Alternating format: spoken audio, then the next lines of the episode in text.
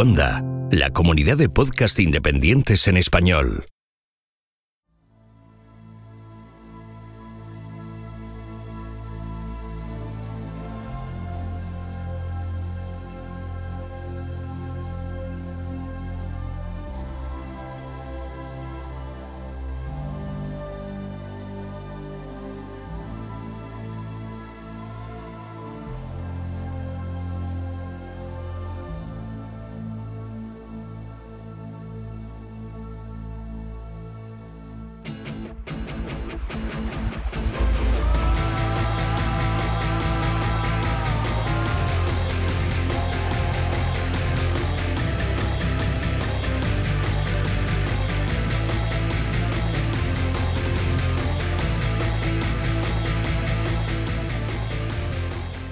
Esto es Istocast, no es Esparta, pero casi.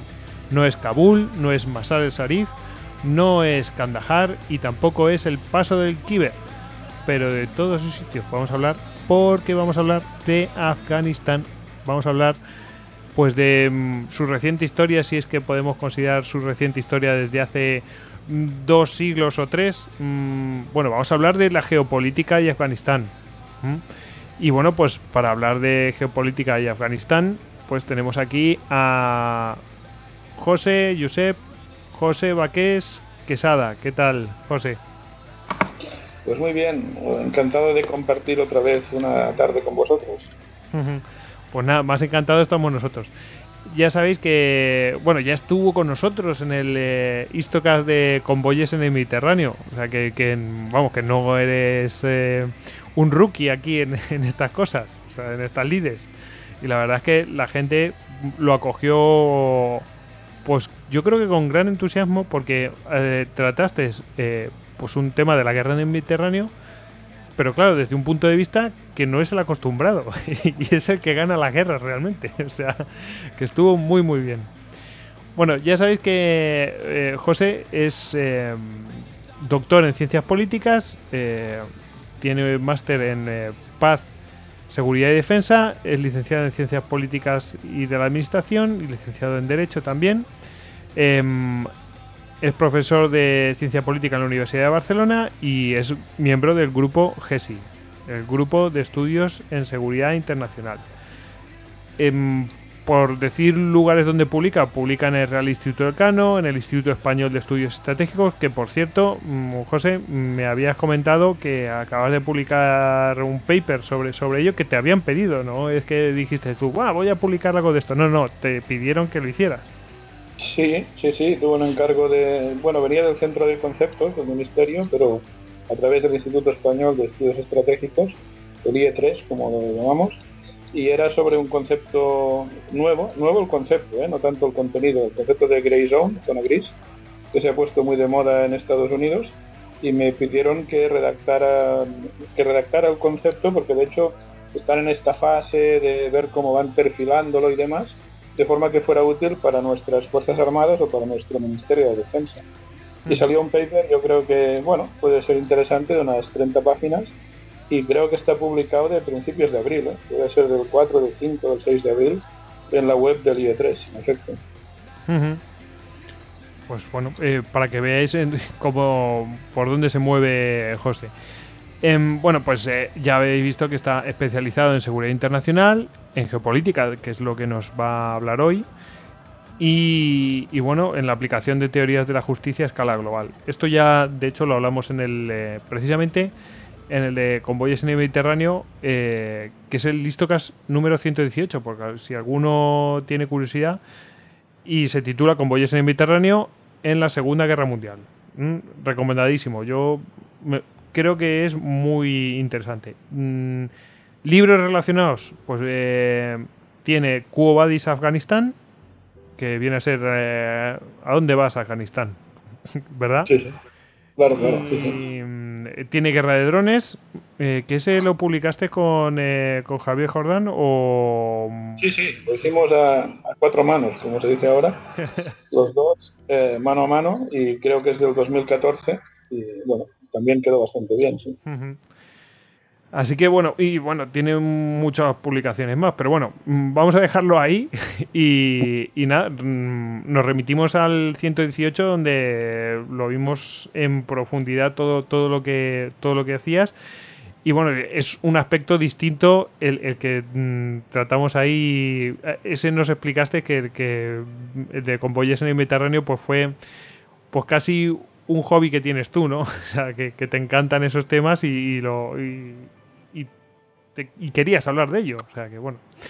Pues bueno, también tengo algo, también tengo algo escrito, pero por publicar, sobre el tema de ah. sí, sí, de guerra naval, Segunda Guerra Mundial y, demás, ¿no? Y además un tocharro, un buen ah. tocho. o sea que no es que fuera tampoco, vamos a hablar un poco, ¿eh? Hay, hay más. Pero es verdad, es verdad que la parte de guerra naval es más afición, pura y dura, y la parte de geopolítica, no solo Afganistán, pues también eh, la imparto en mis clases, digamos, en la universidad. Mm. Pues, pues eh, primicia, ¿eh? yo sé más de uno que va a estar ahí preparado. O sea que. esperando, espero que nos digas el día que, esté listo para avisarnos, ¿vale? Lo del libro, dices. Sí, sí. Bueno, lo difícil es publicarlo, ¿eh? Yo tengo el libro terminado, pero luego hay que buscar editor y estas cosas, ya buscaré. Bueno, bueno, eh, ya lo veremos. ya lo verás. Bueno, pues el que les habla, Gojix, arroba Gojix barra bajas al duero. Y ya sabéis que nosotros estamos en Istocas, en Facebook, en Google Plus, en Pinterest, en Telegram. Y también tenemos un canal en YouTube, donde también publicamos todos estos podcasts. Cualquier cosa que necesitéis, eh, pues está en istocast.com que es nuestra web. Nuestro email es info.istocast.com. Y en la propia web, pues nos podéis dejar audios.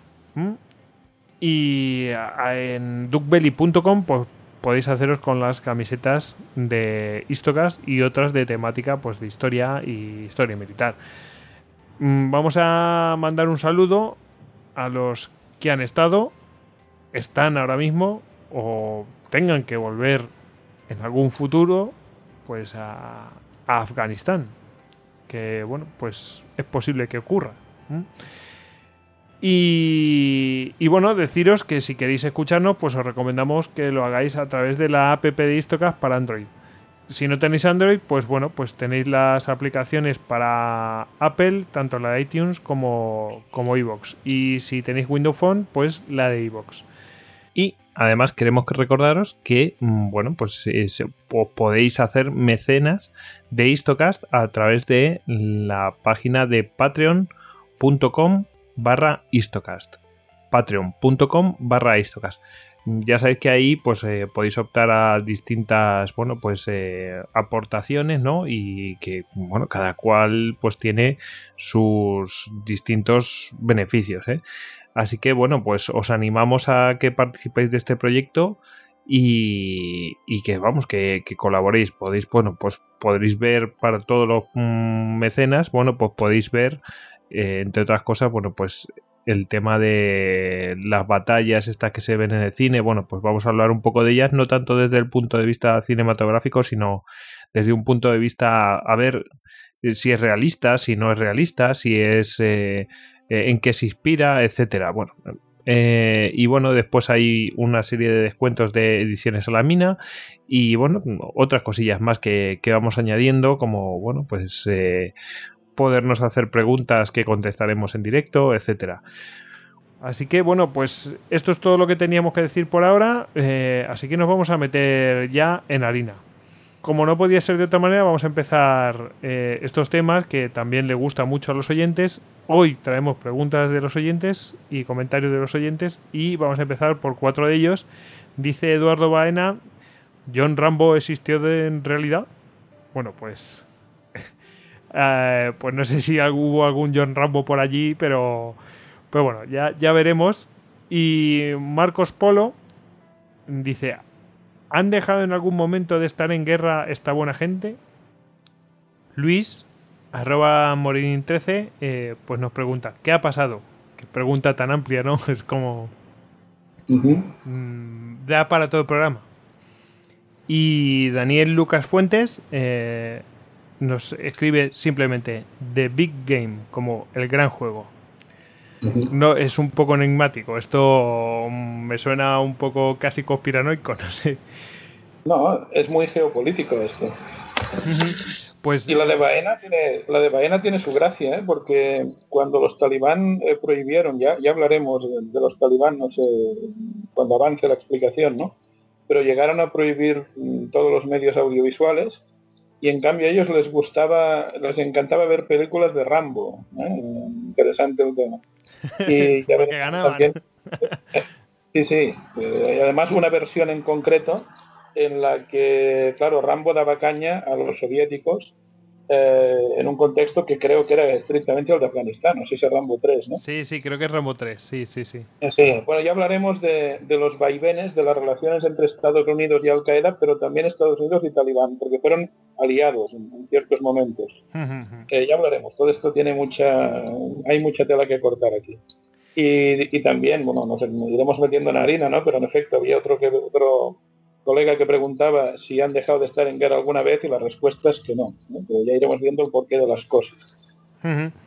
Eh, además, fíjate, esto de... Mm, es verdad que Afganistán no es nuevo en Istocast, eh, porque lo hemos tratado alguna vez en, otros podcasts.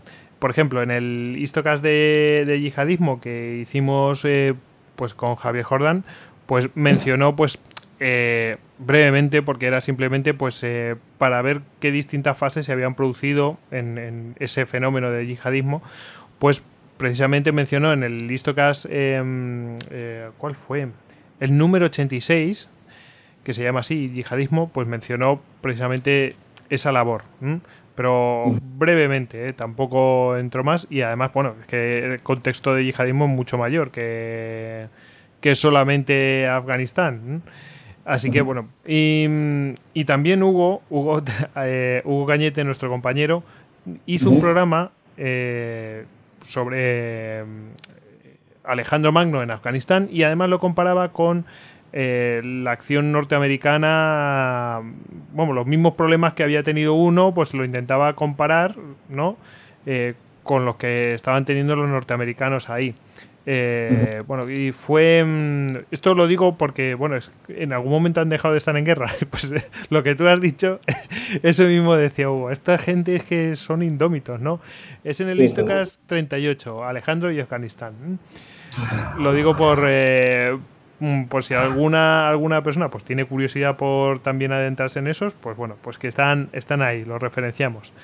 Pues eso, que, han estado en algún momento esta gente, mm, han dejado de estar en guerra, pues, pues es que no paran. Si no es con, los que vienen a invadir, pues entre ellos. Entre ellos, claro.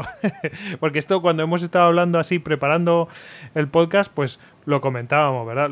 No vamos a adelantar nada porque lo vamos a ver ahora mismo, ¿eh? Sí, sí, sí. El podcast lo vamos a dividir de dos maneras. Eh, una parte, la primera, va a ser eh, historia reciente mm, de, Afganistán. Cuando hablamos de historia reciente es pues el recorrido histórico y luego ya la segunda parte va a ser eh, los actores del conflicto afgano. ¿Mm? Así que bueno, pues eh, José, pues cuando, cuando quieras empezamos con la primera parte. Venga, pues vamos. Vamos a ello. Sí, bueno, yo quería comentar al principio, porque como el Histocast es geopolítica y Afganistán, pues alguna breve reflexión conceptual sobre el concepto mismo de geopolítica. Y va a ser muy suave, ¿eh? con pedagogía del profesor. Pero yo me remito mucho a, un concepto que Brzezinski, uno de los cracks de la geopolítica actual, eh, atribuye a Napoleón. Y Napoleón decía que si a él le explican cuál es la geografía de un país, pensando en la geografía física, él es capaz de deducir cuál es la política exterior de ese país. Por lo tanto, la geografía sería la variable explicativa de la conducta de ese Estado a nivel internacional. Esto puede parecer muy excesivo, pero no lo es tanto. ¿eh? Recuerdo eh, una conferencia a la que asistí siendo más joven de un representante de la embajada rusa, va bien además porque Rusia irá apareciendo de Afganistán constantemente, que él decía que la política exterior rusa ha sido siempre la misma, en esencia, con los zares, con los bolcheviques en la era postsoviética. y básicamente venía determinada por la geografía física. La, respuesta era que si miráis un mapa orográfico, hay una llanura tremenda que une las potencias de Europa Central, grande por Francia, pero desde que existe también Alemania, con Moscú. Y digo bien, ¿eh? porque mido mis palabras, con Moscú, la capital, el centro neurálgico. De forma que las barreras naturales, las montañas de los Urales, quedan a las espaldas de Moscú, al este, y eh, los Cárpatos o Carpatos quedan al sur. Por tanto, lo que siempre ha preocupado a Moscú es que podía venir una, invasión desde Occidente y que no había apenas barreras naturales que la frenaran. Y de hecho esto no es ninguna neura, ¿eh? porque sabéis que Napoleón... De nos repetimos, o sea, Napoleón, la Operación Barbarroja... Exacto. Diciembre del 41 las tropas de la Wehrmacht estaban a tiro de cañón de obús de 155 milímetros prácticamente de la Plaza Roja, ¿no? Por tanto, no es ninguna neura. Entonces, la lógica es, la lógica de Moscú, intentemos tener la frontera occidental lo más hacia Francia posible. Y por eso lo de Polonia, eh, históricamente, con los zares, por eso la solución de Yalta, que le va perfecto a Stalin, que se queda con una parte de la actual Alemania, y por eso el nerviosismo actual de Putin en relación con lo que está sucediendo en Ucrania, por ejemplo. Entonces, la geografía, desde luego, es importantísima. Ahora bien, eh, segundo matiz conceptual y último, eh, para no cansar demasiado en lo conceptual, eh, que da cuenta del enfoque que le voy a dar al asunto de Afganistán, al tema de Afganistán, es que en nuestros días, porque la frase es de Napoleón, pero por tanto tiene 200 años, sin casi, y en nuestros días entendemos que la geopolítica no es solo geografía física, es geografía económica, es geoeconomía, y es geografía humana. De esa será la primera parte del Histocast, que nos va a, llevar pues quizá un buen rato, ¿no? La geografía humana, la antropología incluso si se quiere, el entender a los diferentes colectivos, etnias, tribus, religiones, lenguas que hay en un territorio, te da muchas pistas acerca de cuál puede ser la conflictividad potencial de ese territorio. Eh, muy brevemente, si nos vamos al conflicto actual de Ucrania, pues viendo las zonas eh, en Ucrania en la que hay población ruso hablante o étnicamente rusa, aunque ya hable ucraniano, o aunque hable las dos lenguas, o incluso viendo la población que depende de la Iglesia Ortodoxa de Kiev o de la de Moscú, pues se puede establecer cuáles son las, o se podía haber establecido anticipadamente, pues cuáles serían las zonas que difícilmente podría controlar si van mal dadas el actual gobierno de Kiev, como así ha sido finalmente. Entonces la reflexión es que, eh, y siempre lo digo así a mis alumnos también, ¿eh? Si no entendemos primero bien la idiosincrasia de una sociedad con sus puntos de fractura, ¿eh? con sus cleavage a nivel étnico, cultural, etcétera, lo que venga después, que vendrá, ¿eh? llegarán a listocas acerca del papel de las grandes potencias, encajará mal en el puzzle. Entonces, empecemos la casa por los cimientos, por esta geografía humana, que es la base de toda geopolítica, y luego ya llegaremos, paciencia, al papel de las grandes potencias o de las potencias regionales en el conflicto de Afganistán. Oye, nos, nos preguntaba Juac Polletos nos dicen, siempre nos han vendido que es un erial, pero tiene ¿qué tiene para que todo el mundo lo haya deseado?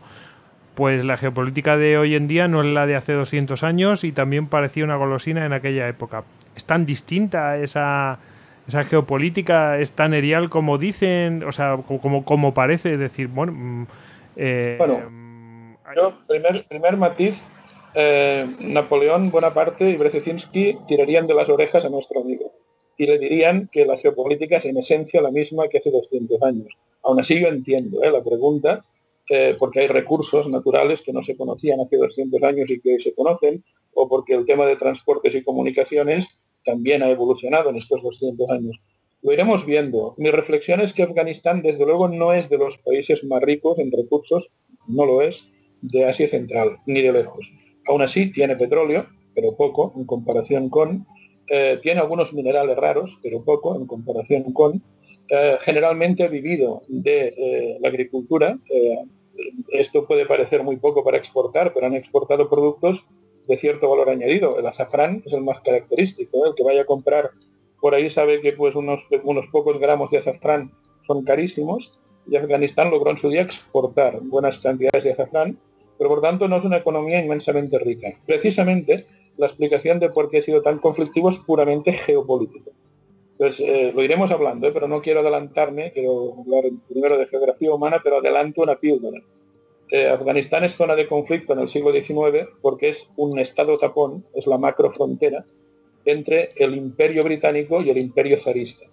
Y por tanto unos y otros intentan que su antagonista no cruce, no atraviese Afganistán, no lo domine, para ampliar a su costa el imperio del otro, digamos. Por ejemplo, ¿eh? luego iremos viendo lo que pasa en el siglo XX hasta la actualidad. Esto a lo mejor a la, gente le dice, pero ¿cómo un... Eh, ¿Qué hacen los británicos si están a tomar por saco? Bueno, es que entonces los británicos tenían India, Pakistán, ¿no? no es tan loco. Pakistán no. existía. Claro, claro. No existía. Eh, Afganistán tenía frontera con el Imperio Británico. Claro, Los británicos estaban para garantizar la seguridad de la joya de la corona que era la India. Efectivamente. Pues fijaos. Bueno, pues eh, continuamos. Eh, no sé si, si mm, hemos acabado la parte esta de la definición de la geopolítica y podemos pasar los orígenes. Quería ser muy breve, no quería ser cansino, pero creo que era interesante poner la culpa. Bueno, pues si quieres empezamos con la parte más histórica, ¿no? Perfecto, avanti, avanti. Bueno, cuando empecé a trabajar el asunto de Afganistán en serio y a meterle horas, pues lo primero que, uno descubre es que hay una fecha clave que citan casi todos los expertos, que es 1747, y creo que es el punto de partida de cualquier análisis actual. ¿Por qué? Porque en 1747 se funda, al menos sobre el papel, luego matizaré el porqué sobre el papel, el Estado-Nación afgano. Afganistán como ente jurídico reconocido internacionalmente por terceros, con categoría de Estado y con un proyecto nacional detrás. No antes de 1747. La pregunta podría ser entonces, ¿antes qué había por allí? Bueno, antes lo que había, eh, bueno, hubo muchas cosas. ¿eh? Genghis Khan pasó por allí, los mongoles pasaron por allí. Veremos también hoy el impacto, yo diría, étnico y sociológico que tuvieron y que todavía se nota pero inmediatamente antes de 1747, una parte significativa del actual Pakistán, toda la zona del sur, y casi metiéndose en el centro de Afganistán también, era de dominio persa, de la dinastía de los safávidas. Los persas eran los que dominaban la mayor parte de ese territorio.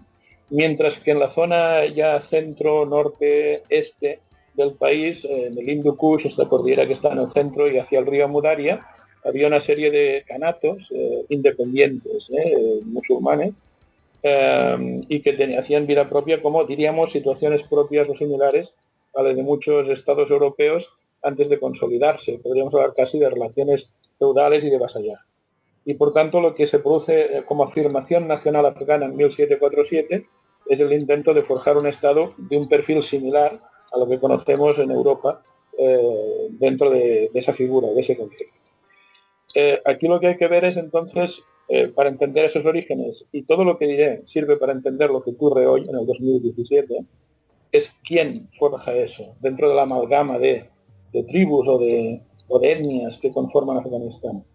Y lo clave, lo fundamental es entender que el primer proyecto de Estado-Nación afgano es un proyecto pastún, sin duda, y sin, y sin otros colores y sin aditivos. Eh, y los pastún, ahora hablaré un poco más de ellos, pero serían por tanto la etnia que desde el principio se ha arrogado el hecho de ser el núcleo duro de ese proyecto Estado Nacional. Y de hecho, ya adelanto que todos los gobernantes de Afganistán, salvo alguna rarísima excepción a lo largo de estos más de dos siglos y medio, han pertenecido a esta etnia pastún, y no solo a esta etnia pastún, sino a un colectivo dentro de esta etnia que son los pastún durrani en particular. Entonces, lo fundamental es entender que en sus albores, en sus inicios, Afganistán era una confederación de tribus pastún y que también se lo podía conocer como Pastunistán. Se identificaba con una única etnia. Pero esto lo remarco mucho porque no es la imagen de hoy de Afganistán. Hoy hay varias etnias importantes que conviven ahí dentro. Yo explicaré la historia de esta amalgama, los problemas que ha llegado a plantear y el por qué los ha planteado. Pero los pastún siempre se han arrogado para sí mismos el hecho de ser los fundadores del Estado. Lo tienen como algo propio, del Estado y de la potencial nación afgana. ¿Y los pastún contra quién eh, plantean este Estado? Eh? ¿Contra quién nace Afganistán como Estado? Pues nace contra los persas. Y cuando digo los persas, hoy sería contra Irán, digamos. ¿eh? Nace contra los persas, los que dominaban aquel territorio.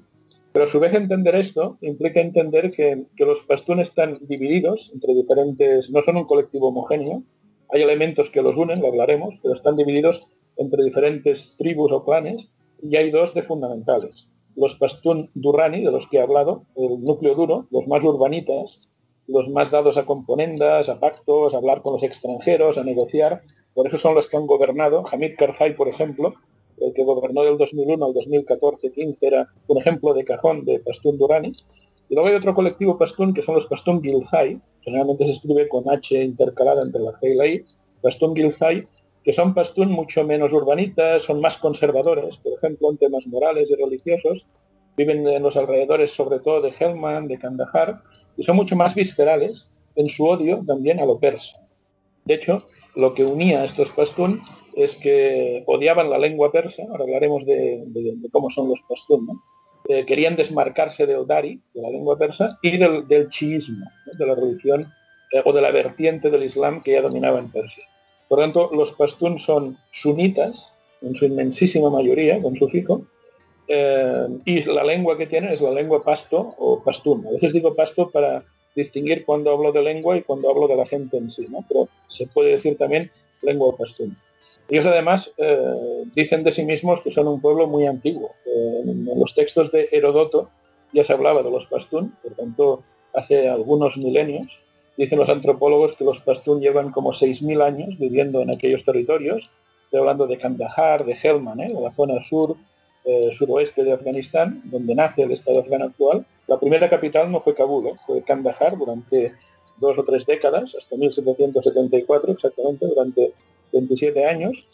Y eh, los Pastún, como comentaba, pues les une esta, este pedigrí, les une un código ético, el Pashtunwali, que es como una costumbre, diríamos, una norma de derecho constitucionario, que para entendernos es más duro que el propio Corán muchas veces cuando se trata de sancionar conductas o de defender el honor de la gente o de las mujeres, de sus mujeres, por ejemplo, y les une también en su sunismo el hecho de que dicen que son herederos, incluso alguien pretende que casi genealógicamente, de uno de los primeros apóstoles de Mahoma, eh, Kais. Entonces, hay varias cosas que les unen.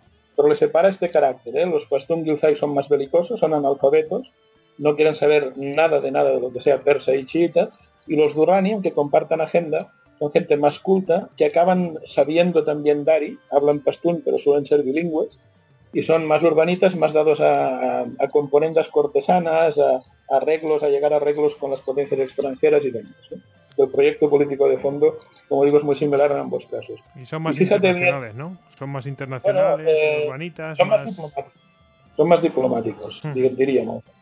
Fíjate bien, para que, para que nuestros eh, amigos vean hasta qué punto esto ha llegado a la actualidad. Yo decía, Hamid Karzai, el amigo de Estados Unidos, el que fue puesto de presidente a partir del 2001 en el fondo con un amplísimo consenso de la sociedad internacional, el ejemplo de cajón de Pastún Durrani, urbanita, educado, bilingüe, en fin.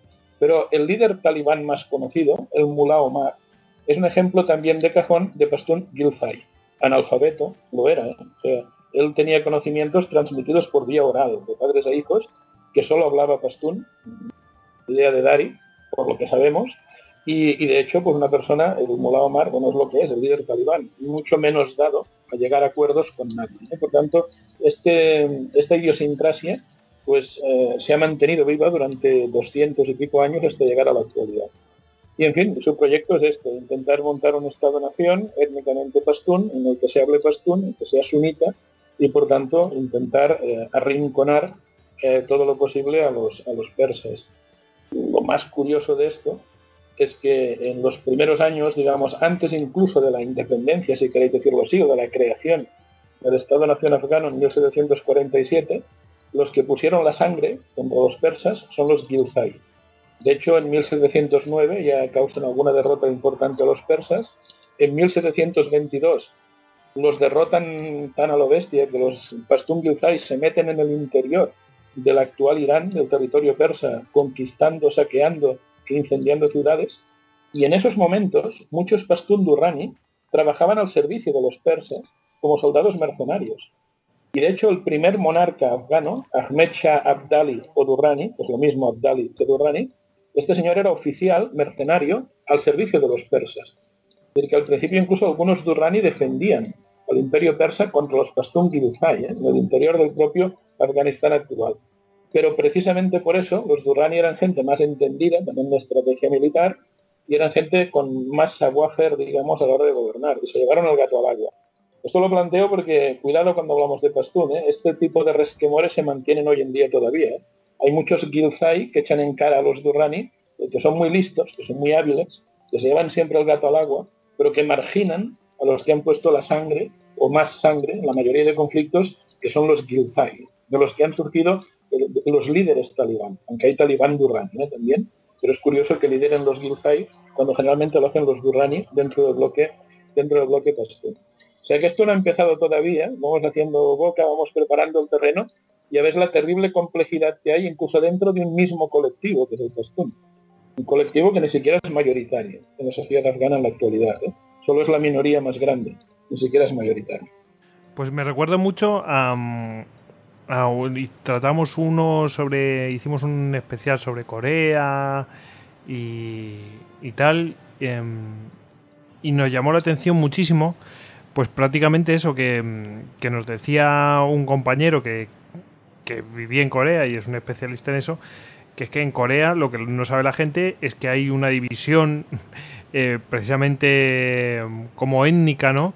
Entre tres, eh, tres etnias y, y, dos son las que luchan por el poder, hay una predominante y luego hay una tercera que es un poquito menor, pero vamos, básicamente son dos las que luchan por el poder y son los que se están matando a palos. Y de hecho, lo de la mm, primera ministra o presidenta que dimitió hace poco, pues vienen ahí con luchas enconadas y cuando están tirándose zapatos y todo esto, pues vienen de ese lado. Eh, pero vamos, eh, van por ahí los tiros. Me, llama la atención porque es un paralelismo, es decir, esto ocurre en más sitios. Eh, que estamos viendo aquí que hay algunos que les gusta más el poder, otros que son más enconados, ese tipo de cosas. Bueno, eh, la verdad es que es muy interesante y, yo creo que va a explicar bastantes cosas de lo que venga más adelante. Sí, y espera, espera, que ya te digo, los pastuns son una parte ni siquiera mayoritaria de esta película llamada Afganistán, pero sí que es eh, importante tener en cuenta que nunca han soltado el poder y que algunos también se lo echan en cara. Otras etnias de las que todavía no he hablado y que ahora irán apareciendo. Si quieres voy a ello. Pues a ello. Pues mira, no, la, cuestión es que eh, Ahmed Shah Durrani o Abdali, que es lo mismo, el primer monarca, el primer emir, llega al poder en ese año que decíamos 1747, derrotando a los persas, con ayuda de los Pashtun Gilzai, aunque él sea Durrani, y a partir de aquí el gran drama de Afganistán empieza a alargarse a medida que el proyecto político inicial tiene éxito. Que Afganistán es uno de estos casos en que se puede morir de éxito. El éxito es que el empuje inicial es tan grande tras derrotar a los persas que se atreven con todos los pastún. Y van avanzando, caballería por delante, en dirección a la cordillera que está en el centro de Afganistán. Os recuerdo que la capital estaba en Kandahar de momento.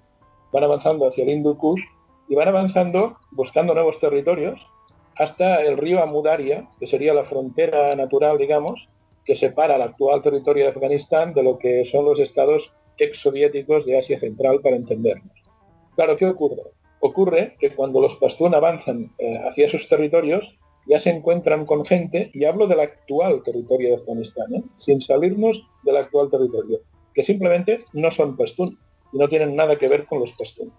¿Con qué gente se encuentran? Bueno, ¿qué otras etnias importantes hay en Afganistán en la actualidad? Si cogemos como referencia algunas ciudades importantes, para que nuestros amigos lo vayan situando en el mapa, pues cuando avanzan hacia la zona de Herat, era la ciudad de Alejandro Magno, por cierto, cuando avanzan hacia esa zona, lo que encuentran fundamentalmente son tallicos. Tallicos, hombre, pues los tallicos que son, o los tallicos afganos que son.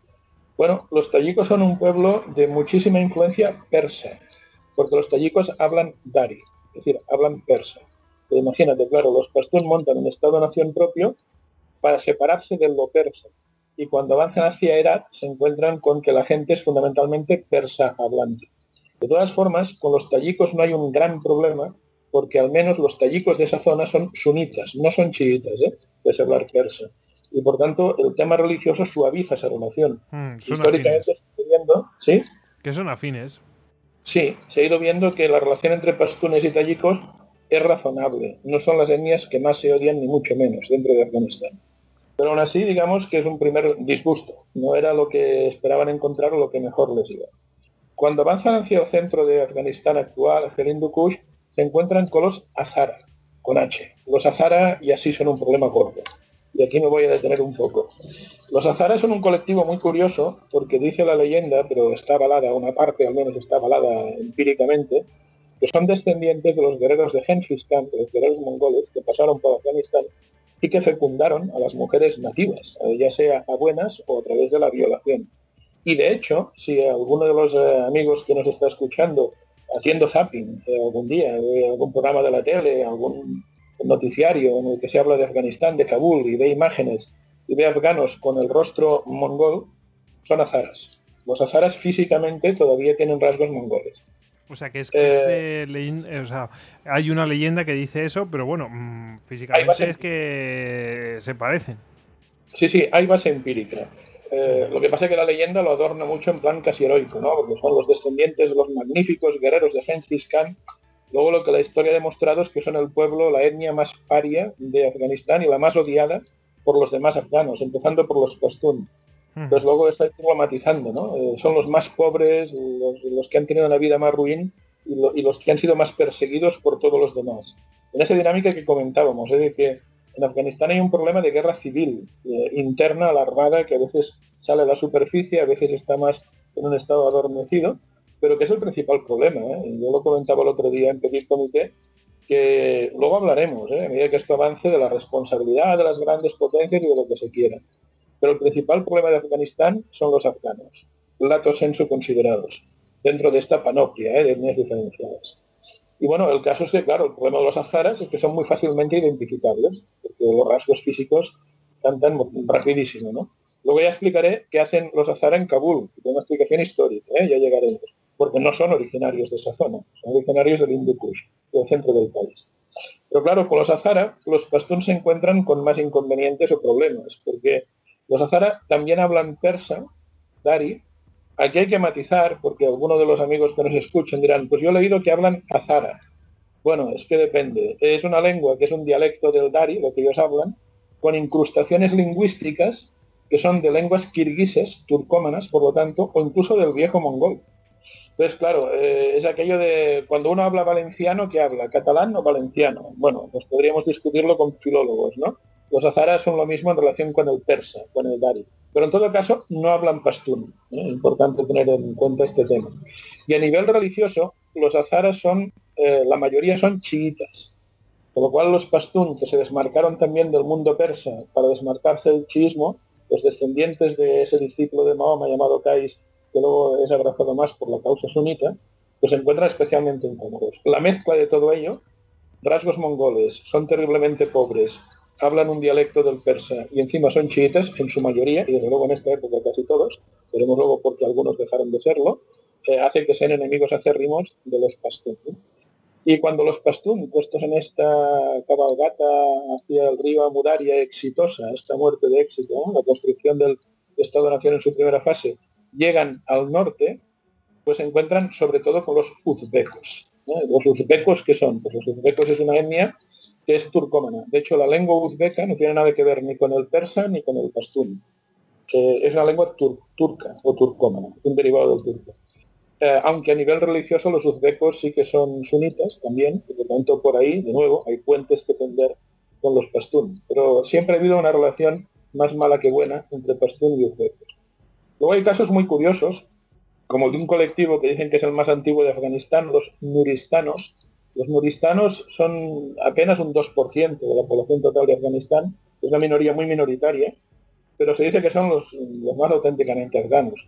Eh, de hecho, tienen rasgos físicos también muy característicos. Eh, los, los, nuristanos suelen tener ojos azules, ojos verdes, suelen ser rubios o pelirrojos, y la tez, claro, es morena, está tostada por el sol, pero tienen rasgos muy arios, digámoslo así, porque además los alemanes también investigaron ¿eh? los orígenes de lo ario en Afganistán, también estuvieron por allí rascando a ver qué podían encontrar, ¿no? Por ejemplo, la, chica, la, chica, esa de la foto, famosa foto, es de esas, ¿no? Eh, la, vendieron creo que como pastún, pero los rasgos eran claramente nuristanos. También puede ser que ya sea fruto de algún matrimonio mixto, que al principio apenas se permitían, pero luego, luego sí. por ejemplo, un pastún se puede casar con una mujer nuristana, lo pastún pasa de padres a hijos por vía, como es usual también en Occidente, por vía paterna, pero puede tener, eh, puede tener sangre, por decirlo así, nuristana. Yo, yo los nuristanos, eh, que son muy poquitos, están muy concentrados, hablan su lengua, el nuristano, no se aclaran entre ellos, son cuatro valles, ¿no? Pero como no es una lengua escrita y no hay diccionarios y no hay medios de comunicación en nuristano, pues tienen dificultades para entenderse de un valle eh, al otro, ¿no? Son economías muy autárquicas, muy de supervivencia en el fondo, y además a nivel religioso es muy curioso porque directamente no son musulmanes, históricamente, no lo son en 1747, no lo empiezan a ser hasta muy a finales del siglo XIX, principios del XX, a machamartillo, sino que son politeístas. Y aún hoy, en la zona del Nuristán, eh, pues eh, la práctica del Islam que tienen es muy sincrética, digamos, ¿no? Mezclada con, cultos locales. Eh, yo siempre digo, permíteme la metáfora políticamente incorrecta, que son un poco los vascos de, Afganistán, en el sentido de que los nuristanos dicen que son los más antiguos del lugar, ¿no? Pero si alguien me dice, hombre, un nuristano es, es, afgano realmente, un tipo que ni siquiera es, es pastún y demás, yo digo un poco como los vascos en España. Un vasco es español. No es que un vasco sea español, es que un vasco es lo más español que hay. No se puede ser más español que un vasco. Es una cultura que ni siquiera ha estado apenas eh, pues en este caso por árabes o romanos, ¿no? En la suya, pues por persas o por mongoles o por quien sea, o por pastún. Pasa que es un grupo, al ser un 2% de la población, pues que no tiene mucha densidad como para tomar grandes decisiones políticas. Pero lo planteo también como un ejemplo más de la terrible amalgama, digamos, étnica que existe en ese país, con diferentes lenguas, con diferentes religiones, en este caso politeístas, muy difícil de aglutinar. Entonces, ¿qué pasó? Bueno, pasó que los pastún eh, iban avanzando, iban en teoría dominando territorios, llegando muy al norte, pero no consolidaban posiciones. Mm, un Estado es un, monopolio de la fuerza legítima organizada, etcétera. Pero hacer la fórmula más compleja también, ¿no? Pero en esencia es eso. Entonces, lo que ocurre es que en 1770, 80, en 1800, en 1820, lo que ocurre es que no hay funcionarios del gobierno de Kabul, porque la capital de Kandahar ha pasado a Kabul, de la capital pastún, no hay funcionarios apenas en edad, no los hay en Mazar-e Sharif, no los hay en el Hindu Kush, no los hay en las provincias del norte. Entonces, son incapaces de tener ahí guarniciones militares de forma permanente, son incapaces de tener funcionarios de correos o maestros de escuela o recaudadores de impuestos de manera permanente. Y por eso desde prácticamente el principio decimos que Afganistán como Estado es un Estado, lo que vamos a llamar un Estado fallido, un failing state, sin estructura suficiente. Y hmm. probablemente una nación fallida también, probablemente, por, el modo en que se produce, digamos, la conquista de estos diferentes grupos étnicos. Qué duro, ¿verdad? Una declaración dura, pero es verdad. Se extienden, no pueden mantener la estructura porque no tienen medios para ello pues ya está. De hecho, hay algunos historiadores, la minoría, la mayoría están en lo que he explicado hasta ahora. La, explicación que he hecho hasta ahora es la más ortodoxa, es la clásica, es el mínimo minimorum para empezar a, situarnos. ¿no? Pero hay algunos historiadores, alguno muy bueno, eh, Met Rashid entre ellos, con buen criterio, dicen, no, no, en el fondo lo de 1747 es un simulacro de Estado afgano o de nación afgana, un simulacro, un intento, que no sale bien. Y de hecho plantean una fecha alternativa, que sería 1880. Pero fíjate que vamos a 120 y tantos años después, ¿eh? 130 y tantos años después, perdón, 133. Porque en 1880 se inicia una nueva dinastía, la del llamado Emir de Hierro, Abdel Rahman, que intenta resolver el entuerto, intenta crear estas estructuras administrativas, crear este funcionariado civil y militar, que garantice que Afganistán puede denominarse como Estado. Y claro, huelga decir que Abdelrahman es un pastún durrani, porque ya lo he dicho, a partir de ahora solo diré los escasísimos momentos en que hay un gobernante que no es pastún durrani en Afganistán. Abdelrahman vuelve a ser un pastún durrani y su proyecto vuelve a ser el de pastunizar el resto de Afganistán. Terminar el trabajo que dejó inacabado ese primer monarca y sus herederos inmediatos, Ahmed Shah Durrani o Abdali, del que hemos venido hablando. Y aquí hay un intento interesantísimo de construcción de Estado con apuestas que ahora explicaremos, que a su vez dan cuenta de muchos de los problemas que hoy tienen los mapas de Afganistán y la política afgana. Porque Abdelrahman era un tipo espabilado, inteligente, eh, tenía visión estratégica, tenía proyecto político, pero llevó a cabo jugadas bastante arriesgadas y esto siempre tiene sus flecos, ¿no? Y, eh, muchas veces se tiraba a la piscina sin mirar si había agua, convencido de sus posibilidades, y algunos de los conflictos actuales derivan de las políticas de, este, de este emir de hierro. Si quieres lo, comentamos un poco también. Perfecto, me parece bien. Pues mira, Abdelrahman eh, es, es, un tipo que llega al interior de Afganistán apoyado por los rusos, por cierto, con uniforme de oficial zarista y los bolsillos llenos de rublos, pero que a su vez, eh, cuando llegan a Kabul, pues eh, los británicos, ya lo hablaremos más adelante, pero van a establecer un protectorado sobre Afganistán y intentan llevarlo a su lógica y Abdelrahman se deja. Por tanto, va a ser un hombre que trabajará a caballo, esto es muy afgano, entre las dos superpotencias del momento. Intentará hacer un juego de equilibrios y le fue razonablemente bien mm, en general en este, en este sentido. Uh, Abdelrahman, eh, bueno, tiene la capital en Kabul, pero fíjate cómo era el Estado, el cuasi Estado, el Estado fallido en esos momentos, que no tiene ni siquiera un palacio cuando llega en 1880 no siquiera tiene un palacio como edificio físico en el que ubicar una corte. Y su primera corte es un grupo de tiendas de campaña.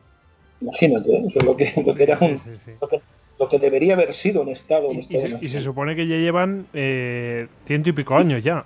133 años. Bueno, hay una anécdota que podría haber lanzado en otro momento, cuando hablemos de las grandes potencias, pero que lanzo ahora. ¿eh?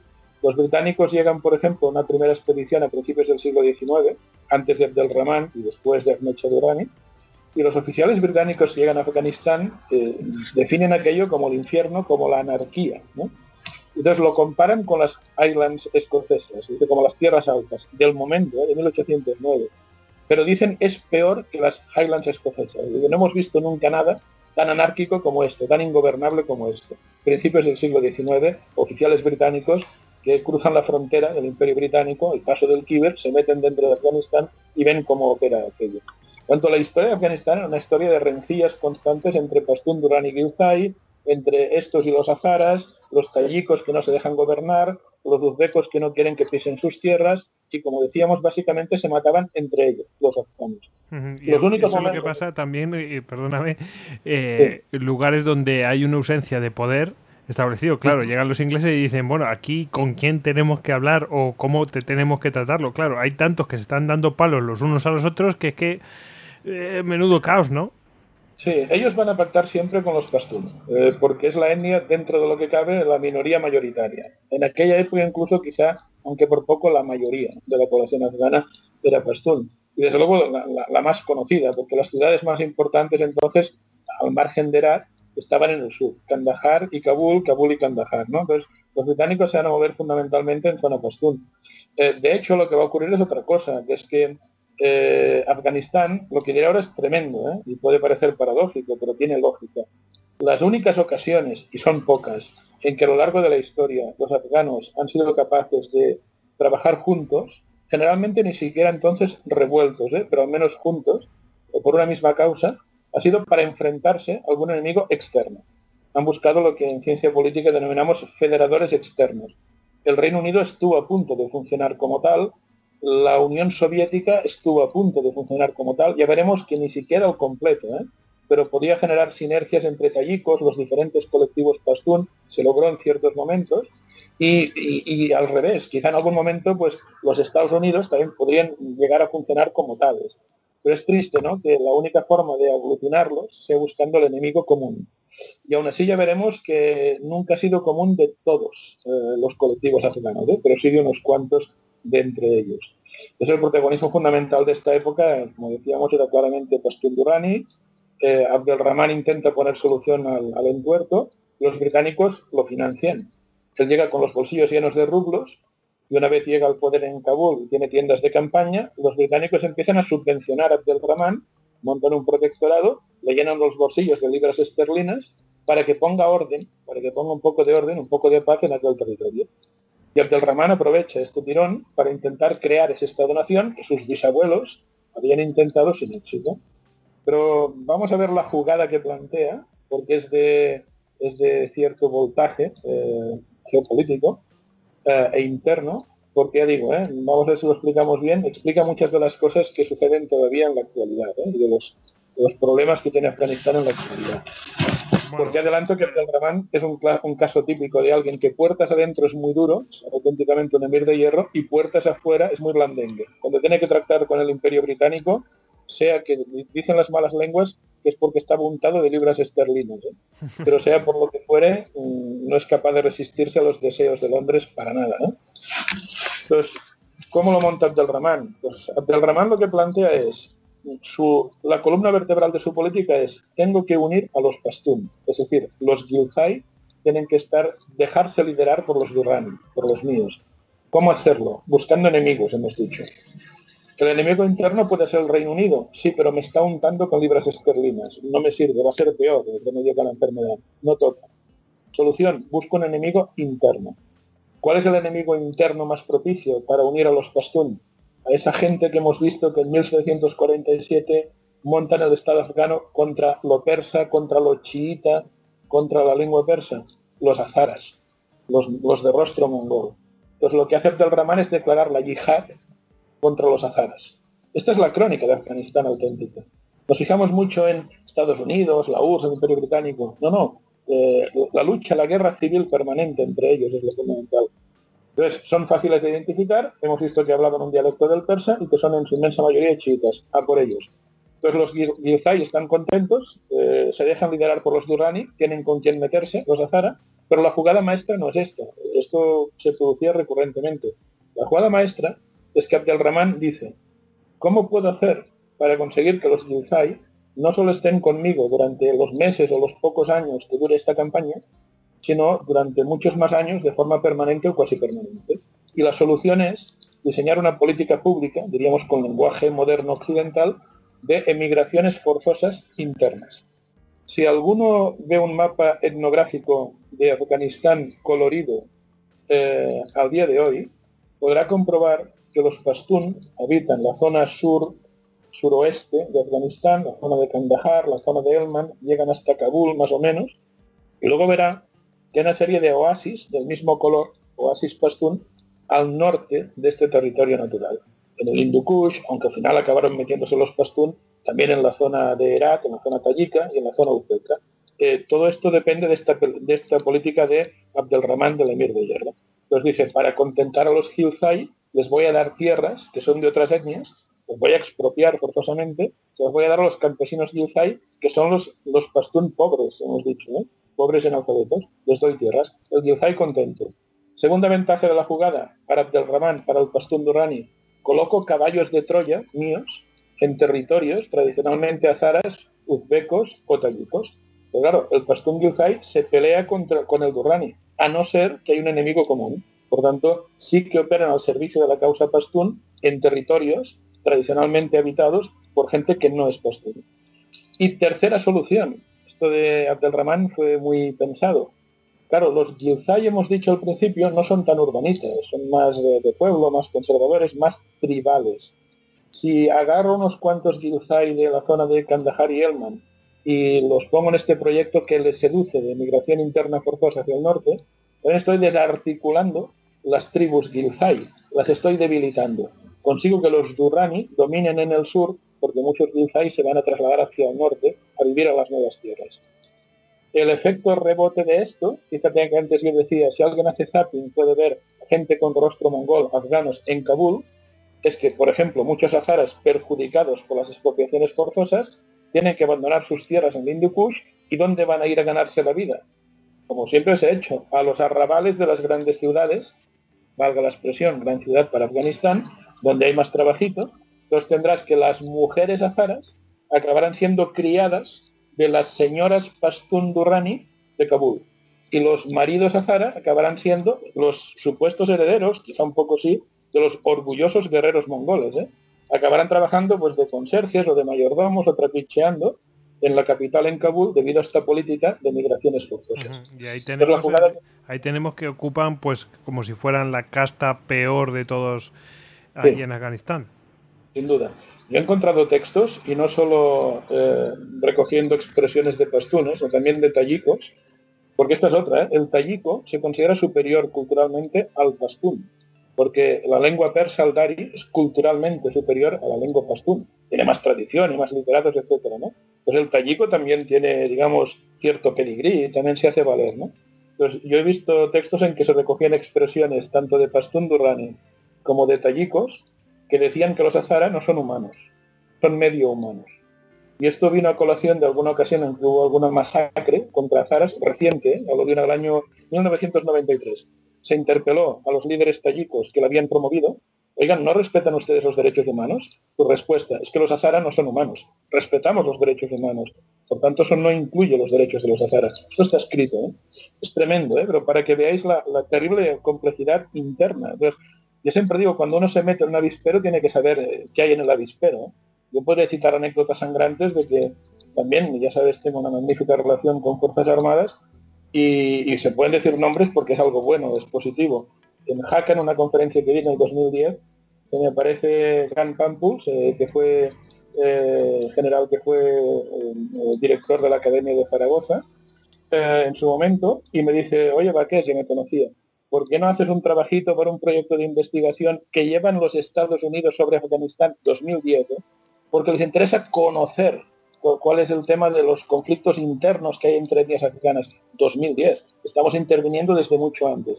Hacemos los deberes. Madre mía.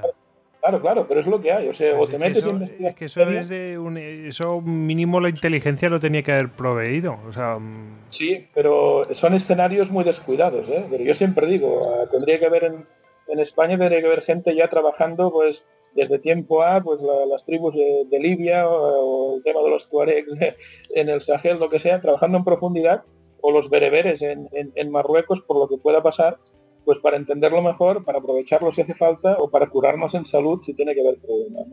Es un ejemplo como podríamos poner mucho ¿eh? de, este, de este rifirrafe interno constante que hay, hay, en, que en Afganistán. Los azaras son un ejemplo más, odiados por todos, pero ya te digo, ¿eh? podría explicar muchas anécdotas y muchos conflictos internos. ¿eh? Aquí no hablamos de, Estados Unidos, de lo malos que son los americanos, entre comillas, ¿eh? es, un sarcasmo, ¿no?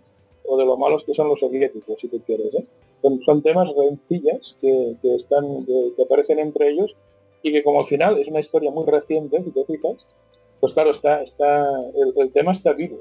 Ellos lo conocen, somos nosotros los que no lo conocemos, pero la gente de ahí lo tiene muy presente y cuesta mucho hilvanar ese Estado-Nación teniendo en cuenta los antecedentes que, estamos viendo.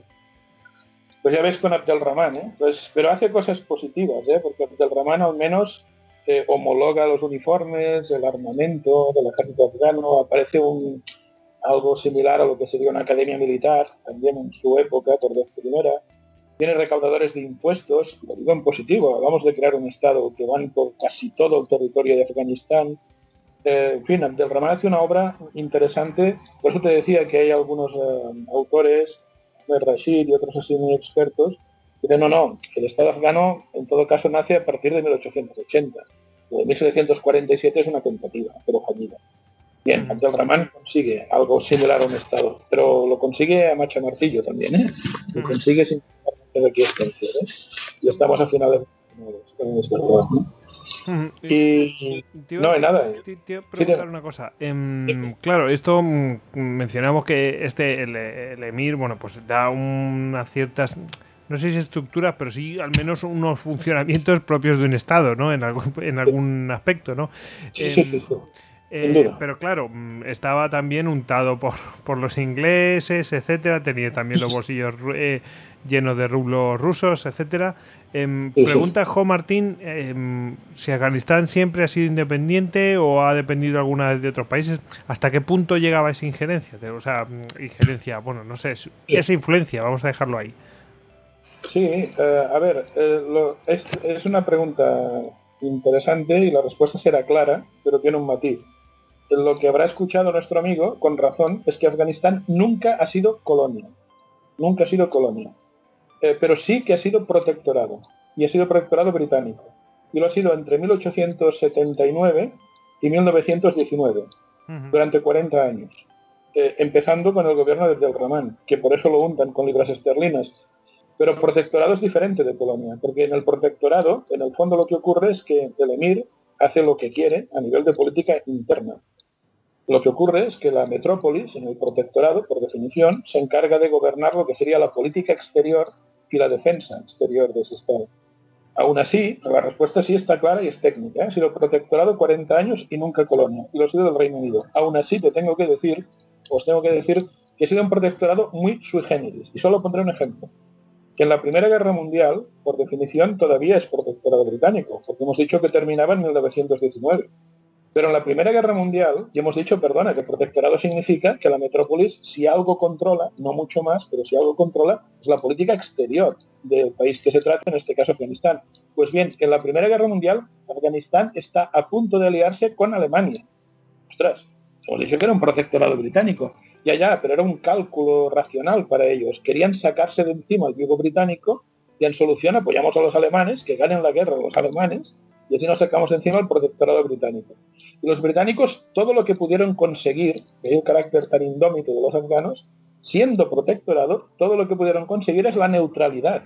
Y de hecho los británicos dijeron a los afganos, si os mantenéis neutrales y no dais un paso eh, de ningún tipo, eh, porque ya sabéis que luego las guerras mundiales, algunos de los que nos escuchan amigos dirán, ah, pero cae muy lejos de la guerra mundial. Sí, bueno, bueno, ya sabéis que al final Irán, Irak, que son países que Irán tiene frontera común, han sido controlados en las guerras mundiales para evitar problemas, ¿eh? ampliación de frentes, o en este caso, pues que contagia al imperio, a la joya de la corona, la India británica, ¿no? De, momento, etcétera. Entonces, lo único que puede conseguir es la neutralidad y a cambio los británicos prometen la independencia definitiva de Afganistán que en efecto se produce en 1919. Por tanto, como protectorado ha sido muy sui generis, más formal que otra cosa, el régimen de protectorado, pero ha existido ese régimen durante 40 años. Colonia nunca, en todo caso. Eso es cierto. Mm, la, verdad es que mm, increíble, los tienes de protectorado y mm, a duras penas consigues que, se mantengan neutrales. Exacto. Así es. pero es que me recuerdo un montonazo al, capítulo que, grabamos con, eh, con Hugo eh, de Alejandro y Afganistán, que están continuamente los sátrapas dándose, dándose la vuelta hacia una alianza, en cuanto se da la vuelta, se dan la vuelta y pactaban con el enemigo de ellos, así continuamente, así. Pero vamos, curioso, ¿eh?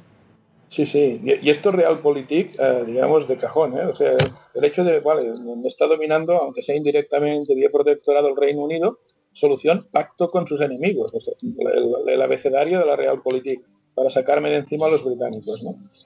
les sale regular, yo diría al final bastante bien a ojos de los afganos, porque te digo, en el 19 se acabó el tema y los británicos no han vuelto a aparecer por allí. Bueno, han vuelto al final, sí, con esta última guerra de alguna forma vigente, ¿no? Pero les ha costado mucho porque ni ganas, quedaron bastante escaldados de, de la experiencia que tuvieron que soportar, ¿no? Sí, sí.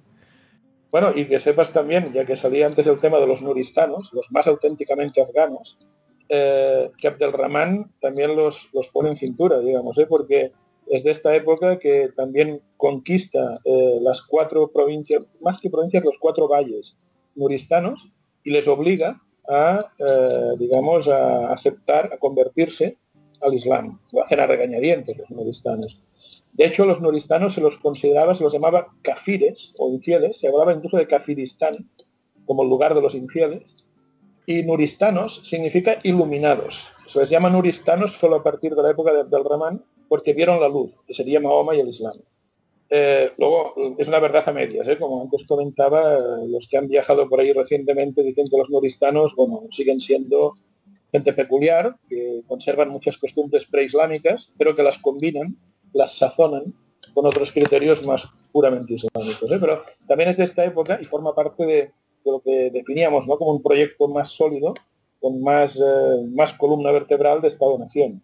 Forma parte de los éxitos de Abdelrahman, porque se le echan caras que su capacidad de diálogo y negociación era más o menos bajo cero y que por tanto tampoco generó muchas aquiescencias ¿no? a la hora de, amalgamar. Eh, eso me gustado. Bueno, bueno, pues eh, pues eh, ya lo tenemos bastante eh, sazonado, pero todavía nos queda un poco más, ¿eh? O sea, vamos Un poco más y, déjame que Abdelrahman diga otra cosa que es fundamental para entender lo que pasa hoy con Pakistán. Porque fíjate que he dicho antes que además son estereotipos históricos, ¿eh? Un gobernante que es muy duro puertas adentro y que gana las batallas y que forja un Estado y que intenta forjar una nación y sin embargo muy blandengue puertas afuera. Quizá, repito, ¿eh? porque estaba bien untado de libras esterlinas, es lo que decían las malas lenguas. El caso es que en 1893, mientras dura el, gobierno de Abdelrahman, que se prolonga hasta 1901, eh, se produce un cambio de frontera. con Pakistán, que entonces era India, ¿eh? era India británica, con el actual Pakistán. Y se produce en beneficio del imperio británico. Ahí transige el romano. Eh, de hecho, la frontera actual de Pakistán es conocida también como línea Durand, con D final, que es el nombre del funcionario del Foreign Office que la traza. Y lo que ocurre es que antes de 1893, zonas que actualmente son Pakistán eran parte del primer proyecto de Estado afgano. Por ejemplo, Quetta o Peshawar eran Afganistán antes de 1893. ¿Por qué? Es zona Pastún, si te fijas. Está lleno de... Es, zona tradicional, ancestral de los Pastún. Claro, eso era parte de Afganistán. Entonces los británicos dicen, vale, esto está muy bien, pero esta zona es, lo dicen en 1893, pero se podría decir en el 2017, ¿eh? una zona muy difícil de controlar, hay mucho contrabando, hay mucha delincuencia organizada, eh, son gentes muy inhóspitas, muy, muy indómitas. Entonces, para controlar mejor esta zona, le propone Abdelrahman, aquí sí que funciona el protectorado, digamos, ¿eh? Le propone Abdelrahman que acepten que tropas británicas penetren en esa zona de Peshawar y de Quetta como mecanismo de control del territorio. Entonces se establece la línea Durán, la actual frontera con Pakistán, como la línea máxima en la que operarían en esas misiones de policía de fronteras, digamos, las, unidades británicas. Y esta línea al final ha quedado trazada como la frontera definitiva. Y es la que se reconoce actualmente en derecho internacional público. Pero claro, mi reflexión cuál es? Mi reflexión es que en 1893 el emir de hierro Abdelrahman, el duro, con los otros colectivos del interior de Afganistán, cede, sin embargo, a los británicos unos cuantos kilómetros cuadrados de territorio poblado, poblado por Pastún. Ahí está lo importante. De forma que a partir de 1893, los Pastún sin duda ya no son nunca más, si es que alguna vez lo fueron, que podríamos discutirlo, pero ya no son nunca más, ni siquiera la etnia mayoritaria. Son solo la minoría más grande de entre las diversas minorías que componen Afganistán. Y de hecho, ya lo hablaremos más adelante cuando hablemos de la relación con otros estados, pero uno de los conflictos latentes, estructurales con Pakistán que llega hasta el 2017 es por esta frontera, porque Pakistán no la reconoce actualmente. Entonces le reclama, eh, perdón, Afganistán no la reconoce actualmente, por lo tanto le reclama a Pakistán la vuelta a la frontera anterior a 1893. Y Pakistán dice evidentemente que ni hablar. Entonces, Pakistán es el ¿no? Claro, claro. Pakistán es el que perdería territorio en estas circunstancias. ¿eh? Pero imagínate el lío. Claro, esto también afecta al proyecto de construcción de un Estado-Nación afgano, porque claro, si los pastunes, Durrani, liderando los Gilzai, tenían que ser, porque era el proyecto, hemos visto, desde 1747, desde, el primer emir, el núcleo duro de un Estado-Nación fundamentalmente pastún, después de 1893 se encuentran con que los pastún como mucho son el 40% de la población. Hay quien dice el 42, ¿vale? Pues el 42% de la población. es muy difícil generar una nación pastún cuando los pastún no son ni el 50% de la población total. actualmente hablamos de que, aunque no hay buenos censos, ¿eh? pero más o menos 40-42% de la población es pastún, ya mezclo, ¿eh? Duranis y Gilzai, se habla de que un veintitantos por ciento son tayikos, de que entre un 10 y un 15% son azaras, y entre un 9 y un 10% son uzbecos. Y lo que falta para llegar al 100% son nuristanos y otras minorías aún más minoritarias, maluches o kirguises, que están por debajo del 2%. Este es el otro drama de Afganistán. Cómo crear un Estado-nación pastún a imagen y semejanza de los pastún, por más pedigrí que tengan, por más que son los iniciadores del proyecto, cuando a duras penas suman el 40% de la población total de, Afganistán. Por tanto, al, al, emir de hierro le deben esa estructura administrativa tan potente y también una metedura de pata tremenda que segó, digamos, estadística, demográficamente, yo creo que de modo definitivo, las posibilidades de un, Estado-nación claramente pastún en Afganistán. Paradojas, paradojas de la historia, paradojas de la vida. Bueno, una vez mm, lo quieres y otra vez lo odias, en fin. Bueno, continuamos. Bueno, pues nada, Ramán deja la cosa aparentemente controlada en 1901, pero la palabra que más eh, es útil para entender lo que pasa en Afganistán es entropía, es la tendencia a deslavazarse todo, y cualquiera que mire con más detalle, yo no explicaré detalles, me llevaría muy lejos, ¿eh? la historia de Afganistán, comprobará que muerto Abdelrahman, que por cierto, muerte de, muere de muerte natural, cosa rara, los gobernantes afganos, la mayoría mueren asesinados, muere de muerte natural, pero sus sucesores pues ya van viendo cómo la cosa se complica. ¿Por qué se complica? Mm, se complica porque en Afganistán aparece el, típico conflicto entre dinámicas de un perfil más, digamos, secularizador y dinámicas más, hoy diríamos, islamistas, pero si quieres podemos decir conservadoras o, o tradicionalistas o incluso islámicas sinistas. Pero yo casi diría islamistas porque la secularización no estaba liderada por no creyentes, sino por creyentes que querían una versión pues, más modernizada, más, hoy diríamos, menos confesional, un poco más laica, pero, pero manteniendo el Islam. Entonces, esta es la tensión fundamental. Y de hecho se da un fenómeno muy interesante con el tema de la revolución soviética de 1917 y demás. La Unión Soviética no es un Estado confesional, no es un Estado laico, es un Estado materialista y ateo, un Estado que persigue al creyente. Entonces, Afganistán, por ejemplo, van a entrar muchos tallicos creyentes que huyen de la Unión Soviética, de esas repúblicas asiáticas, y huyendo entran dentro de Afganistán. Pero estos tallicos ven con muy malos ojos las primeras tendencias secularizadoras de ese Estado afgano. Entonces se da un fenómeno muy curioso, que es que la primera vez eh, en la historia que gobierna en Kabul alguien que no es pastún, es porque llega a gobernar un tallico en este contexto de disputas por la mayor o menor secularización del Estado. Pero este tallico dura menos de un año y es asesinado. Eh, otra lección también que... Sí, sí. Eh, esto, esto da claves, ¿eh? porque alguien a veces me plantean, oye, ¿y por qué cuando la Comisión Internacional tiene que monitorizar, tiene que liderar la reconstrucción del Estado afgano en 2001, ¿por qué ponen a un Pastún Durrani? ¿Por qué ponen a Hamid Karzai? Eh, ¿Por qué no ponen a un tallico?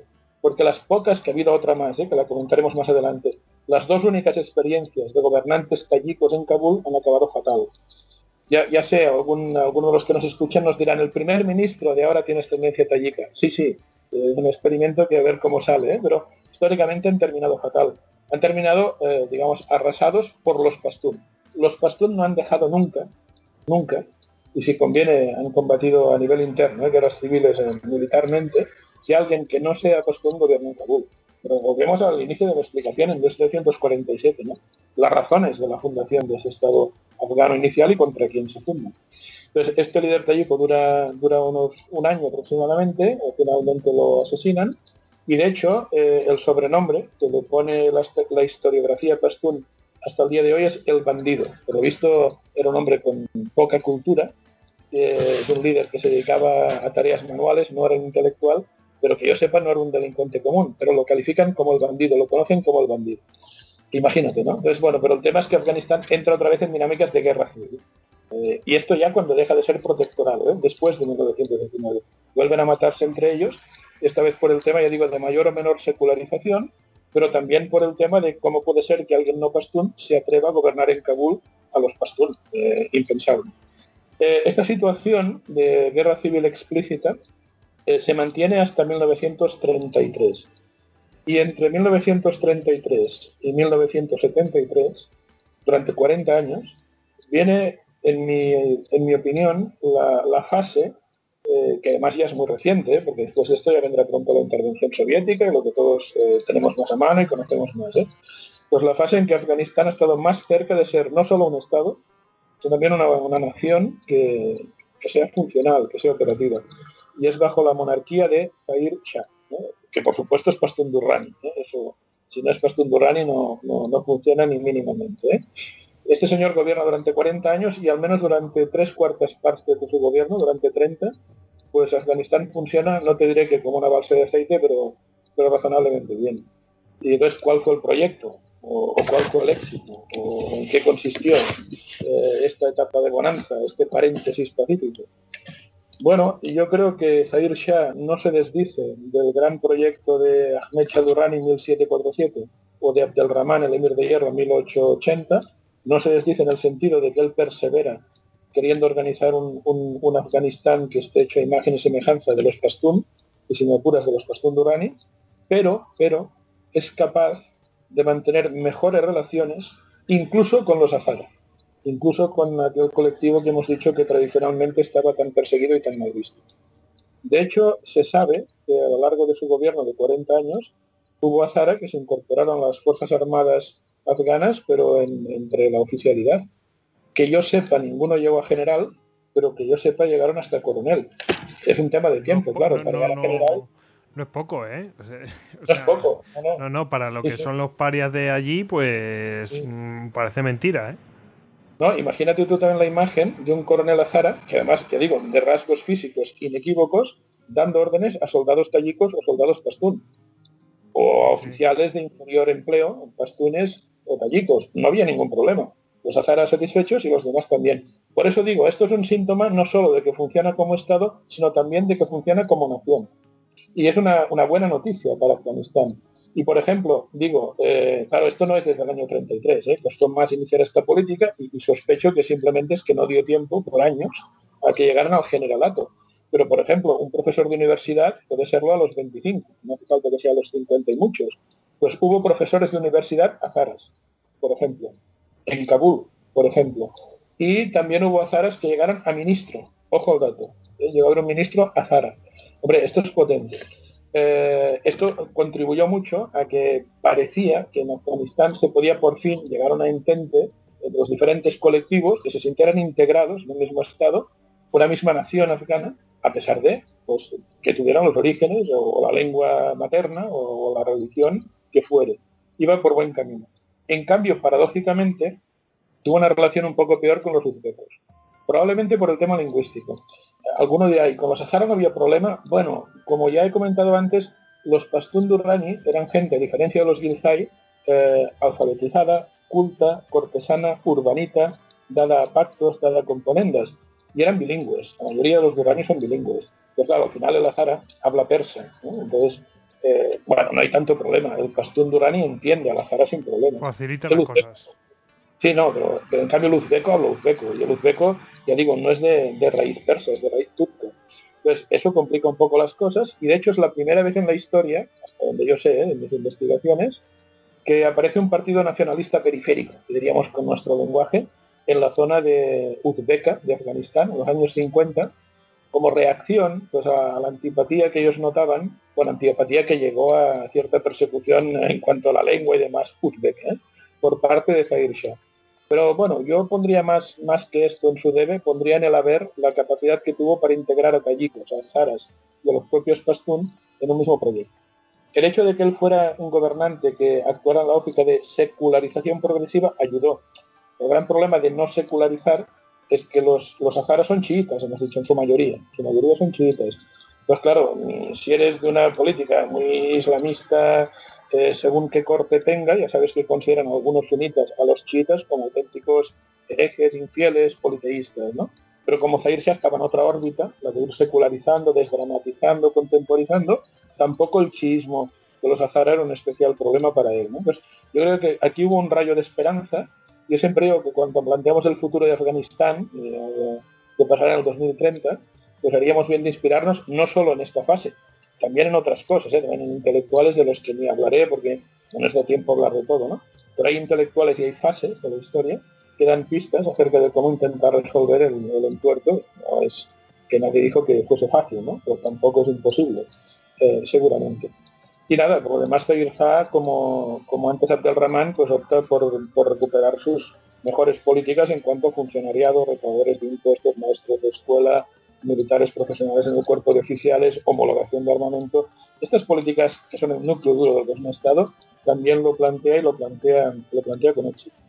Eh, Shah se rodea muy pronto de un primo suyo, llamado Daud, que además era militar, que también era Pastún Durani, claro, era primo, y hará las veces de primer ministro desde el año 53, aproximadamente 53, 53.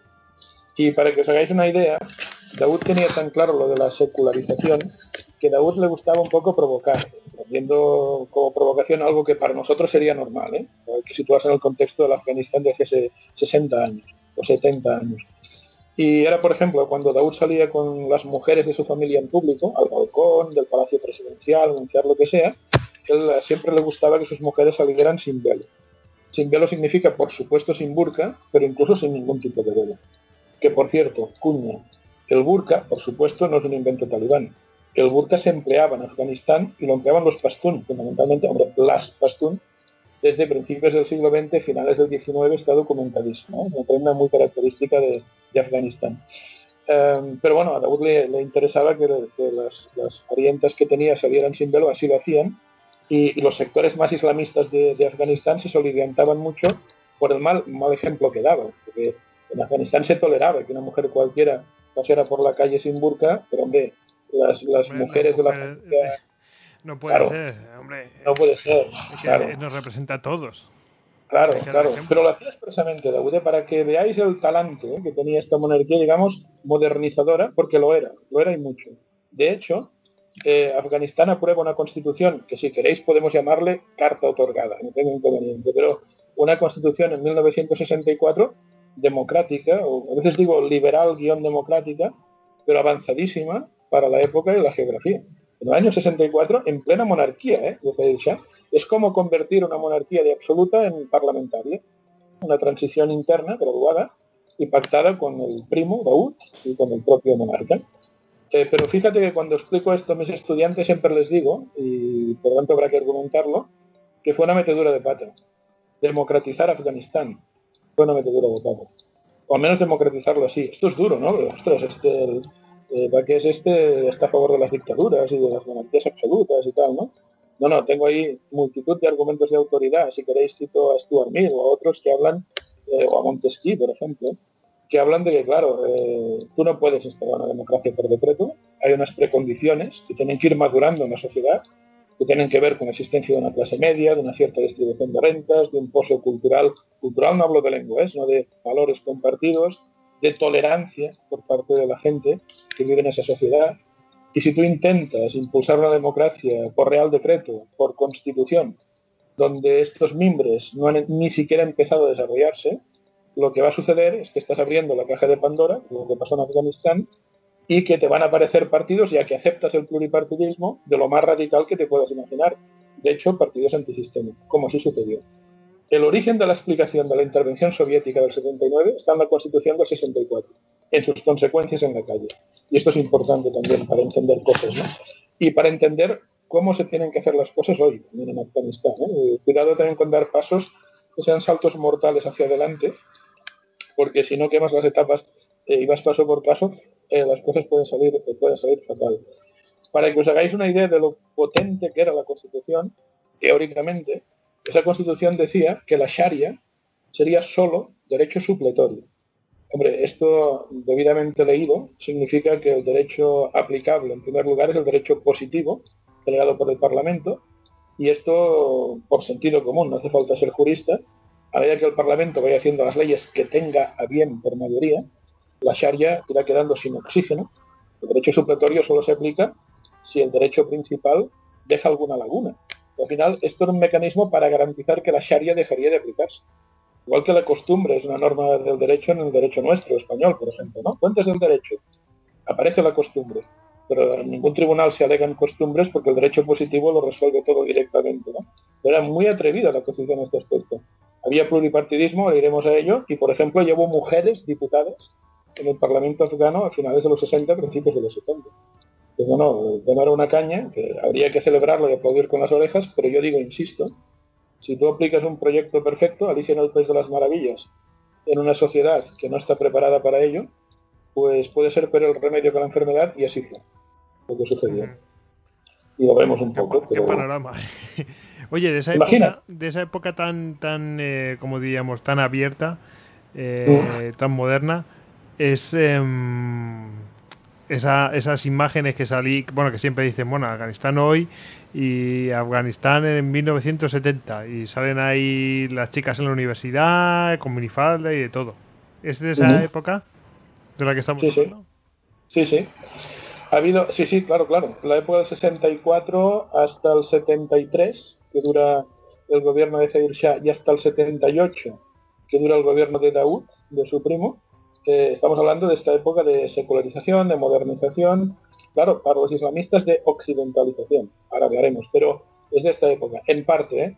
puede haber imágenes de alguna universidad afgana posterior, mm, estoy situando los años 90, por ejemplo en Mazar-e Sharif, ya hablaremos ¿eh? de los señores de la guerra, que es otro tema apasionante, eh, Rashid Dostum, por ejemplo, promocionó la universidad y se sabe que en esa época las chicas iban a la universidad pues con los labios pintados, con zapatos de tacón, muy coquetas, etcétera, ¿no? Cuidado porque la imagen podría ser de los años 90 también, ¿no? Pero eso fue en la zona uzbeca, un señor de la guerra, eh, enemigo acérrimo de los talibán. Ya hablaremos de ello, no, no adelantemos acontecimientos.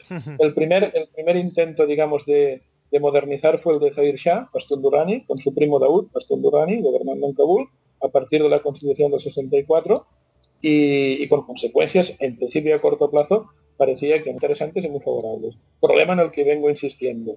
Y si alguien pide declaraciones, se las doy, ya te digo, como a nivel de teoría política. ¿eh? Montesquieu, el espíritu de las leyes, Stuart Mill, hay multitud de textos. Almon y Verba en la actualidad de ciencia política. Sin unos mínimos no puedes implementar la democracia, sea pero el remedio de la enfermedad, te las manos, se radicalizará la sociedad. La democracia, esto lo digo yo, pero es demostrable, es una excepción, excepción a nivel de historia de la humanidad. Las fases en las que vive la democracia consolidada son las menos. Y por eso ha costado tanto y por eso no es fácil. Y nadie nace demócrata. Pues en Afganistán se tiran a la piscina, no dirán si hay agua, no la hay, Alguno dirá, entonces la alternativa cuál es? ¿Quedar con la monarquía absoluta? No, procesos más graduales. Procesos más graduales. Constituciones menos atrevidas, más contemporizadoras con lo tradicional, con las estructuras de siempre, con las costumbres de siempre, para asegurar la transición, para asegurar el golpe. ¿no? Pero en el caso de Afganistán, ¿qué ocurre? Pues mira, surgen dos partidos o grupos de partidos, en un caso sí es un partido, no creo una amalgama de partidos, que están en contra del régimen de Zaire Shah y de Dawood porque se sabe, la democracia es el único sistema que permite que le surjan enanos enemigos en todas partes, legalmente. Entonces, por una parte, los islamistas se arman de razones contra este proceso de secularización y montan su partido, Jamiat e Islami. Personajes que han llegado hasta, han sido asesinados hace muy poco. Eh, los líderes políticos en Afganistán casi siempre mueren asesinados, ¿eh? pero alguno de estos ha muerto asesinado hace cuatro días, cuatro años. Rabani, Tayiko, ¿eh? pues monta su partido Jamiat, Tayiko, ¿eh? pero es coherente con lo que antes decía. ¿eh? Los tayikos son un colectivo especialmente sensibilizado contra la secularización porque algunos llegaron a Afganistán huyendo de la Unión Soviética, de la represión atea de la Unión Soviética. Entonces monta un partido en el cual también eh, está integrado Hekmatyar, que hoy en día es un líder talibán todavía viviendo y coleando, no se ha muerto muy recientemente, que no creo, pero son de esta época en contra de Zahir Shah, en contra de Daoud, en contra de la democracia. Porque ellos lo que están diciendo es que la Sharia no puede ser derecho supletorio, que ser un derecho que opera en primera instancia. Por, si acaso, ¿no? Porque he comentado, si es supletorio, puede acabar siendo un derecho puramente virtual, no, no Entonces van en contra del sistema. Y que aparece también un partido prosoviético, un, eh, una especie de quinta columna soviética en el interior de Afganistán. El conocido como Partido Democrático del pueblo afgano. Fíjate bien que no se llama Partido Socialista ni Partido Comunista, porque claro, Afganistán sociológicamente es creyente. Y además el comunismo, insisto, por tercera o cuarta vez, soviético, no es, eh, no, es no confesional, no es laico, es, ateo, es, perseguidor de, las, de los creyentes. Entonces, son hábiles y no, no, dicen Partido Socialista Afgano o Partido Comunista Afgano, pero es claramente demostradísimo la sucursal de Moscú en el interior de Afganistán, en clave geopolítica. Estamos hablando de ello para, Afganistán. Entonces, por una parte, fíjate bien, el pobre Zahir Shah y su primo, presionados por partidos islamistas, legales debido a la constitución democrática del 64, y por otra parte, presionados desde la extrema izquierda, digamos, por los prosoviéticos, que consideran que el proceso de secularización es demasiado lento y que los islamistas que también han salido a la calle son un peligro, ¿eh? que podrían hacer que Afganistán dejara de estar en la órbita soviética. Eh, una, preguntita. Em, en la revolución, eh, la, revolución iraní, ¿cuándo se produjo? O sea, 79. Mm, 79, o sea que queda un poquito todavía para llegar ahí. A lo mejor supone un detonante para lo que va a pasar. Mira, has dado, en, has puesto el dedo en la llaga. La intervención soviética se produce en Afganistán sobre todo por temor a que en Afganistán... extender, ¿no? Sí, a que pase lo mismo que en Irán. Y entonces eh, los, de un lado intervienen directamente, dicen, bueno, esto se ha acabado, venga, pum. Los soviéticos. Claro, claro, efectivamente. Sí. Pero ellos van a tener miedo en el 79. A ver, ellos lo que miran es, ¿qué está ocurriendo en Irán? Está ocurriendo que Irán en el 79 es un satélite de Estados Unidos, con el Shah de Persia, el Reza Pahlavi, claramente. Y sin embargo, es tener eh, un poco la protección, un poco no, un mucho, la protección de Estados Unidos, un movimiento islamista, religioso interno, liderado por Khomeini, aunque chiita en ese caso, en Irán, se eh, hace con el poder. Pues el gran miedo de la Unión Soviética en el 79 es que en Afganistán ocurra lo mismo, aunque esta vez liderado por sunitas, que son mayoritarios, a pesar de que, ya iremos hablando de ello, no, os preocupéis, pero llegando al 70 y pico, Afganistán casi era un satélite de la Unión Soviética, de facto, aunque se resistían un poco los afganos. ¿eh? Pero claro, si los chiitas iraníes pueden con un satélite de Estados Unidos, ¿por qué los sunitas afganos no van a poder con un medio satélite de la Unión Soviética? Pues sí que se perdería el control de Afganistán. Pueden intervenir militarmente. Pero también intervienen, pues lo conectaba con la Constitución del 64, porque la Constitución del 64, al permitir que se creen estos partidos y al darles la calle, va a permitir que se radicalicen y va a generar el caldo de cultivo para que Moscú detecte, vea que aquello vuelve a ser un Estado ingobernable, un Estado anárquico, un Estado con violencia en las calles, un Estado que se les escapa de las manos. Pues quieren tener controlado su patio, su patio trasero, que es Afganistán. Eh, si no hubiera habido la Constitución del 64, hubiera sido mucho más moderada, mucho más prudente, mucho más gradualista, pues seguramente lo otro hubiera sido más fácil de evitar. no hubieran dado tantos alas ni a los islamistas ni a los prosoviéticos.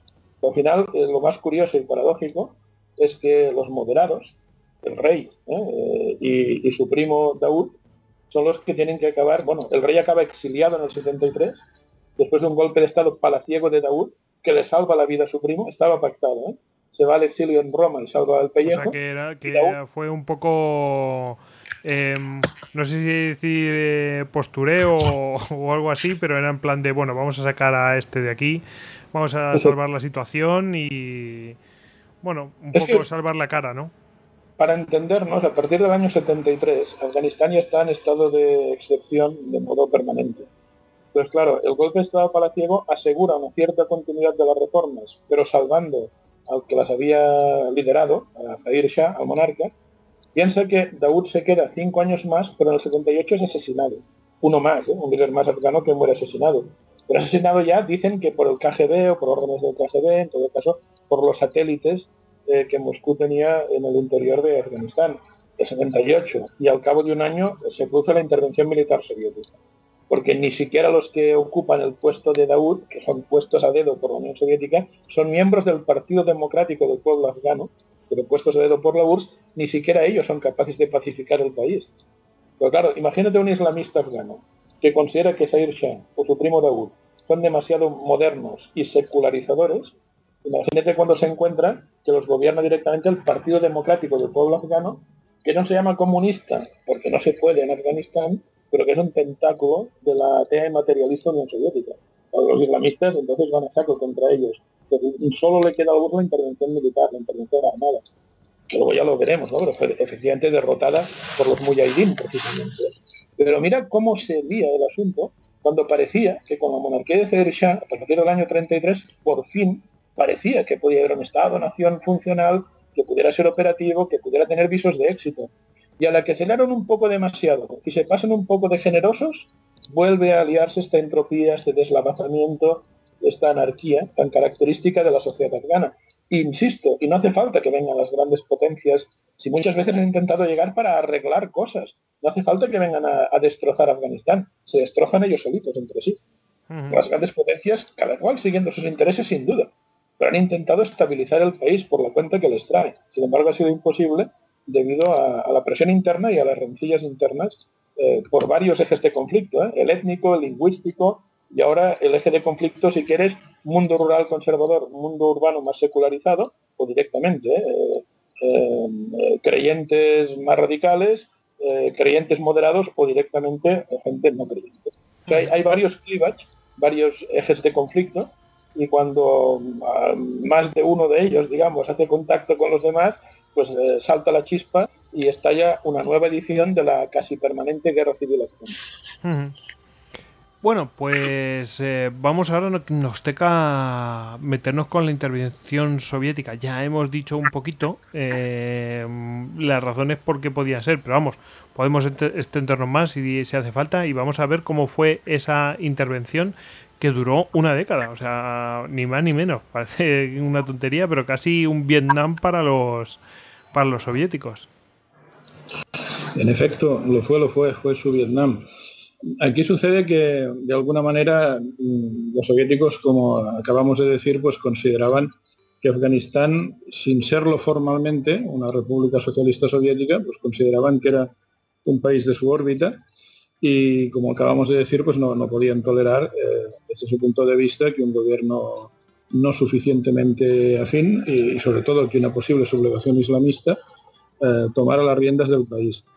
Cuando ellos eh, organizan el poder, de acuerdo con su gusto, en el año 79, pues ya ponen al presidente de turno, Barak Karmal, Pastún, del Partido Democrático del Pueblo Afgano, y lo que sucede es que funcionan como federador externo, es decir, eh, la presencia militar soviética sirve para aunar los esfuerzos de diversas eh, etnias afganas, de las que hemos venido hablando, en contra de esos soviéticos. Es decir, cuando hay un enemigo externo, lo que termina sucediendo es que sí que se unen los afganos.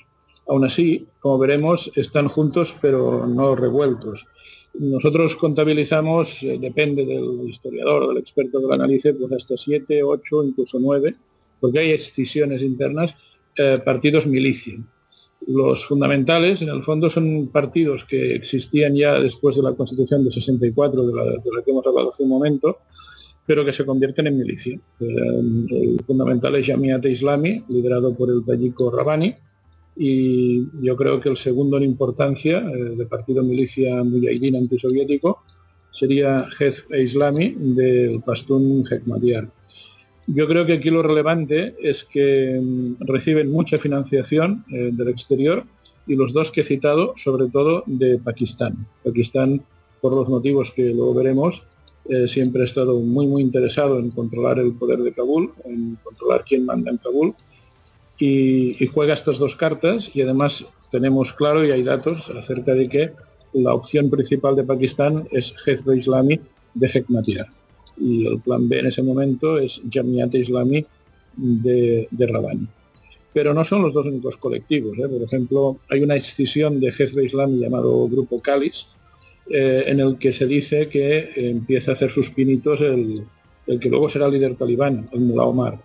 Y luego hay grupos muy interesantes, como por ejemplo eh, el grupo Itihad, que es un grupo pro-árabe, que de hecho está financiado por Arabia Saudita, que está liderado por Abdul Sayyaf y que por tanto también traslada a Afganistán pues toda la lógica bajavita, que luego también acabará siendo muy fuerte, como sabéis, en, Al-Qaeda. Y yo creo que lo destacable es que, bueno, todos ellos de momento, ¿eh? y alguno más que, citaré, luchan contra los soviéticos, pero como veis, en el fondo tienen la agenda un tanto marcada por el patrocinador. Pues los hay que son caballos de Troya pakistaníes y los hay que son caballos de Troya de Arabia Saudita y por tanto las agendas de estos estados, que no son grandes potencias mundiales, pero sí son potencias regionales, pues están presentes a lo largo de la guerra contra los, contra los soviéticos. Luego hay una serie de... Recordemos que eh, por parte de... O sea, Arabia Saudita es sunita y los afganos mm, no se llevan muy bien con los chiitas, ¿no? Sí, claro, y además es cierto, porque, bueno, Pakistán también es básicamente sunita, igual que Arabia, pero, por ejemplo, lo dirás por eso y tienes mucha razón, el grupo eh, financiado por Arabia Saudita, el grupo Bajavita, es por definición especialmente hostil contra los chiitas. Y esto a medio plazo va a traer problemas gordos en Afganistán, porque de hecho son muy reacios a que los Azara participen de la misma aventura. Por eso te comentaba que sí que es verdad que en Afganistán, cuando aparece un enemigo externo, tienden a unirse los diferentes colectivos, pero yo decía, tienden a unirse y van juntos pero no revueltos. ¿eh? Luego veremos eh, qué ocurre con los grupos Azara que combatían también a los soviéticos. Eh, es decir, bueno, lo puedo adelantar, como nuestros amigos sospecharán, van, a tener también su propio patrocinador externo, pero que va a ser Irán. Y entonces ya la tenemos liada, porque Irán y Arabia Saudita son rivales geopolíticos en la zona, pero resulta que Arabia Saudita fomenta y financia a unas milicias antisoviéticas, e Irán fomenta y financia a otras milicias diferentes, también antisoviéticas, pero que entre sí no se tragan. Eh, claro, los efectos de esto los veremos eh, enseguida, cuando hablemos de la, fase de guerra civil, formal, porque Afganistán ha vivido casi siempre en guerra civil, pero hay fases que los historiadores no dudan en ponerle este epíteto, y, claro, se van a notar pues eh, estas diferencias de patrocinadores en forma de un enfrentamiento, se van los soviéticos y enseguida se enfrentan entre sí los diferentes colectivos afganos. Y, no, y te iba a comentar también que incluso había grupos que son muy moderados y muy queridos por Occidente, en especial por Estados Unidos, que se agrupaban en torno a lo que se iba a llamar el, Movimiento de Liberación Nacional Afgano, eh, con políticos como Mojadedi o como Gailani, que son Pastún Durrani, que representan un poco lo que serían los pastunes urbanitas, ¿eh? aquellos que decíamos desde el principio que son políglotas, que hablan al menos persa bien y que son más dados a componendas y a pactos. Pero claro, estos grupos en plena guerra contra los soviéticos destacaron menos por, su propio perfil, que, siempre es menos guerrillero, eh, siempre es más cortesano, siempre eh, es, más dado a negociaciones, que no era, no era lo que tocaba en aquel momento. Pero es muy curioso, porque claro, Occidente hace una apuesta por estos grupos en los que ya empieza a aparecer un jovencísimo Amit Karzai, por ejemplo, en este movimiento o frente de liberación nacional afgano, pero que tendrán un papel mm, bastante periférico a la hora de poner muertos sobre el terreno y de asumir méritos y de ponerse medallas ¿eh? contra los soviéticos. Y luego, bueno, aparte de estos grupos, como decía el que ha salido antes, eh, el grupo de los Azara, eh, que estaba liderado por Ali Mazari y financiado por Irán. Y luego hay una cosa muy curiosa, que es que los uzbecos, se van a mantener fieles al gobierno afgano títere de la URSS, y si quieres verlo así, a la URSS, hasta prácticamente el último momento. Los uzbecos van a luchar contra el resto de etnias afganas al lado del gobierno. Eh, es cierto que su caudillo, que, luego iremos hablando de él, ¿eh? porque ha sido el señor de la guerra con diferencia más importante de Afganistán y ha sido vicepresidente y ministro en los gobiernos posteriores y todavía ostenta cargos, que es eh, Rashid Dostum, el líder, eh, sin embargo, mm, en el último momento va a traicionar eh, a la causa del gobierno afgano, a la causa prosoviética, y por eso al final se le ha contabilizado entre los que derrotan a los soviéticos, porque fue decisivo su cambio de bando, pero fue muy hacia el final. Y esto lo enfatizo porque el mensaje más que nada es que incluso en estas circunstancias, con un federador externo que es la URSS, incluso en estas circunstancias cuesta mucho eh, que todos los colectivos afganos vayan juntos, aunque ni siquiera revueltos. ¿eh? Pero bueno, dentro de lo que cabe el mensaje es este, ¿eh? enemigo externo, cohesión interna, aunque sea con matices, aunque sea con algunas Qué, qué, interesante lo que cuentas, que claro, el más poderoso de todos ellos, en el momento que se da la vuelta, prácticamente liquida la, situación, o sea, ya desnivela la balanza. Sí, lo que pasa es que esto ha, hecho que, que, Rashid Dostum tenga la fama, probablemente merecida, ¿eh? De posibilista, de advenedizo, de hipócrita. Los talibán, por ejemplo, siempre lo consideraron muy hipócrita. Eh, y sin embargo es un tipo que cae bien a Occidente, porque por avatares que iremos viendo, eh, Rashid Dostum eh, pues está muy enemistado con los talibán precisamente, y él siempre dice que si Occidente le deja las manos libres y lo financia, él acaba con los talibán en pocas semanas. Y realmente se las tuvieron en el conflicto afgano al final, pero bueno, es un tipo que genera poca confianza, por motivos, ya digo, probablemente más que razonables. Y esto también es otro drama de las intervenciones occidentales en este tipo de países. Puedes encontrar políticos que por su perfil, por sus intereses, por la geopolítica, te pueden ir bien, pero que no son personajes de los que te puedas fiar mucho, ni siquiera en el mejor de los casos, ¿eh? como sería el de Dostum, en función de sus objetivos en Afganistán o de su convivencia con estas potencias occidentales no hay mucho donde escoger. Esa es la realidad en este escenario. Madre mía. Sí. Sí, sí, es un país indómito, pero ya digo, no, ni siquiera como bloque. Cada una de las etnias, cada uno de los pueblos que componen Afganistán eh, tiene una personalidad muy marcada, como hemos ido viendo en esta primera parte del de, Histocast. Y, bueno, yo creo que es lo que ha fallado muchas veces, ¿eh? el, meterse dentro de esta mentalidad o de estas mentalidades en plural y entender bien cuáles son sus agendas, a qué aspiran, cuáles son sus filias, sus fobias. Eh, esto no significa que entendiéndolo seamos capaces de arreglar todo o de arreglar algo, pero si no hacemos ni siquiera este esfuerzo, evidentemente aquí es la ceremonia de la confusión. Bueno, mm, no sé si quieres hablar más en profundo de la intervención soviética o si no seguimos al siguiente, no diría apartado, sino la siguiente etapa. Sí, podemos ir avanzando si quieres, porque vamos con la siguiente etapa que, lo veas. que, no es poca, ¿eh? la que viene ahora. Claro, sí, sí. No, te iba a comentar que la parte militar, creo que además la, la he ido comentando en otros posts, estrictamente militar, en otros histocast, eh, podemos ir avanzando en este escenario más, geopolítico, y, en efecto, eh, la siguiente etapa es la que comentaba que en los manuales, en los libros, está codificada como guerra civil, ¿eh? sin perjuicio de que casi toda la historia afgana sea una guerra civil latente, que con, puntas, digamos, de, más violencia, pero es que esta es de máxima violencia. Y yo creo que es muy sintomático el hecho de que cuando los soviéticos se van, bueno, hay un interludio de tres años, ellos se van en el 89, dejan un gobierno, bueno, que prácticamente es un sucedáneo del gobierno soviético anterior, liderado por un pastún, eso sí, eh.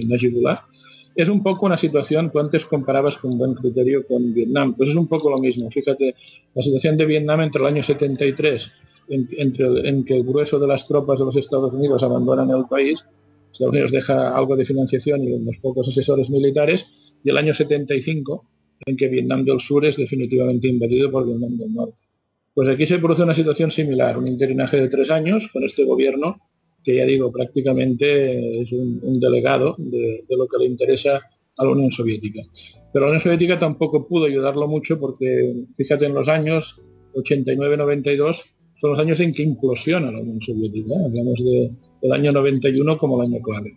Entre unas cosas y otras, el gobierno de Najibullah pues queda en descubierto, digamos, y es una víctima propiciatoria de los mujahidines que habían expulsado antes con éxito a los soviéticos.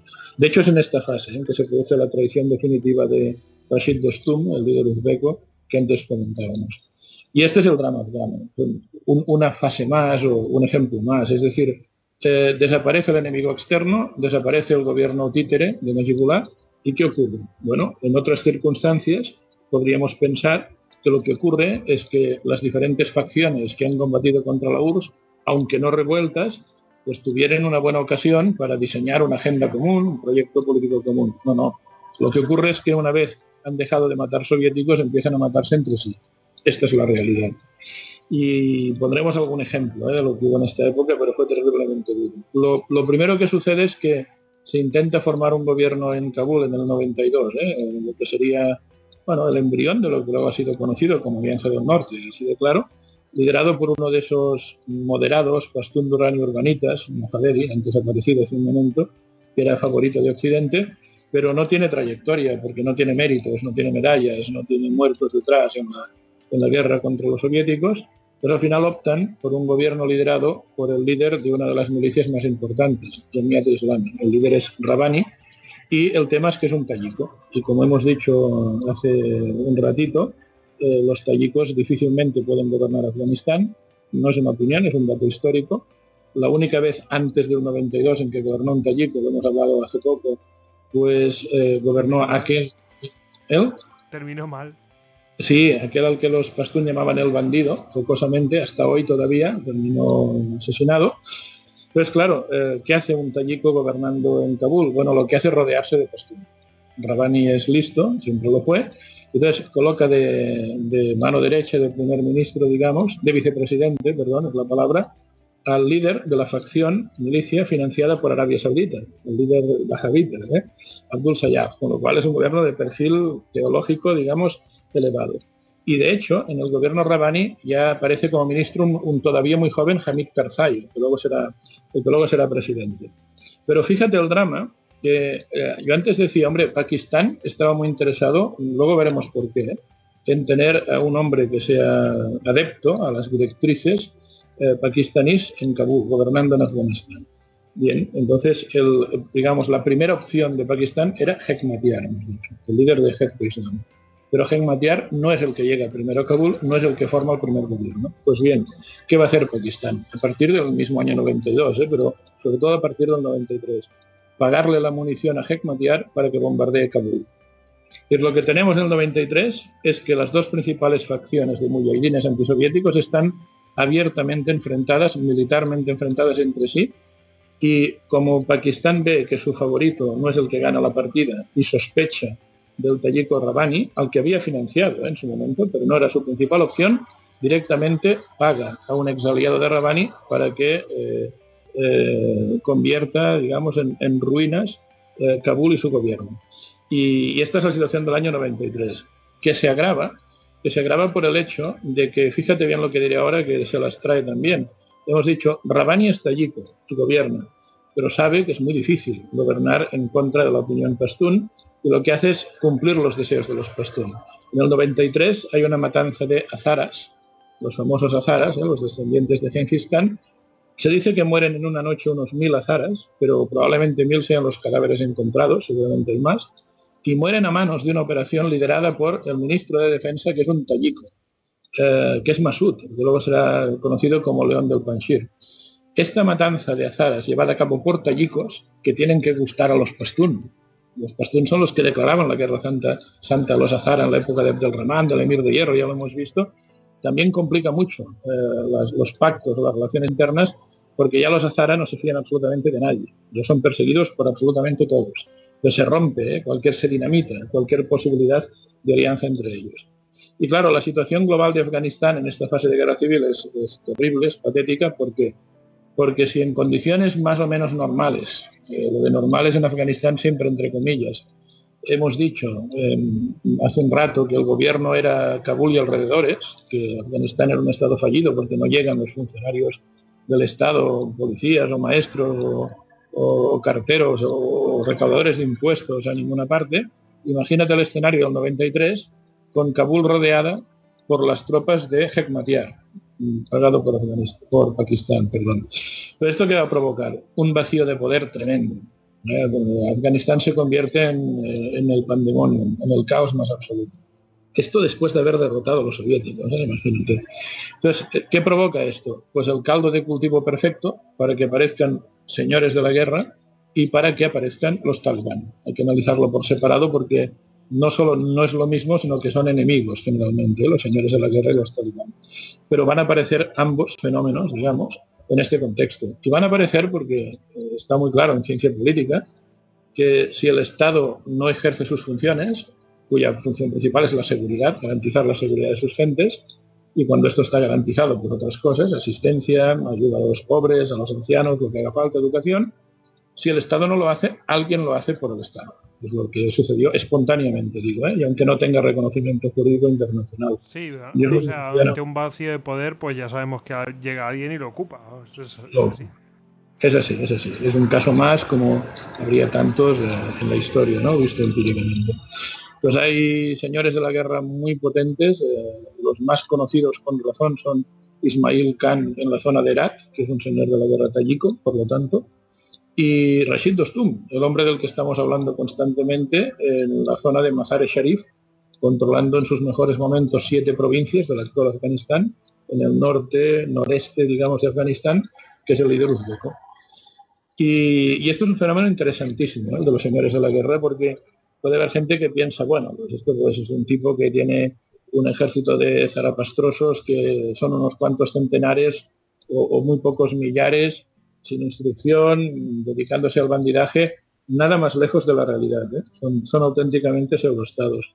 Ismail Khan, por ejemplo, en la zona de Irak, tenía un ejército de unos 20.000 hombres perfectamente uniformados, con armamento perfectamente homologado, con buena instrucción, armamento de procedencia soviética, ¿eh? como es de suponer, casi diría rusa, por aquello de que estamos ya en el 93, 94, 92, 95, pero en fin, es igual, rusa soviética, eh, incluso tienen carros de combate, tienen vehículos blindados de transporte de tropas, armas colectivas pesadas, morteros, antiaéreos, helicópteros de combate y, dicen eh, que tuvieron incluso en servicio por algún tiempo algunos MiGs, por aquello de también recoger algunos que se habían dejado o algunos los soviéticos, canibalizar y durante algún tiempo volaron algunos MiGs al servicio de estos señores de la guerra. Ojo, eso no es cualquier cosa, tienen gente instruida para eso.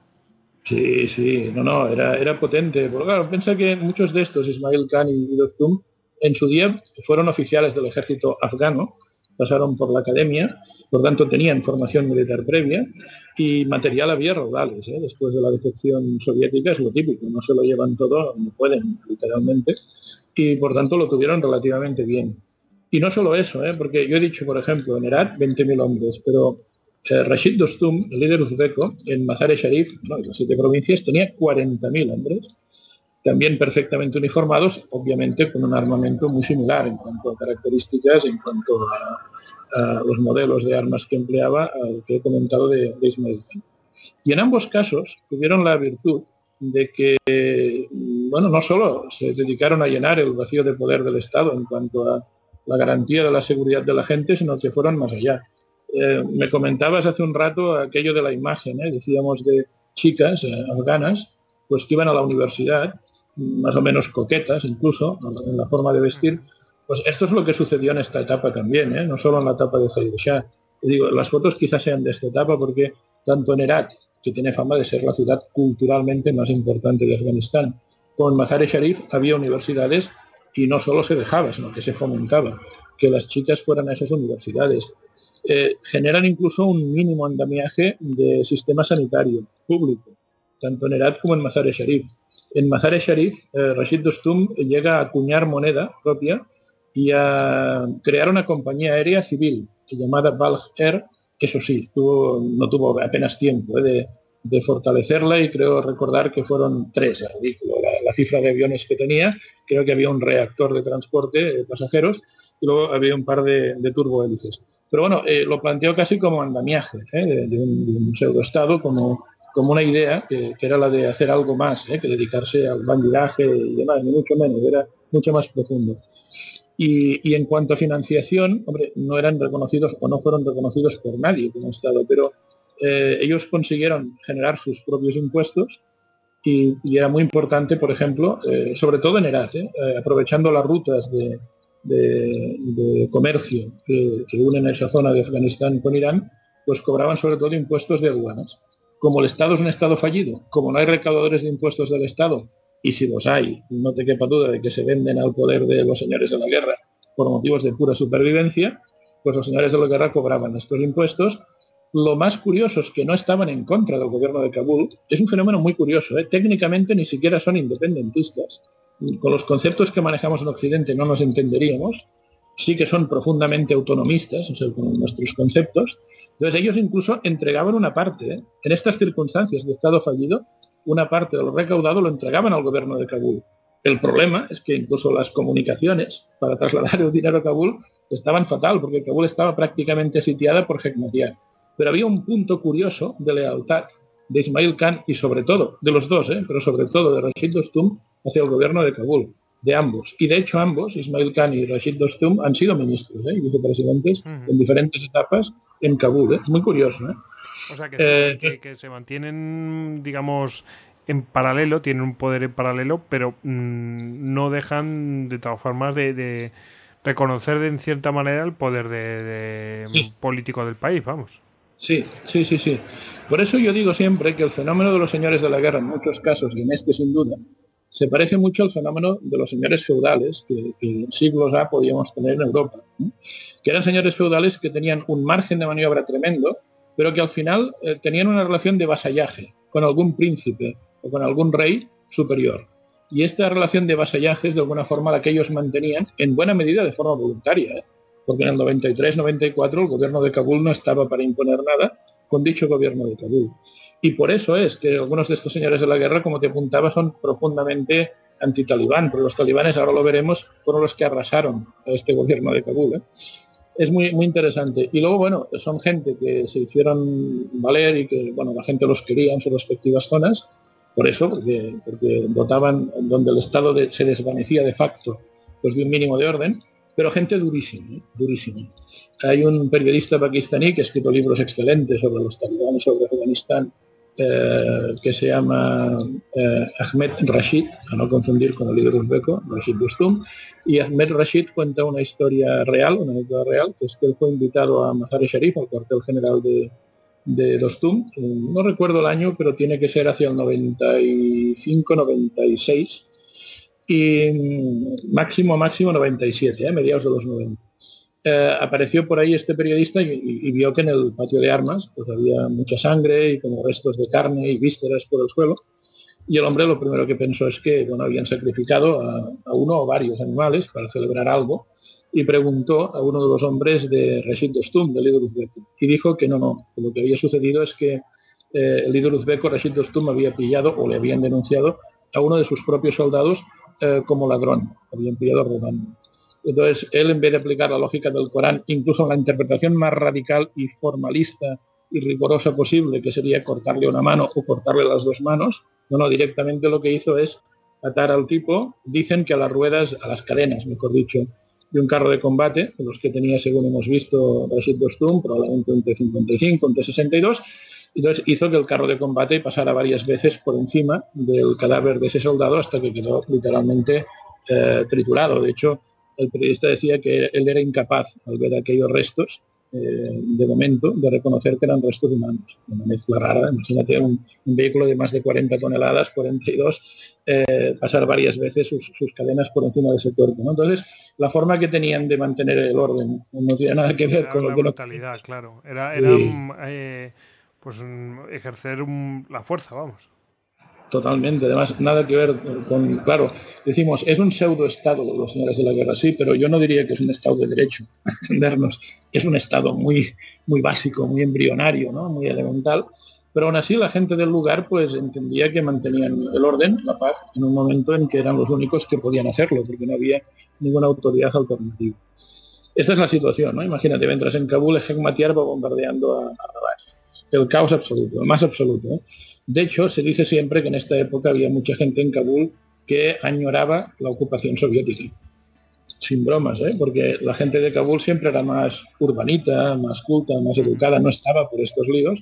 Y de hecho, las grandes eh, huidas, digamos, de esa clase media afgana, urbanita, capitalina, que hablaríamos de médicos, de abogados, de, funcionarios públicos de cierto nivel, se produce en esta etapa. ¿eh?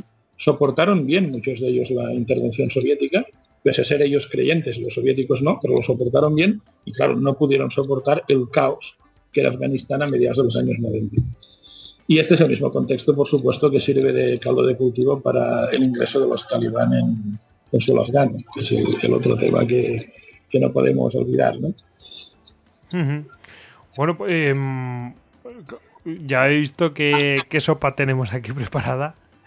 Eh, de dónde vienen, dónde vamos a entrar en la intervención soviética y lo que sale a resultas. Eh, y ya vamos a ver después a dónde nos lleva. Pero eso ya seguiría una segunda parte, ¿no, José? Bueno, habría que hablar un poquito de los talibán, si quieres. Podemos o, dejarlo para la segunda parte y vemos los talibán y otros actores. Como veas, ¿los introducimos ahora o a la vuelta? Bueno, si quieres lo dejamos para la segunda parte. Sí, sí, lo dejamos para la segunda parte. Empezamos por los talibán y vamos viendo el papel de, otros actores o de los actores, digamos, que influyen en la política afgana. Ok, perfecto. Pues nada, vamos a ir a un pequeño, una pequeña pausa, un descansito y volvemos con estos señores, los talibán. Perfecto.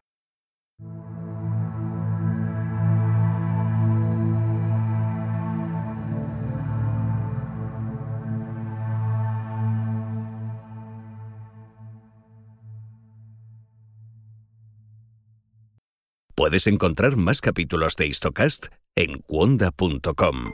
Y además, ¿y si pudiéramos conversar con aquellos grandes personajes de la historia que nunca concedieron una entrevista? Atila. Yo soy duro con quienes no se me someten. Juana de Arco. No permití jamás que se abusara de un prisionero. Alejandro Magno. Desde muy niño se me educó en el conocimiento de las armas. Poncio Pilatos. Necesitaba controlar a los samaritanos, mm, mostrarles autoridad. Napoleón. Austerlitz fue para mis generales la demostración y lo será en los libros que glosen la historia militar de mi tiempo. Cuanda, la comunidad de podcast independientes en español, presenta Entrevistas con la Historia. Con Óscar Gómez.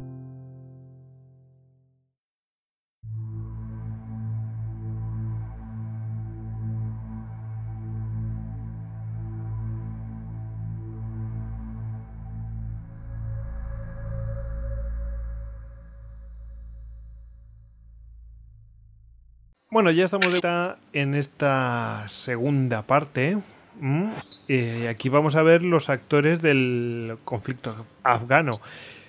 Y como habíamos prometido antes de esta pausa, bueno, pues vamos a hablar de los talibán, que bueno, yo creo que son protagonistas claramente, eh, pues a partir de, de ahora, vamos. Eh, si ya antes mm, tenían un papel bastante preponderante, a partir de ahora nos van a sonar por todos lados.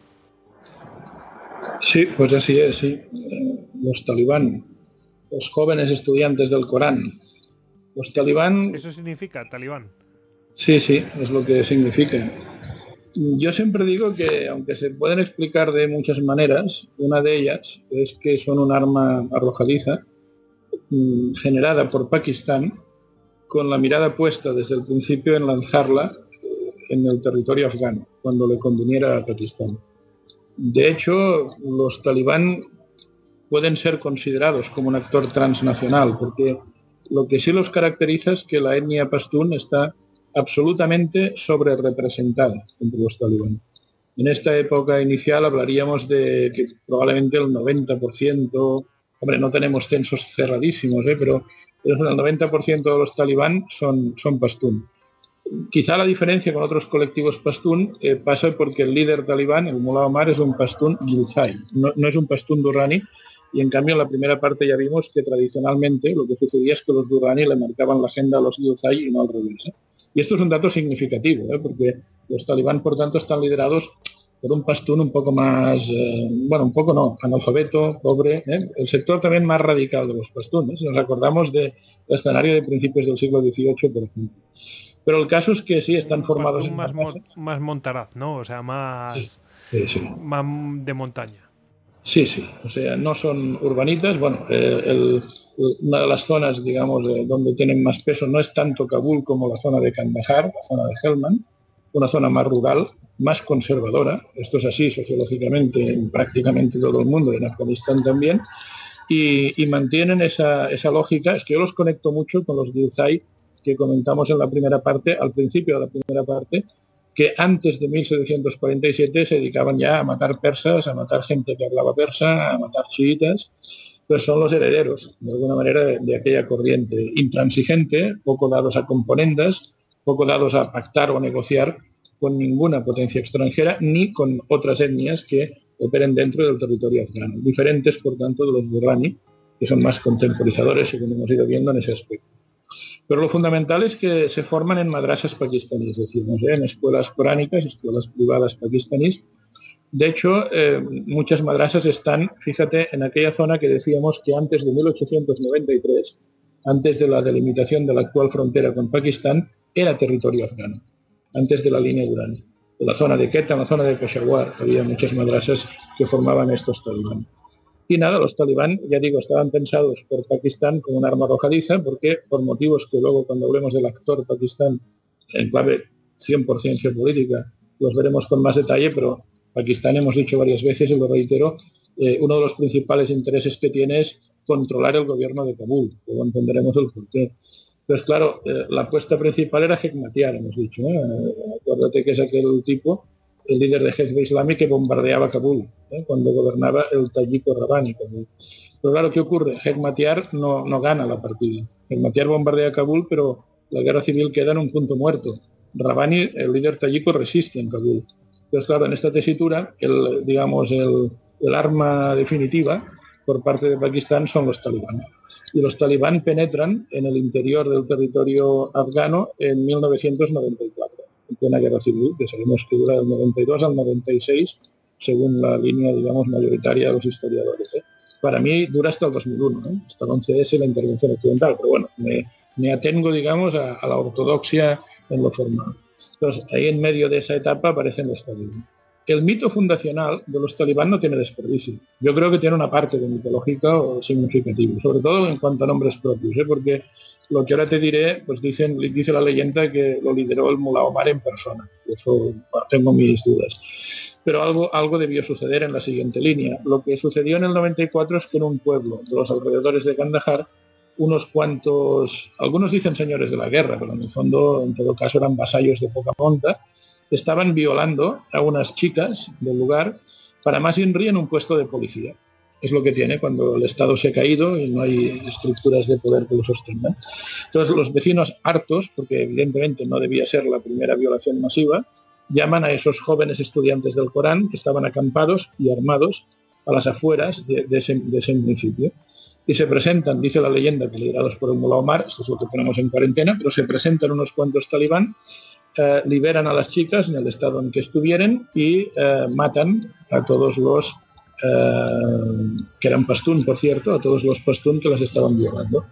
Dice la leyenda que los atan, bueno, los cuelgan del cañón de un carro de combate los ahorcan, digamos, eh, atándoles eh, la, soga al cañón de un carro de combate, elevan el cañón hasta que los pies se despeguen del suelo, etcétera, van poniendo de moda el tema del castigo público como una de las armas disuasorias fundamentales de estos Los talibán, que son o cómo son? Bueno, son bajavitas, eh, profundamente antichiitas, eh, bueno, quieren volver a una lectura muy primigenia del, Islam, muy, algunos decimos medievalizante, por algunas de las, de las costumbres que defienden o de las cosas que critican.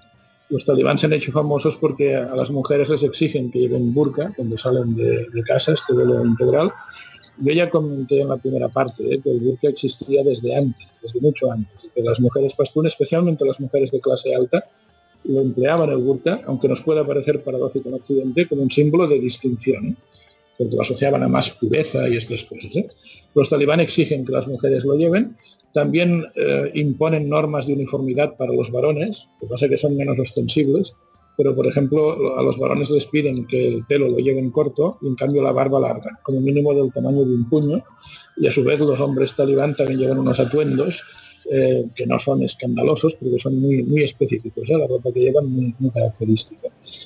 Y por tanto hay, normas y restricciones para todos. Aparte de las restricciones típicas del Corán, que por supuesto las mandan respetar, el no beber alcohol o no comer carne de cerdo, los talibán se hicieron famosos porque lo prohibieron casi todo. Que casi habría que ver que, dejan que se haga, porque prohíben los deportes. Bueno, las mujeres todos los deportes, porque practicar deporte con burka evidentemente es complicado de hecho, hubo alguna, alguna deportista que quería competir toda cubierta y, y aún así no lo dejaban. O sea. Sí, sí. Era un mal ejemplo. Sí, sí. sí era un mal ejemplo. Ahora, pues para ver pelis de Rambo. A eso sí. Pero las únicas pelis que veían, ¿eh? ¿eh? las únicas. A los niños, por ejemplo, también les prohíben jugar con los juegos eh, ancestrales. Ahí el típico juego de los niños es jugar con cometas. Fabricaban sus cometas y jugaban con ellas. Eh, los niños pastún incluso, ¿eh? hablamos de zona pastún de momento, ¿eh? porque penetran por la zona de Kandahar, Y los talibán alegan que esto es una idolatría, porque la cometa vuela, la cometa está en el cielo, entonces el niño mira al cielo y mira, mira un objeto celeste y lo entienden como idolátrico, y por tanto también lo prohíben. Prohíben la música, prohíben el baile, prohíben la televisión, prohíben el cine, prohíben las cintas de vídeo, hablamos del 92 en Afganistán, todos los medios de reproducción audiovisuales y eso sí, la anécdota es esta, que en efecto a los talibán, a los líderes talibán, les encantaba saborear las películas de Rambo, especialmente aquella en la que Rambo interviene ayudando a los mujahidines contra los soviéticos en Afganistán. Pero esto tiene que ver también, ya lo iremos viendo, con la mitología, o aparecerá, no es que sea el objeto central de este caso de hoy, pero la mitología que se creó eh, a raíz de, la campaña antisoviética de la que participó Al Qaeda y Bin Laden, luego hablaremos de ello, ¿eh? todavía es pronto, en algún momento que lo vendieron como una cruzada ellos mismos, ¿eh? Una cruzada de la gente del libro, que son cristianos, musulmanes, judíos, en ese caso cristianos musulmanes, contra los ateos, materialistas, comunistas soviéticos. ¿eh? hay una, una historia detrás, hay un argumento detrás. Bueno, el caso es que los talibán eran muy duros en la aplicación de, de la Sharia, muy duros en la represión de las conductas que consideraban ilícitas, bueno, por supuesto también la persecución, por ejemplo, de los homosexuales era tremenda por parte de los talibán. Ellos aplicaban la lógica de la ordalía, del juicio divino. Eh, para los homosexuales tenían dos técnicas fundamentales. En una, al sospechoso de homosexualidad lo tiraban de un edificio de varios pisos. Eh, si sobrevivía, cuando, cuando su cuerpo impactaba con el suelo, entendían pues que no era homosexual o que por lo que fuere, pues Alá lo dejaba vivir. Aunque yo he visto alguna cinta en que rematan a un suelo de YouTube. ¿eh? Y otra técnica era enterrarlos de medio cuerpo eh, cerca de un muro de, piedra, este, una casa pues derruida normalmente, eh, o, o semi-derruida. Pues por detrás iba una excavadora, alguna máquina para derribar el resto del muro encima del, sospechoso y de nuevo, pues luego retiraban las piedras. Suena chiste, pero es como lo hacían. Si, si estaba vivo, pues entendía que el juicio divino había sido favorable que a pesar de los pesares merecía vivir o quizá la acusación, entre comillas, pues era falsa. ¿no? Ese juicio, fueron- de Dios, ese juicio de Dios yo creo que lo he visto con eh, pero con una mm, eh, cuchara al fuego y, y si y tenía que pasárselo a la mujer que la acusaban de adúltera tenía que pasárselo por la boca tres veces entonces Imagínate. si, si sufría quemadura que, Ujú. que yo estaba pues imagina prácticamente al rojo pues Claro. es que había sido adúltera si no pues eh, si no se le quemaba la lengua pues mm, quiere decir que que ella estaba tranquila, que había salivado bien y que, bueno, pues que había habido un juicio divino y que, que quedaba suelta. Sí, sí. Tremendo, tremendo. Parecido, ¿no? Es la misma lógica. Cambia la mecánica, pero es la misma lógica. En efecto. Y, y sabes lo más interesante de todo, es que los talibán eran como eran, lo acabamos de comentar, que el mito fundacional también lo he expuesto, entonces lo que sucede en Afganistán en el año 94-95 es que la gente de los pueblos del sur, de la zona de Kandahar y Helmand, eh, suplica que lleguen. Aclama a los talibán, reclama que lleguen los Para talibán poner, para po- poner orden. para poner orden. Yo siempre digo a mis alumnos que la teoría que mejor explica esto es la teoría de Hobbes en el Leviatán, escrita en un contexto de guerra civil pero inglesa, está escrito en 1651. Y, sabes que la teoría de Hobbes es muy sencilla, dice que la gente que está en situaciones de guerra civil tan complicada como la británica, la inglesa, todavía no estaba Escocia de entonces, o la afgana, haciendo cálculo racional y digamos en buen uso de sus facultades mentales, será capaz de renunciar a todos sus derechos y a todas sus libertades, literalmente, a cambio de que ese leviatán, que es el otro nombre del Estado, les proteja el derecho a la vida, el derecho fundamental. Y esto es lo que estaba pasando en Afganistán. Pero hasta extremos increíbles, ¿eh? o sea, eran aclamados. ¿eh? Los Básicamente, básicamente, cuando lo puedes perder todo, mm, prefieres perder por lo menos todo, pero, pero la vida no. Porque Exacto. ya a partir de ahí construyes, si es que puedes construir, claro. Pero, pero vamos, eh, si te arrebatan la vida, te han arrebatado todo. Exacto, Te han exacto. Pero un hasta punto que... de no retorno, básicamente. Exacto, claro, claro. Y de la otra manera, pues tú dices, vale, eh, no tengo ninguna libertad, sé que me tengo que atener para sobrevivir, pero pueden venir tiempos mejores. A, a los muertos la libertad pues no les sirve absolutamente de nada. Sí, sí, los, Pero esto tiempos, luego- los tiempos mejores fu- fueron los pasados para los muertos. Bueno, eh, seguro, seguro. No, no, y la situación, ya te digo, era muy al límite desde el punto de vista humano. Desde el punto de vista de los derechos no había ninguno apenas, salvo el derecho a la vida. Desde el punto de vista humano era una situación caótica, desastre absoluto. Y no, lo de tiempos pasados mejores, reitero el mensaje anterior, que había mucha gente que pensaba entonces claramente que la ocupación soviética había sido una bicoca. Como la ocupación o el protectorado británico que no recordaban quizá solo o solo los más, más viejos del lugar, ¿no? porque terminó en 1919, alguna habría todavía a principios de los 90, vivo seguro. Cualquier época pasada fue mejor, incluso con potencias extranjeras dentro. Porque estamos hablando de una situación en que no hay ninguna potencia extranjera que domine Afganistán, a no ser que consideremos directamente a los talibán como, bueno, eh, parte del proyecto pakistaní. ¿eh? Hasta cierto punto sí, sí podría ser considerado de, de esta manera. Luego el Mullah Omar tuvo algún mérito también, un poco como los señores de la Guerra del Norte, porque él era conocido como un Robin Hood entre los Pastún Gilzai y Durrani, porque hacía mucha obra social. No, no me preguntes de dónde sacaba el dinero o a quién extorsionaba, pero lo cierto es que daba de comer a mucha gente que en esa guerra civil pasaba hambre. Pero claro, es otra forma de poder perder la vida, de hambre, ¿no? Muertos de hambre. Y esto los talibán también lo cuidaban. Y hay algo que hay que reconocerles todavía en esta etapa, que es que los talibán eran una especie de monje soldado. Pero la parte de monjes también era creíble en esta etapa, ¿eh? luego esto fue cambiando. Es decir, era gente casta, en el sentido técnico de la palabra. ¿eh? El que estaba casado, pues yacía con su mujer, pero nada más. Y el que estaba soltero no yacía con nadie. Y esto lo agradecía mucho la gente de Afganistán. ¿Por qué? Porque la alternativa que habían vivido son las violaciones sistemáticas cuando entraba un colectivo en el pueblo de otro. Y esto los talibán lo respetaban mucho, incluso de momento, luego esto cambió hacia el 98, 90, sí, 98, pero en esta etapa primera eh, eran muy respetuosos. ¿eh? Y eso también les daba un aura de justicieros justos. Y encima yo digo, haciendo caridad a los pobres como manda el Islam. Lo digo también porque estos fenómenos os explican, bueno, yo no tengo tiempo de hacerlo con todo detalle, como es lógico, ¿eh? pero os explican medianamente bien o es imposible entender nada. ¿cómo, es posible, que los talibanes tuvieran tanta extensión? Pues hombre, pues porque mm, es mm, la gente, pues por un lado, pues eh, dejó que se acercaran por porque estaban muy desesperados y por otro lado porque los propios talibán pues se, se, portaban de una manera respetuosa en un comienzo. Sí, así es. De hecho, hay algunos historiadores que dicen, hombre, algunas normas de las que impusieron son duras, pero dicen, no os creáis que las normas que existían, por ejemplo en el Pashtun Wali, en el código, código ético de los Pashtun tradicional milenario, dicen, no os penséis que eran mucho más blandas. Claro, eran gente muy endurecida ¿eh? por, la vida. O sea, eh, el talibán podía ser especialmente contundente contra la adúltera o contra el homosexual. Pero mm, en el fondo, en lo sustantivo, eh, los pastún no talibán también eran muy críticos, evidentemente, con las adúlteras o con los homosexuales. Por tanto, el plus de crueldad venía a compensarse a ojos de aquellas gentes por el plus de justicia, por el plus de caridad el plus de ayuda al desfavorecido que incorporaba a su discurso y a su práctica al Mullah y sus secuaces. El caso es que fue un éxito. Los talibanes en el 94 fue un éxito, conquistaron Kandahar, conquistaron todo el sur.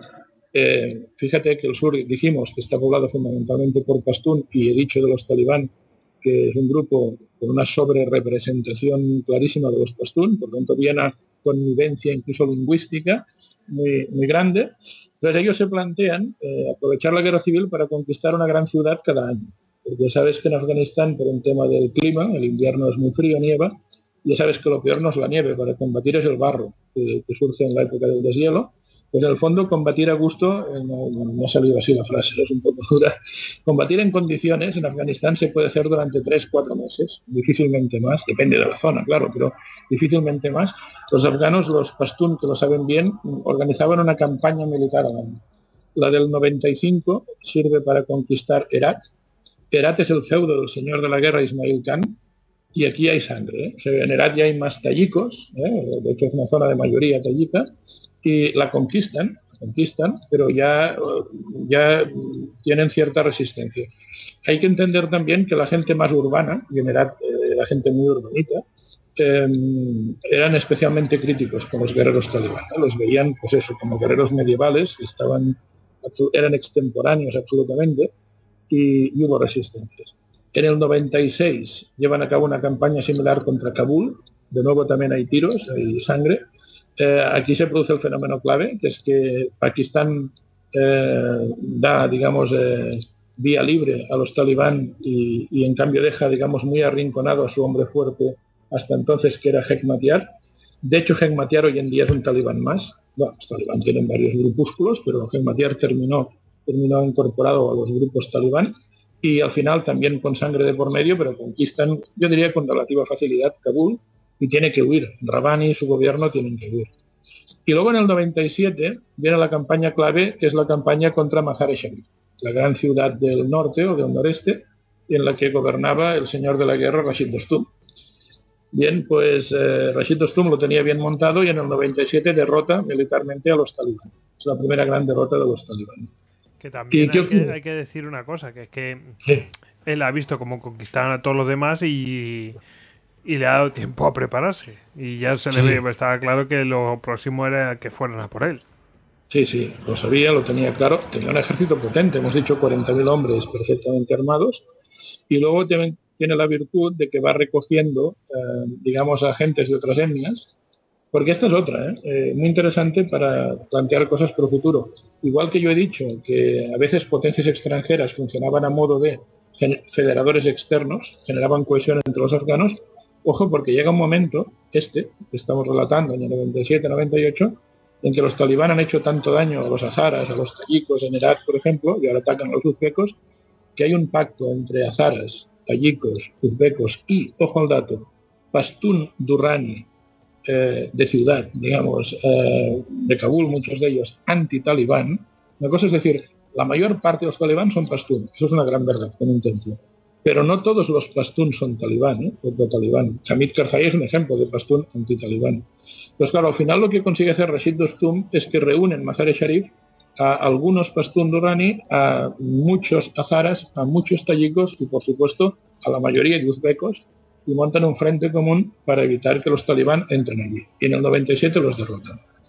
Problema, el problema de siempre de las guerras civiles. ¿eh? Al final eh, es aquello de que es muy difícil ¿eh? montar crónicas de buenos y malos. ¿Por qué? Porque en el 97 se produjeron matanzas tremendas de talibanes. los talibanes eran los masacrados que en la zona de Mazar-e Sharif. Pero no en combate, eso entraría dentro de una cierta lógica, guerrera, incluso ética. No, no, no. masacrados, asesinados. Hay muchas cosas comunes. Se descubren al año siguiente, en el 98, cosas comunes con, dicen entre 2.000 y 20.000 cadáveres de talibán, aunque también hay quien dice, acuérdate que comenté en la primera parte del Histocast, que en la época de Abdelrahman, el emir de Hierro, hubo migraciones internas forzadas de Pastún Gilzai, de las zonas del sur, que fueron a expropiar, bueno, Estado expropió en su beneficio, tierras del norte. Pues por lo visto en estas cosas comunes también se encuentran a campesinos, Pastún, eh, Gilzai, que habían ido allí, o sus abuelos habían ido a parar allí, pero al derrotar a los talibán aprovechan los uzbecos, los azaras, los tayikos, para masacrar a esos colonos pastún que llevaban 100 años ¿eh? viviendo ahí, poca broma, 100 ¿eh? años, por tanto, los, herederos de aquellos primeros eh, campesinos pastún. Una matanza tremenda. Y esto es, dicen los historiadores, que es una de las cosas que más cambió el carácter de los talibán.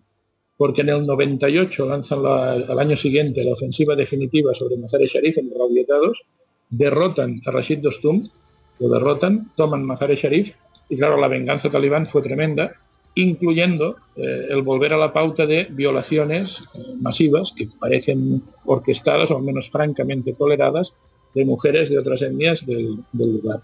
Y de hecho hay una situación muy complicada porque como Kabul ya estaba tomada, en Mazar-e Sharif había un consulado pero que operaba como embajada del gobierno legítimo, o sea, de los demás gobiernos ante lo que sería lo que quedaba del gobierno legítimo de Afganistán, ¿eh? Conquista de Kabul por parte de talibán, estaba en Mazar-e Sharif. Entonces, eh, los talibán entran en la embajada iraní y, masacraron también a, una serie de diplomáticos barra espías iraníes. Es la historia de siempre. ¿Eran diplomáticos? Sí, parece que estaban acreditados como tales. ¿Operaban como espías? ¿Quién sabe? Pero aunque fuesen espías, el tema no es meterlos en un sótano y masacrarlos, lo hicieron, ¿no? iraníes. Veremos luego cuando hablemos de los actores en y las repercusiones que tuvo esto. El caso es que en el 98 los talibán dominan ya Mazar-e Sharif y por tanto dominan todas las grandes ciudades de Afganistán. Cuanto más al sur, más aclamados, cuanto más al norte, con más dificultad, literalmente. ¿Y qué queda en el 99, 2000, 2001? Nada, eh, justo antes del 11S queda el León del Panjir, en Tayiko, eh, Masud, que lidera la resistencia en las provincias del noreste de Afganistán, pero a nivel jurídico, derecho internacional público, que el gobierno eh, reconocido, considerado como legítimo de Afganistán por la sociedad internacional, es ese grupúsculo eh, de, de Masud que operan en las provincias del norte en precario. Y el gobierno de, de los talibán solo fue reconocido por Arabia Saudita, por Pakistán, qué casualidad, y por Emiratos Árabes Unidos.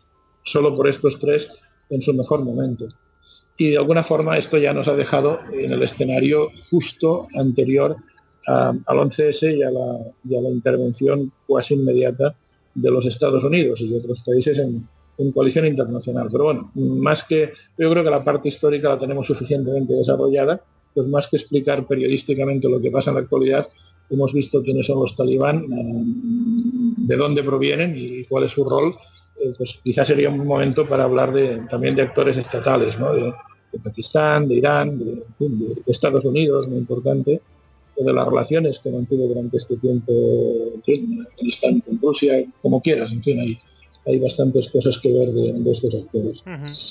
Eh, mm, han mencionado el León del Pansir, ¿es esa que se cargaron en un... Sí, que le una trampa haciendo como que era una entrevista y la cámara lleva una bomba, ¿no? Exacto, Masud, exacto, Tayiko. Este fue ministro de Defensa en el gobierno Rabani. Ojo, eh, el responsable de la matanza de Azaras del año 93, pero al final quedó como la última gran esperanza de Occidente y por eso se lo cargaron, porque las connivencias las tenía pues con, países que no interesaban especialmente a, a los talibán ni, ni a Al Qaeda. Tenemos que hablar también, que no se nos olvide, de la relación entre los talibán y Al Qaeda, que no es fácil. ¿eh? O sea que, eh, vamos, como quieras. Esta, si quieres, la introduzco ya y luego vamos a, a otros actores estatales, porque es, es fundamental distinguir ambas cosas. Vale, bueno, si, si, quieres, si quieres lo podemos lo, lo podemos mirar eh, un poquito aquí y además tenemos una pregunta que no es Al Qaeda directamente, pero, pero vamos a ver que son sus eh, una escisión de la propia Al Qaeda, de nuestros amigos del Daesh. Ah, vale, vale. Vale, vale, si quieres mejor nos metemos con, eh, con eh, Al Qaeda y, y te hago la pregunta, ¿te parece? Sí, porque en el fondo mm, la respuesta va a ser muy similar ¿eh? en lo conceptual. Claro, eh, aquí no, lo digo más que nada porque, mira, ya de paso nos metemos en el actor Estados Unidos, ha venido así, pues lo podemos hacer así, porque está detrás de unos y de otros, ¿no? Es decir, aquí lo que es más consabido es que eh, en la fundación de Al Qaeda, Bin Laden y demás, pues tuvo cierto papel Estados Unidos. Esto, esto se ha divulgado mucho. Técnicamente, Al Qaeda eh, es un invento de los servicios secretos de Arabia Saudita, del príncipe turco eh, en concreto. Sabemos que Bin Laden pues, tenía un origen yemení, su familia, pero que su padre había trabajado para la corte saudita y eso colocó a toda su familia en situación de privilegio en el país.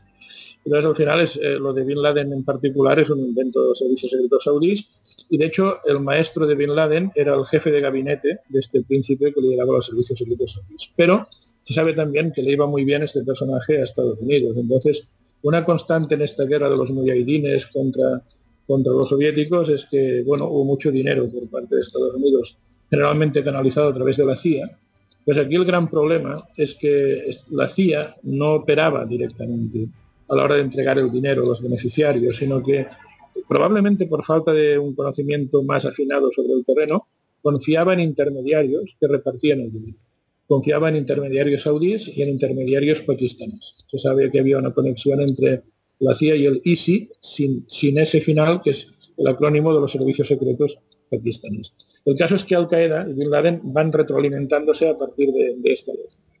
Esto Y me de hecho, recuerda- Bin Laden- per- perdona que te interrumpa, pero hay una película donde habla de, de, este inter- eh, de esa mm, colaboración, especialmente durante la, bueno, especialmente durante la intervención soviética, que se llama la, la guerra de Charlie Wilson. Vamos, te, te sonará, ¿no? Y, y nada, pues eso, pues sí que habla como los van nutriendo de armas pues a través de intermediarios, etcétera, y cómo van consiguiendo fondos para poder armarles bien a toda esta gente. Sí, sí. Bin Laden en particular eh, se sospecha que no participó nunca en, un- en una acción de guerra. Él decía que sí, en alguna acción menor. Probablemente no, porque las tareas que tenía asignadas eran más bien de orden logístico, no tanto en primera línea de frente. O no tan- bueno, frente es mucho decir, ¿eh? un militar que no se escuche dirá, no, aquí no había líneas de frente, en buena medida no las había, ¿eh? pero creo que nos entendemos. No, no era un activista de, de estar eh, poniendo bombas o de estar disparando contra los convoyos soviéticos. Pero, es cierto que recibió mucho dinero y que apoyaba a los que estaban en primera línea. Pero aquí viene un tema fundamental, que ya se nota cuando Bin Laden está en suelo afgano en esta primera etapa. Y, con esto voy respondiendo a la pregunta que, nos planteaba el amigo en relación a, a la- a las diferencias entre los talibán y, y Al Qaeda. Son, brutales las diferencias, son muchísimas. Eh, son otra cosa. ¿Por qué?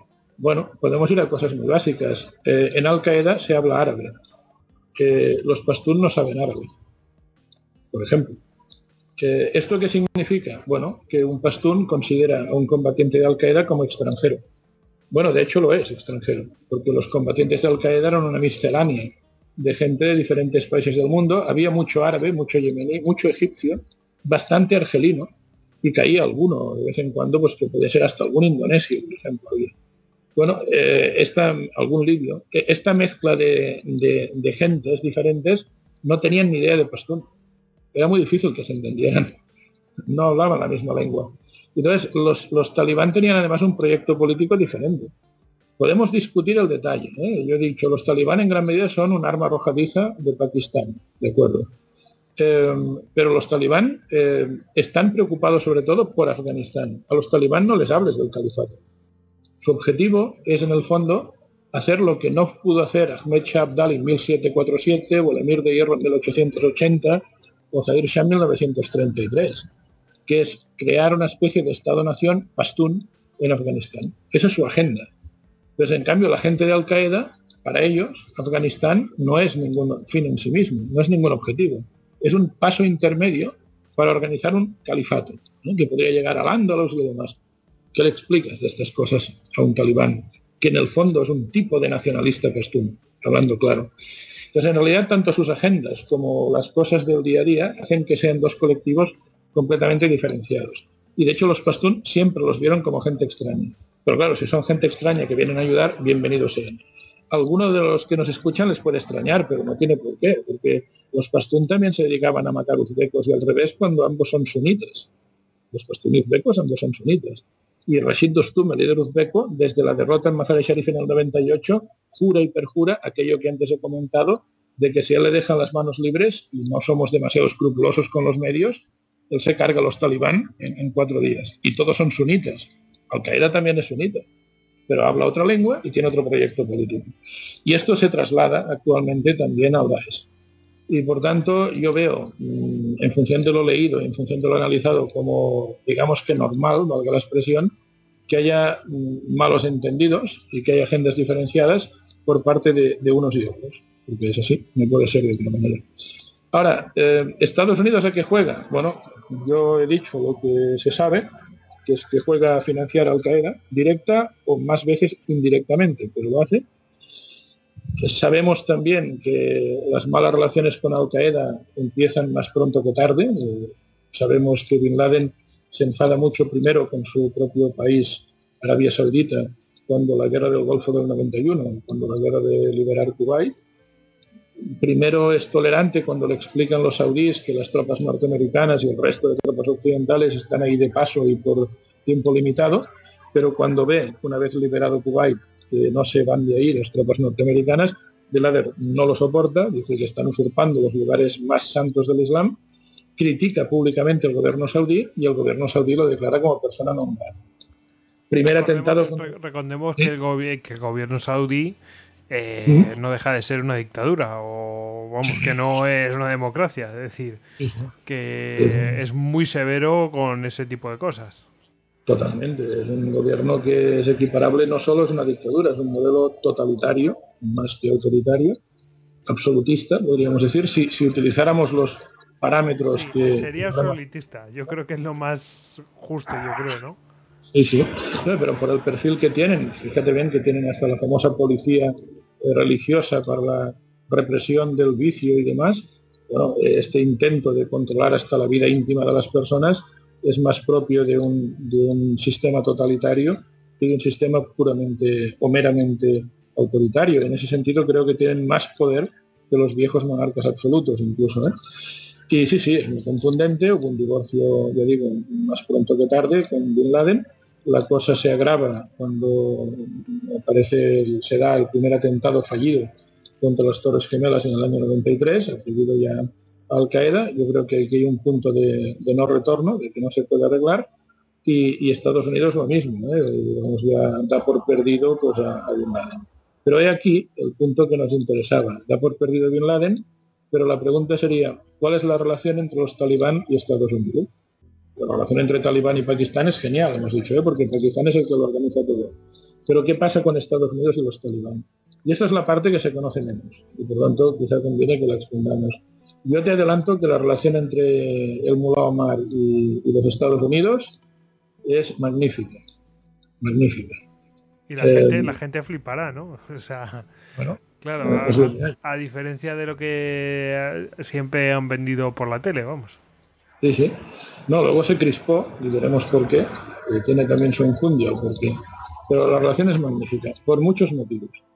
El primero es que piensa que los Estados Unidos, cuando cayó, digamos, la Unión Soviética en el año 91 y enseguida cae el régimen títere de Najibullah en el 92, como hemos visto, claro, dejan de poner un solo dólar en Afganistán.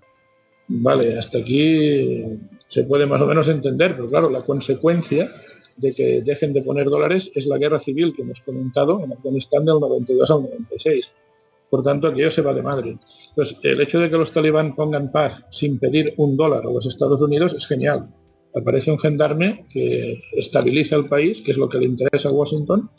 Bueno, no deja de ser un movimiento conservador, un movimiento talibán, financiado por un aliado. Pakistán es aliado, entonces, eh, sin duda, luego la cosa se ha ido complicando de, Estados Unidos, de inspiración bajavita. Bueno, también la tiene Arabia Saudita, es la cuna del bajavismo, por tanto, no es especialmente extravagante y les funciona bien. Pero no solo por eso, se mezcla un tema de negocios. Afganistán, decíamos al principio, no es un país excesivamente rico para ser un país de Asia Central, me refiero, en recursos minerales, por ejemplo, pero eh, su posición eh, estratégica, geopolítica, es muy interesante como ruta de paso para trasladar hidrocarburos de la zona del Caspio hasta el mar, en dirección a la India.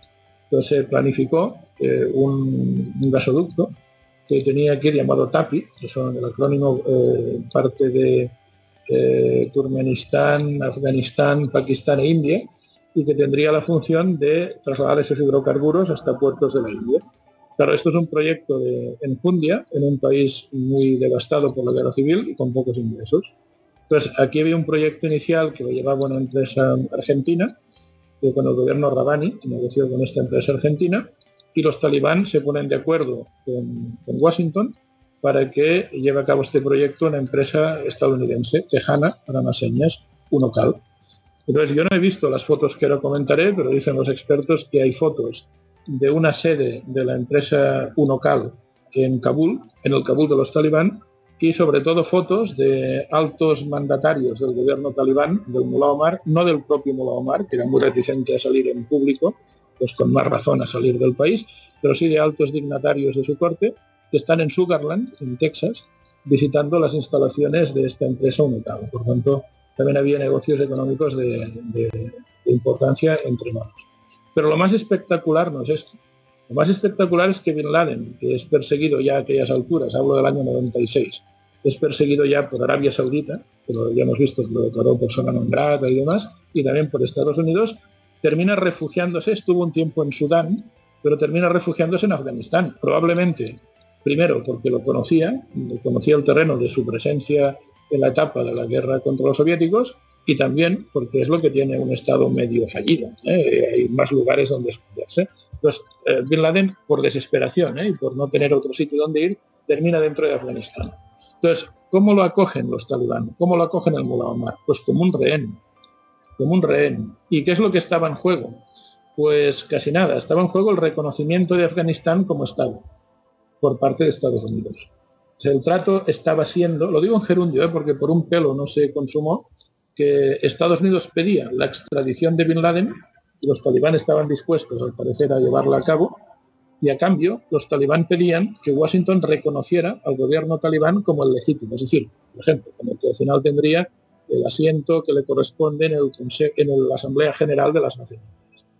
Porque, como antes he comentado, los únicos tres estados que lo habían reconocido son Arabia, Pakistán y Emiratos Árabes Unidos. Eh, y de hecho Arabia pronto va a dejar de reconocerlo por estos rifirrafes con Al-Qaeda y Bin Laden metidos en, en, Afganistán, pero de momento todavía aguanta Arabia Saudita. Claro, los, los, talibán saben que si Estados Unidos lo reconoce, al cabo de una semana, 10 días, un mes, no diré que 180, pero sí diré que 120, 130 estados del mundo reconocen al gobierno talibán. Pues el trato era este, ¿eh? Bin Laden a cambio del reconocimiento internacional. Imagínate si había negocios diversos, económicos, políticos, geopolíticos que unían a Estados Unidos con los talibanes. ¿Y cómo se rompe este noviazgo? Pues por la cosa, no diré tonta porque no lo es, ¿eh? pero por la cosa menos eh, en ese contexto de, geopolítica de alto voltaje, por la cosa menos eh, prevista o previsible. Es que hay una campaña electoral en Estados Unidos, unas presidenciales en noviembre del 96, ganó Clinton a Al Gore, y entra en agenda en plena campaña electoral el tema de la discriminación de las mujeres en el Afganistán de los talibán. Aquí tuvieron mucho peso los actores de Hollywood. Yo siempre digo que alguien tendrá que hacer más pronto que tarde una tesis doctoral para explicar el peso de las opiniones de los actores en la alta política. Aquí fue relevante. eso entró en, la agenda porque era campaña electoral, si no igual no entra, pero era campaña electoral, los partidos están más sensibles. La propia Hillary Clinton, ¿eh? entonces era simplemente la, aspirante a primera dama, eh, también se, mete en medio, ¿eh? apoyando la causa de las mujeres afganas, y Clinton tiene que echarse atrás cuando estaba a punto de cerrar el tema de la entrega de Bin Laden y tiene que renegar mm, públicamente además de las buenas relaciones que mantenía con los talibán. Y claro, esto los talibán no lo entienden ni a la de 40, porque en su lógica ellos estaban protegiendo a las mujeres, en su lógica. ¿eh? Mujeres a las que Occidente habría convertido en objetos sexuales y, demás, y en cambio ahora veía como por este motivo, por el tipo de protección que ellos daban a las mujeres, Estados Unidos retiraba su, gran apuesta estratégica que era, que era apoyarlos. Y a partir del 96 se van desilvanando rápidamente las relaciones entre Estados Unidos y los talibán, y esto ya eh, conoce un camino de no retorno cuando en el año 98 Al Qaeda, bueno, al final lo asume Al Qaeda, comete los atentados de Kenia y Tanzania. Sí, qué barbaridad eso. Mm. Claro, claro, claro. Y claro, pero Al Qaeda los comete estando Bin Laden en, territorio afgano, por tanto ya empieza a ser visto como un estado santuario. Y ante esta tesitura, ya directamente Arabia Saudita, que lo había declarado persona non grata, lo declara enemigo el público número uno, arrecia también en la crítica a Estados Unidos, como es lógico y comprensible, y, al ver, digamos, eh, la decepción que habían tenido los talibán con, la postura de Washington, cierran filas. Los talibán y Al-Qaeda, o si queréis el Mullah Omar y Bin Laden, cierran filas. De hecho, se convierten en consuegros a través de uno de estos matrimonios políticos, ¿eh? matrimonios pactados, eh, que es una forma de certificar públicamente esta nueva alianza. Pero es una alianza muy geopolítica, es decir, como he comentado antes, no son lo mismo, pero los enemigos comunes, en este caso Arabia Saudita y Estados Unidos, les llevan también a unirse entre sí. Y esto ya no conoce un camino de, retorno posible. Aún así, hay una anécdota que también está demostrada, bueno, es algo más que una anécdota, me refiero, hay un último intento por parte de Estados Unidos, creo que ya fue Bush, en el año 2001, que todavía ofrece, eh, creo que fueron 43 millones de dólares al Mullah Omar para que extradite, o para que entregue, por mecanismos formales o no tanto, a Bin Laden. O sea, fíjate bien, eh, se habían roto los puentes diplomáticos, porque no es ortodoxo el mecanismo. Ofrecer esto es casi un, soborno, ¿no? Que ofrece al Mullah Omar, que se negó ¿eh? a hacer esta jugada, pero todavía había algún pequeño puente, aunque informal, justo antes del 11S, entre Estados Unidos y los talibán. Pero claro, lo de Bin Laden no, Bin Laden estaba perseguido. Después ya viene el 11S y a partir de aquí pues la, historia más, más conocida. Importante tener en cuenta que después de los atentados de Kenia y Tanzania del 98, Arabia Saudita deja de reconocer al Afganistán de los talibanes como el Estado afgano legítimo. Por tanto, si habían tenido tres reconocimientos antes, ahora se quedan con solo dos, Pakistán y Emiratos Árabes Unidos. ¿eh? Arabia también se echó para atrás.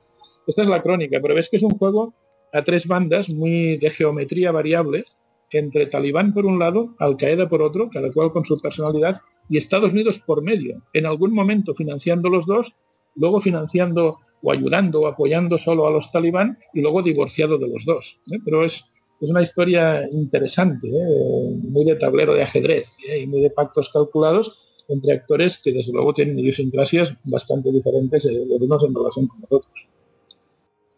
Bueno, bueno, bueno. Teníamos Casi nada, ¿eh? Sí, sí, sí. Casi nada. Juega, a tres bandas y al final, bueno, pues, pues eh, además mantienen cierta lealtad ahí para no entregar a Bin Laden. Y bueno, pues al final se va a ver lo que va a pasar. Em, ¿Tenemos algún comentario por aquí? Jordi Orte dice... Yo os iba a preguntar por Alejandro Magno, jejeje, una pregunta seria, porque antes está de broma, ¿no? Dice, para la URSS era en Afganistán eh, un paso hacia el Índico? ¿Cuál es la motivación? Bueno, ya lo hemos contado. En realidad ahí está, había un problema, mm, digamos, también de influencias y, que no fuera influencia de, otra potencia y, cuando se vio que aquello se, se, les iba de las manos, pues intervinieron. No solamente es que tenían que tener un paso hacia el Índico, que por cierto, Afganistán hay que decir que no tiene eh, costa. ¿Eh? no tiene mar. que tendría que atacar otro país más, o sea que tampoco es tan fácil. No, yo creo que es más el, el, hecho de, evitar, eh, digamos, prudentemente, proactivamente, con tiempo, eh, un efecto contagio en las repúblicas socialistas soviéticas musulmanas, que luego, en efecto, no tantos años después se convirtieron en estados independientes. O sea, no, es que fueran tan mal encaminados los soviéticos, otra cosa es que el medio empleado fuera el más adecuado. Pero el, temor que tenían era este, ¿eh? a partir de lo sucedido en Irán, pues que las rebeliones o revoluciones islamistas calaran en Afganistán, que tenía frontera con la República Socialista Soviéticas y que por tanto que calaran allí. No está mal pensado porque fíjate bien que en Afganistán hay minorías tayicas, minorías uzbecas y arriba hay algo que se llama Tayikistán y Uzbekistán, por ejemplo. También hay una pequeña minoría afgana kirguís, está Kirguistán. Entonces, Kirguistán. Entonces, eh, yo, no creo que fuesen que estuvieran tan despistados los soviéticos. ¿eh? Ya te digo, otra cosa es si se pueden matar moscas a cañonazos, si es la mejor estrategia, pero, pero el sentido lo tiene todo desde este punto de vista. Lo que ellos temían era perder lo que al final perdieron, al cabo de pocos años. Que no es además perder un territorio en el que hay gente musulmana, es perder territorios donde entonces sí, más arriba, hay magníficas reservas de petróleo, de gas natural y de minerales raros. Bueno, hay una segunda pregunta. Eh, dice, para USA, eh, o sea, para Estados Unidos, ¿el objetivo es acceder al patio trasero de China y Rusia o tiene más que ver con oleoductos y similares? Eh, y pone entre paréntesis, entre paréntesis, lo de Al-Qaeda no cuela, creo que el 11S fue un ensayo. Bueno, eso yo creo que lo dejamos para otros tipos, otro tipo de programas. Y, y lo de acceder al patio trasero de China o Rusia, no sé yo, eso es lo que tiene que ver. Bueno, no sé. Ahora, ahora, os explico lo que era. A ver, eh, Estados Unidos se implicó siempre poco en Afganistán, muy poco. Y se implicó generalmente a través de capital privado. En los años 20-30, eh, empresas norteamericanas ya contribuyen a, a invertir en infraestructuras hidráulicas en la zona de Helmand, por ejemplo, y luego también tienen protagonismo a la hora de construir el aeropuerto de Kandahar, por ejemplo. Pero bueno, eran iniciativas, ya digo, más privadas que públicas y muy limitadas en comparación con los esfuerzos soviéticos. Entonces, los Estados Unidos allí van solo simplemente porque la Unión Soviética invade Afganistán. Y alguno dirá, vaya explicación, demasiado básica. No, no, la puedo hacer mucho más elaborada. No sé si os suena John Mearsheimer, eh, que es un, bueno, un experto en geopolítica, precisamente, estadounidense, que en el año 2001 escribió un libro muy interesante titulado La tragedia de los grandes poderes políticos. Y, esto es un caso clásico de lo que él define como bloodletting, bloodletting o derramamiento de sangre. Es decir, cuando hay una potencia que compite contigo por el poder, como es el caso de la competencia entre la URSS y Estados Unidos en plena Guerra Fría, y esa potencia que compite contigo se mete en un avispero, y Afganistán lo es, lo que hace el otro Estado es ayudar a quien sea, en este caso los muyahidines, a la parte débil. A azuzar al avispero, básicamente. Bueno, mm, a desgastar. Y le salió bien a El objetivo era desgastar a los soviéticos. Eh, apoyando a quien sea, tenga la ideología que tenga, en este caso Mujahidines, en este caso Al Qaeda al principio, en esa fase, en que Bin Laden estaba bien visto en Washington, pero para desgastar a la potencia alternativa. Pero esto ha pasado muchas veces en la historia, es un clásico de la geopolítica y es exactamente lo que se produce allí. Y la prueba de que no hay más exactamente, Es exactamente lo que cuenta la película de la guerra de Charlie Wilson. O sea, ve que se han metido aquí y vamos a darle de todo para que para desgastar todo lo que podamos a, Totalmente. Totalmente. Y la prueba de que es esto y no hay más es la que he comentado antes, de que una vez eh, los soviéticos son derrotados, los norteamericanos dejan de poner un dólar. No, tenían mayor interés en quedarse permanentemente en, ese país, ¿eh? ninguno la función que tenía era de desgaste del otro. Pero bueno, eh, esa parte lo salió bien hasta, hasta que entendieron que lo de Afganistán, si no se regula algo, es una guerra civil, como hemos dicho, permanente y que al final puede ser peor el remedio que la enfermedad, ¿no? Pero no, no hay más, más interés, ¿eh? no, hay otro interés por parte de Washington que ese, que no es poco, ya digo, hasta cierto punto hay que reconocer que les salió bien. Hay historiadores que plantean que el principio del fin de la URSS es el desgaste que supone para la URSS a todos los niveles, ¿eh? también social, moral, mental, económico, esa guerra de Afganistán.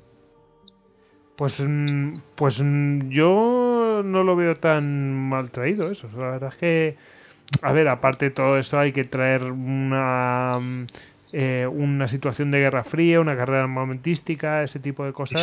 Que claro, eso al final pues no, el, el agotamiento del modelo de la economía planificada stalinista, no acepta señales de mercado, que al final es muy difícil de llegar a todas partes del país, descontento por falta de bienes de consumo, mala gestión económica, corrupción política, evidentemente. ¿eh? Pero Afganistán operaría un poco como el, detonante, el acicate, la gota de colma al vaso, lo que demuestra, pues del mundo, que ese modelo está agotado. Y ahí jugaron bien sus cartas los norteamericanos. Em, otra pregunta de Limar Schneider dice eh, que viene a hablar sobre la relación entre pues estos grupos tan eh, eh, extremistas, ¿no? Como, como Al Qaeda o, sus primos, ¿no?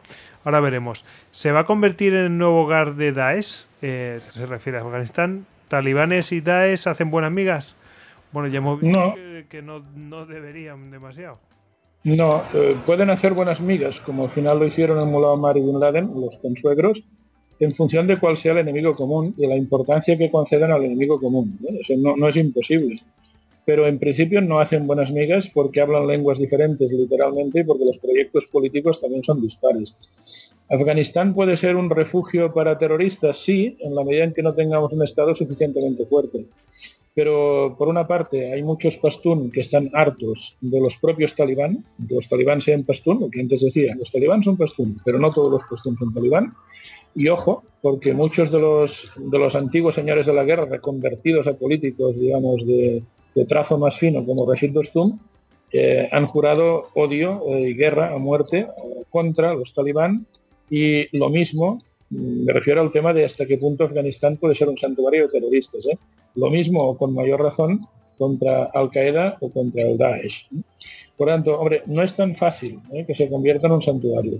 Ahora bien, ahora bien, mientras Afganistán no esté eh, suficientemente estabilizado, evidentemente estos terroristas tienen más fácil moverse a sus anchas y tener bases logísticas y campos de entrenamiento o zonas de adoctrinamiento en Afganistán que en países en los cuales simplemente la policía y los tribunales y, el ejército funcionen mejor que en Afganistán. yo creo que no es un tema de blanco o negro, eh, pero, pero que no es tan fácil, ¿eh? no, es tan evidente que, se pueda convertir en un estado santuario. Con todo, ya te digo, ¿eh? no es tan evidente, pero, pero es de las peores situaciones que hay en el mundo, hasta que el gobierno consiga un control efectivo de todo el territorio. Eh, nos preguntan un poco por el tipo de guerra que hace Estados Unidos en, Afganistán después de que interviene, aunque no sé si prefieres, no sé, eh, claro, esto hay un antes y un después, Estados Unidos no se mete nada hasta que ocurre el 11S, eh, no sé si querías relatar eso o, lo dejamos ahí porque tampoco mm, vamos la segunda parte de la parte mm, de intervención de Estados Unidos yo creo que la conocemos todos, pero no sé si querías tú comentar algo de eso. Bueno, se podría comentar algún apunte, aparte de lo que he comentado, de que ciertamente no tenían especial interés en meter muchas tropas allí, y eso se ha visto siempre. Lo que se ha comentado luego con razón es que ha habido como dos agendas.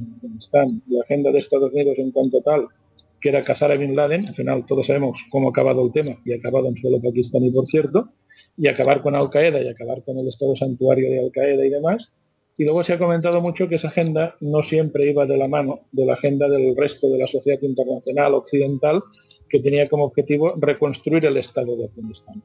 Por ejemplo, una de las cosas que más se han criticado de Estados Unidos es que en muchos momentos de esta fase que va del 2001 hasta prácticamente la actualidad, Estados Unidos ha preferido pactar y negociar con los señores de la guerra, con el propio Dostum, a eh, apoyar al gobierno de Kabul, al gobierno que él mismo había contribuido a instituir con con el pastún Durrani Hamid eh, Karzai a la cabeza.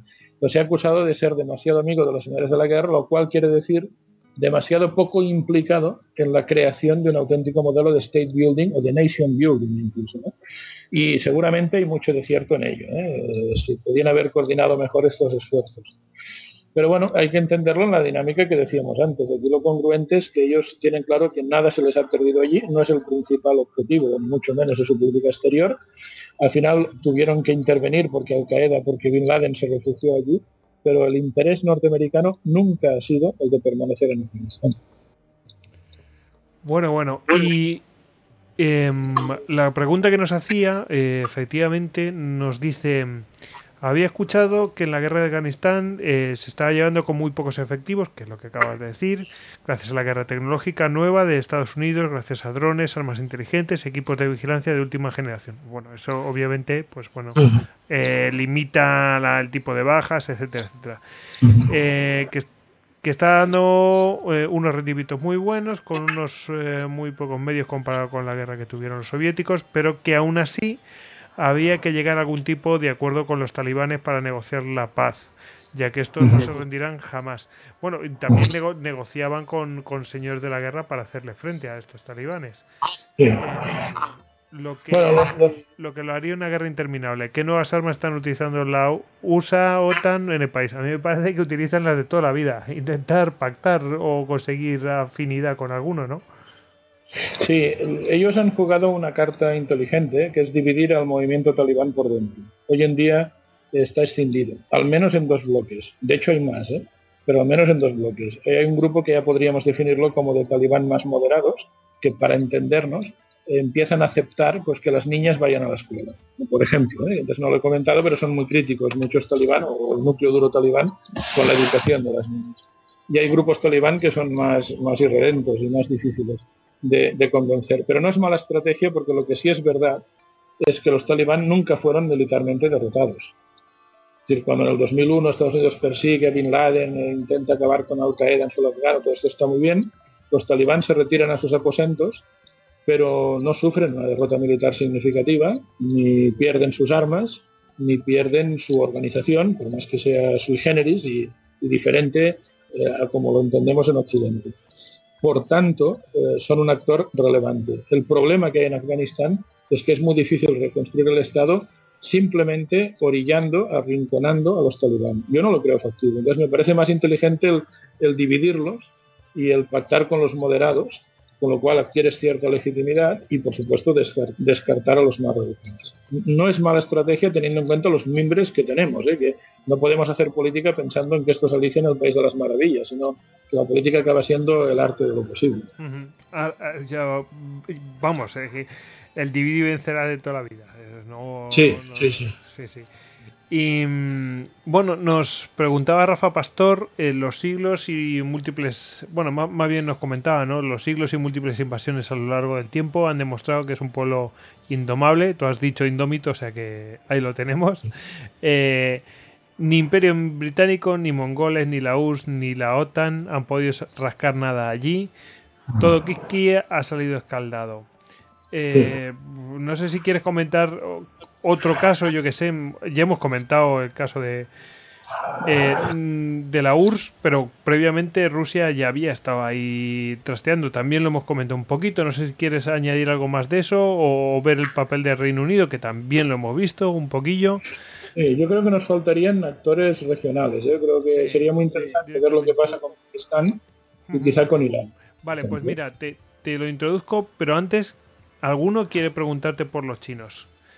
Eh, ya, quedamos que ya hemos visto el, pa- el papel de Rusia, hemos visto el papel de, de Reino Unido y alguno nos pregunta, pues eh, por ejemplo, aquí tenemos eh, Pedro Ávila Puen- Puente Dura, dice, les toca ahora a los chinos ser derrotados en Afganistán, sois grandes, abrazos para todos. Bueno, co- como diciendo, bueno, ya han pasado por aquí todos, pues les toca a los chinos ahora. O- Oliver, eh, hay otra, hay otra. Eh, Oliver Rodríguez Mar, eh, arroba Oliverio666 en Twitter, dice, ¿qué influencia tiene China en la zona? Conflictos con todos sus vecinos menos con ellos. Bueno, ¿aquí China, Bueno, China- a meterse o qué? China da para, para otro histocast, ¿eh? o sea, monográfico. China es el más inteligente de todos con diferencia. Yo antes hablaba del bloodletting, del armamento de sangre. La política exterior china es un bloodletting constante, que otros vayan desgastándose, incluyendo Estados Unidos en este caso, y luego China se aprovecha. El ejemplo más claro es Irak. Eh, en su- hago un brevísimo paréntesis. ¿eh? La última guerra de Irak, si, si recordáis y buscáis en las hemerotecas, pues se comentaba que tiene mucho que ver con que había contratos de, de petróleo, de, de- de explotación de hidrocarburos que Irak, el Irak de Saddam Hussein había firmado con, con multinacionales alemanas y francesas, pero no tanto con estadounidenses. Sí, y, Y por además, tanto- y además con patrón euro. Sí, sí. Y que por tanto Estados Unidos estaría interesado en recuperar aquella zona para, para sus propias multinacionales. Pero ojo al dato, porque actualmente hay muchas empresas chinas que ya sabéis que en China no todas son públicas, por cierto, esto ya es, otro, otro tema, otro debate, muchas son de capital mixto, eh, son titularidad pública pero con grandes inyecciones cada vez más de capital privado en su seno, que se están llevando el gato al agua. Pero yo sospecho que en Afganistán va a terminar sucediendo algo similar o que ya está empezando a suceder algo similar. El desgaste, el, el coste es para Estados Unidos, sobre todo, también para otros países del bloque, digamos, occidental, y China tiene muchísimos intereses en la región, muchísimos, pero llega al final, cuando los demás están agotados, pone la pasta. China no tiene ningún tipo de reparo desde el punto de vista ideológico, esta es otra.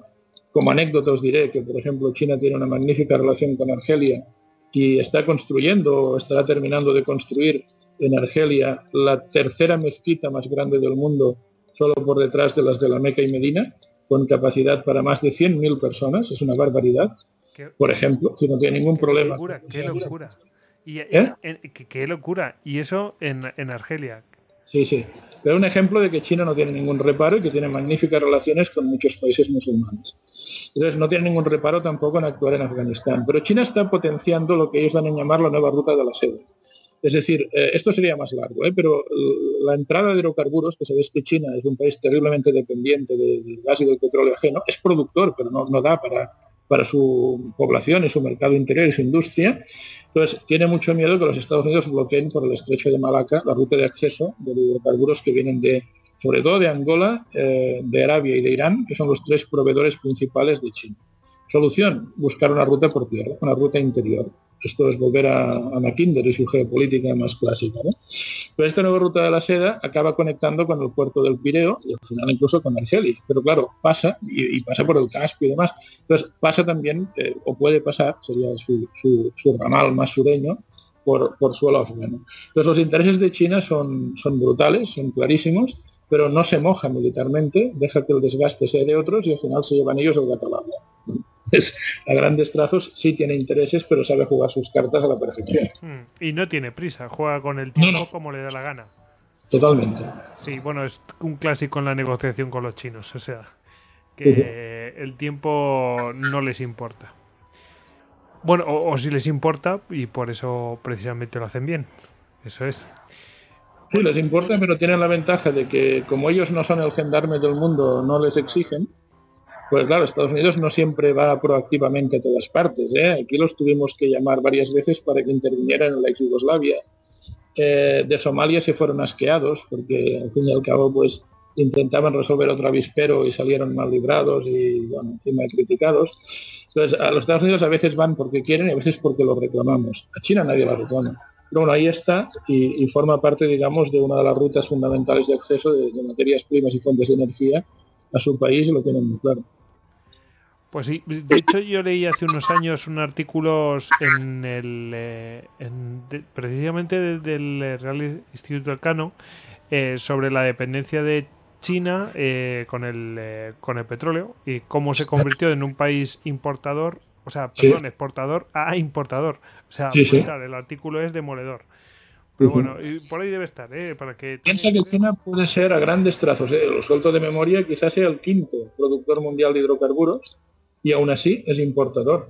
claro, son 1.400 millones de chinos, cada vez más clase media, los coches queman combustible, la industria que dependía mucho del carbón en China, pero que es altísimamente contaminante y poco productivo, poco eficiente, se va transformando poco a poco a una industria que depende menos del carbón y, quizá más de, derivados del petróleo, y por tanto, en suma, una economía que crece el 7% anual, eso genera una dependencia terrible de petróleo y gas natural, es lo que hay.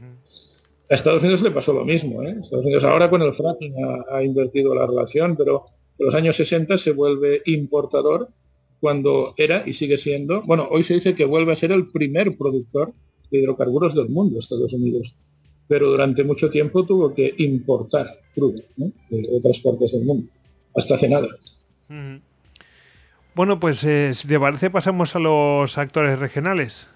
Sí, voy a hacer un poco. Hemos hablado de, todo esto, nos hemos acercado un poquito más con China y ahora tenemos aquí a dos vecinillos estupendos. Tengo, si quieres, una pregunta para, para para introducirlo, mm, eh, nos dice Viudo de Gómezón Rubia, ¿existe o ha existido algún movimiento político integracionista entre Pakistán y Afganistán y las relaciones con Irán?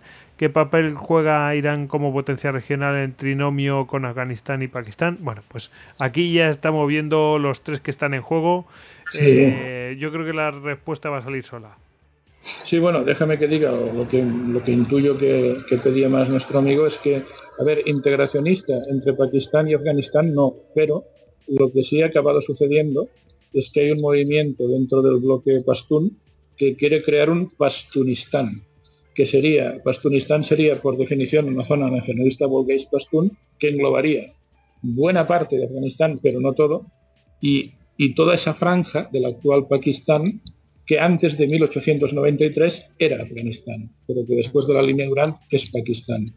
Por tanto, aquí lo que ha sucedido también es que, y aquí habría talibán que juegan a este juego, ¿eh? Han alimentado tanto desde Pakistán esta lógica que también les ha estallado el tema en las manos y, ya se habla desde hace 15 años al menos ¿eh? de un movimiento pastún que integraría, por tanto, yo diría más o menos la mitad de Afganistán y quizá un 20% del territorio pakistaní en un, en un único Estado, un Estado-nación culturalmente homogéneo. Eso sí se da, ¿eh? eso, eso está sobre la mesa. Y bueno, y de, de, los otros dos, eh, bueno, em, vamos a ver, de los otros dos, me refiero a la propio Pakistán, eh, con Irán, a ver, ¿qué, ¿qué, papel están jugando? Ya hemos visto, hemos comentado un poquito de todo lo que han estado haciendo, pero bueno, oye, desarrollanos lo que, lo que te parezca. Sí, sí. Bueno, entre ellos no se tragan, básicamente porque Irán es el líder del mundo chiita y Pakistán es un estado básicamente sunita, igual que Saudita. Hay minorías chiitas también en Arabia Saudita, ¿eh? pero por ahí hay un problema gordo. Ahora, en relación con Afganistán. Yo siempre digo, y verás que en algunos libros y en documentos se habla del escenario AFPAC como si fuera un todo, ¿no? Afganistán, Pakistán, AFPAC. Yo siempre digo que el estado que más tiene que ver con los problemas que actualmente tiene Afganistán es Pakistán. Luego, puede venir Estados Unidos, luego puede venir la URSS, y puede venir los británicos, y puede venir no sé quién, pero Pakistán es el que más Cuando te refieres al que tiene que ver, ¿es eh, causante o...? Causante. Ajá. Sí, sí. Causante. Yo no voy a hacer una crónica de buenos y malos, ¿eh? nunca lo hago, ahora veréis. Yo creo que en algunos momentos Pakistán ha sido víctima de Afganistán, aunque parezca mentira, ahora lo justificaré. Pero que en todo caso hay temas estructurales importantes, de alto voltaje geopolítico, que impiden una mejor relación y que fuerzan la relación existente.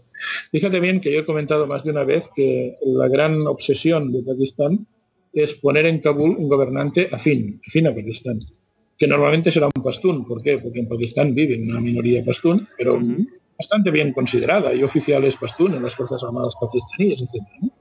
Bien, quieren un caballo de Troya en Kabul. Pero la pregunta es, ¿por qué? Pues hay dos motivos, todo tiene una explicación, todo tiene una causa, hay dos motivos. El primer motivo es la línea Durant en sí misma, la frontera del año 1893. Pero ¿por qué es un motivo?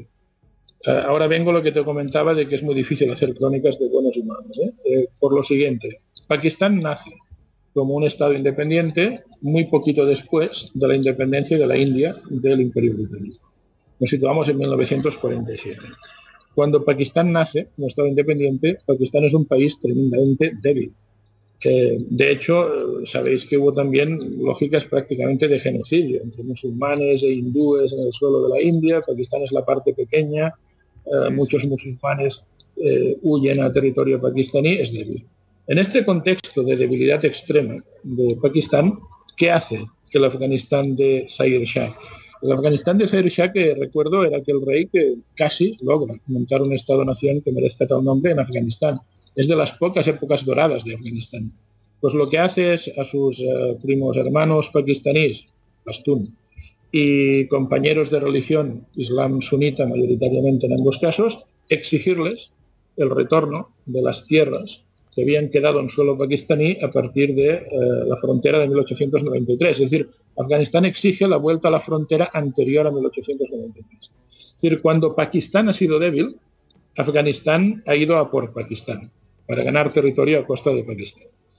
Eh, esto además no fue una calentura de ese momento, ¿eh? porque luego, al menos que yo recuerde, en 1961 vuelve a haber otra reclamación oficial, formal, de regreso a las fronteras anteriores a 1893, con lo que eso significaría de castración del actual territorio pakistaní. Por tanto, Pakistán eh, es verdad que no tiene muchas cosas que agradecer al Afganistán independiente. Más bien todo lo contrario, para controlar ese tipo de cosas, pues le, eh, busca controlar o inestabilizar eh, a Afganistán. Claro, bueno, claro, al ver que Afganistán adopta posturas tan duras, Pakistán dice, debo, tengo que tener un gobierno afín en Kabul para que no me esté reclamando constantemente una frontera, me beneficia, sí, pero es la que reconoce la, sociedad internacional, eh, es la frontera oficial y además Afganistán se lo reclama cuando ve a Pakistán más debilitado, ¿eh? con especial, digamos, mala fe en este sentido. Este es un tema ¿eh? por el cual Pakistán, lo digo porque Pakistán interviene mucho, se ingiere mucho Pakistán en Afganistán pero hay algún motivo ¿eh? detrás mm, bastante objetivable en esta dirección. El segundo motivo es absolutamente geopolítico, es un clásico de la geopolítica. Es que Afganistán, perdón, Pakistán tiene el conflicto latente con la India que todos conocemos, que se, se retroalimenta periódicamente a través del conflicto de Cachemira, bien, sabemos que son potencias nucleares, y, hombre, sin entrar en detalles de balance militar, todos intuimos, por demografía, por economía, por presupuesto de defensa, pues que en caso de un enfrentamiento armado entre la India y Pakistán, la India tiene las de ganar. ¿eh? Eh, sobre todo si el enfrentamiento, como sería razonable en principio, pues un enfrentamiento convencional. De la otra manera también, pero bueno, no hace falta llegar a lo Sí, tiene, mayor, mayor, poder nuclear, pero vamos, si llegan a eso... No, exacto. Entonces, mm, planteemos un enfrentamiento convencional, un conflicto de Cachemira Plus, la cosa se les va de las manos. Eh, hay muchos números para que la India consiguiera invadir directamente Pakistán. Bueno, pues solo hay que mirar un mapa. Si Pakistán es arrasado por la India, la única opción que tendría el gobierno actual de Pakistán para contraatacar y reconstruir el, escenario es refugiarse detrás del paso del Khyber, detrás de esa zona de difícil acceso montañosa, por tanto refugiarse en el interior de Afganistán. Yo a veces, para que lo entiendan mis estudiantes, lo comparo eh, con la situación de Churchill en la época de la batalla de Inglaterra, cuando Alemania planifica la operación León Marino. Churchill tenía previsto huir a Canadá, que el paso del Khyber es el Océano Atlántico. Churchill dice, me invaden el Reino Unido, las Islas Británicas, bueno, me voy a Canadá y desde ahí recupero el aliento, mm, reconstruyo un ejército afín y vuelvo a recuperar. Es lo que Pakistán tendría que hacer, refugiarse en Afganistán, reconstruir el escenario e intentar recuperar eh, el propio suelo pakistaní. Pero claro, para ello es imprescindible tener un gobierno afín en Afganistán que no les cierre el paso del Khyber. De lo contrario estarían literalmente, nunca esta metáfora ha sido tan adecuada, los pakistaníes digo, entre la espada militar india y la pared eh, eh, afgana. Fíjate en una cosa que no he comentado, pero ahora viene muy a cuento, que es que eh, en las épocas más duras de la guerra civil gobernaba en Kabul un, un Rabani. Pues el país que financiaba Rabani sobre todo era la India. Ostras, la India. Pero ¿qué tiene que ver un tallico con la India? Nada. Pero ¿por qué entonces la India financia a Barrabani? Porque era el candidato más incómodo para Pakistán. Lo cual explica a su vez que Pakistán le pagara las municiones a Hekmatyar para que bombardeara Kabul. Ves la jugada, ¿no? Sí, sí. cada, ¿eh? uno juega, cada uno juega su, su jugador, ¿no? O sea, apuesta por su jugador, le da, le, da dinero, medios o lo que pueda darle eh, para que para que cada uno ejerza su influencia en Afganistán y, y, de esa manera influya si es que tiene en función de su pues, interés de su interés. Claro nacional sin preocuparle nada en el fondo lo que suceda en el interior de Afganistán. cada uno juega, juega tiene un jugador y va a utilizarlo uno o varios o sea genial. La verdad es que la, jugada es eh, vamos de libro es de libro, claro, pero para que veáis también que los motivos de, la presión pakistaní en Afganistán son muy estructurales. No es cuestión de querer ser bueno o de ser muy malo, es cuestión de que Pakistán mide cuál es su interés nacional y juega las cartas más adecuadas para que este interés eh, pues se haga realidad. Y Afganistán está en medio. Esto es así de duro, como la vida misma. Fíjate bien, eh, lo que ahora diré igual también te sorprende, pero es muy interesante. Fíjate, porque lo que diré ahora sí que es injerencia y lo demás son tonterías. Fíjate bien eh, hasta qué punto Pakistán tenía claro que necesitaba un gobierno afín en Kabul, que cuando la, carta de Hekmatyar no funciona por incapacidad de derrotar a Rabani, que estaba financiado por India, eh, lanzan a los talibán, hemos dicho, ¿eh? al interior del suelo afgano, territorio afgano, etc. Los talibán llegan a Kabul en el 96, hemos dicho. Y los talibán son bastante, bastante gestores, digamos, bastante malos. los ministerios los abrían tres o cuatro horas al día, el día que los abrían. Como gestores un desastre. Entonces, la pregunta que es retórica en este contexto podría ser algo así como ¿a qué no sabes quién pagaba las nóminas de los funcionarios del gobierno de Kabul cuando mandaban los talibán? Y la respuesta es el gobierno de Pakistán. Pues esto es injerencia y además el protectorado británico es broma. Si les pagaban las propias nóminas ya poco hay más que hablar, vamos.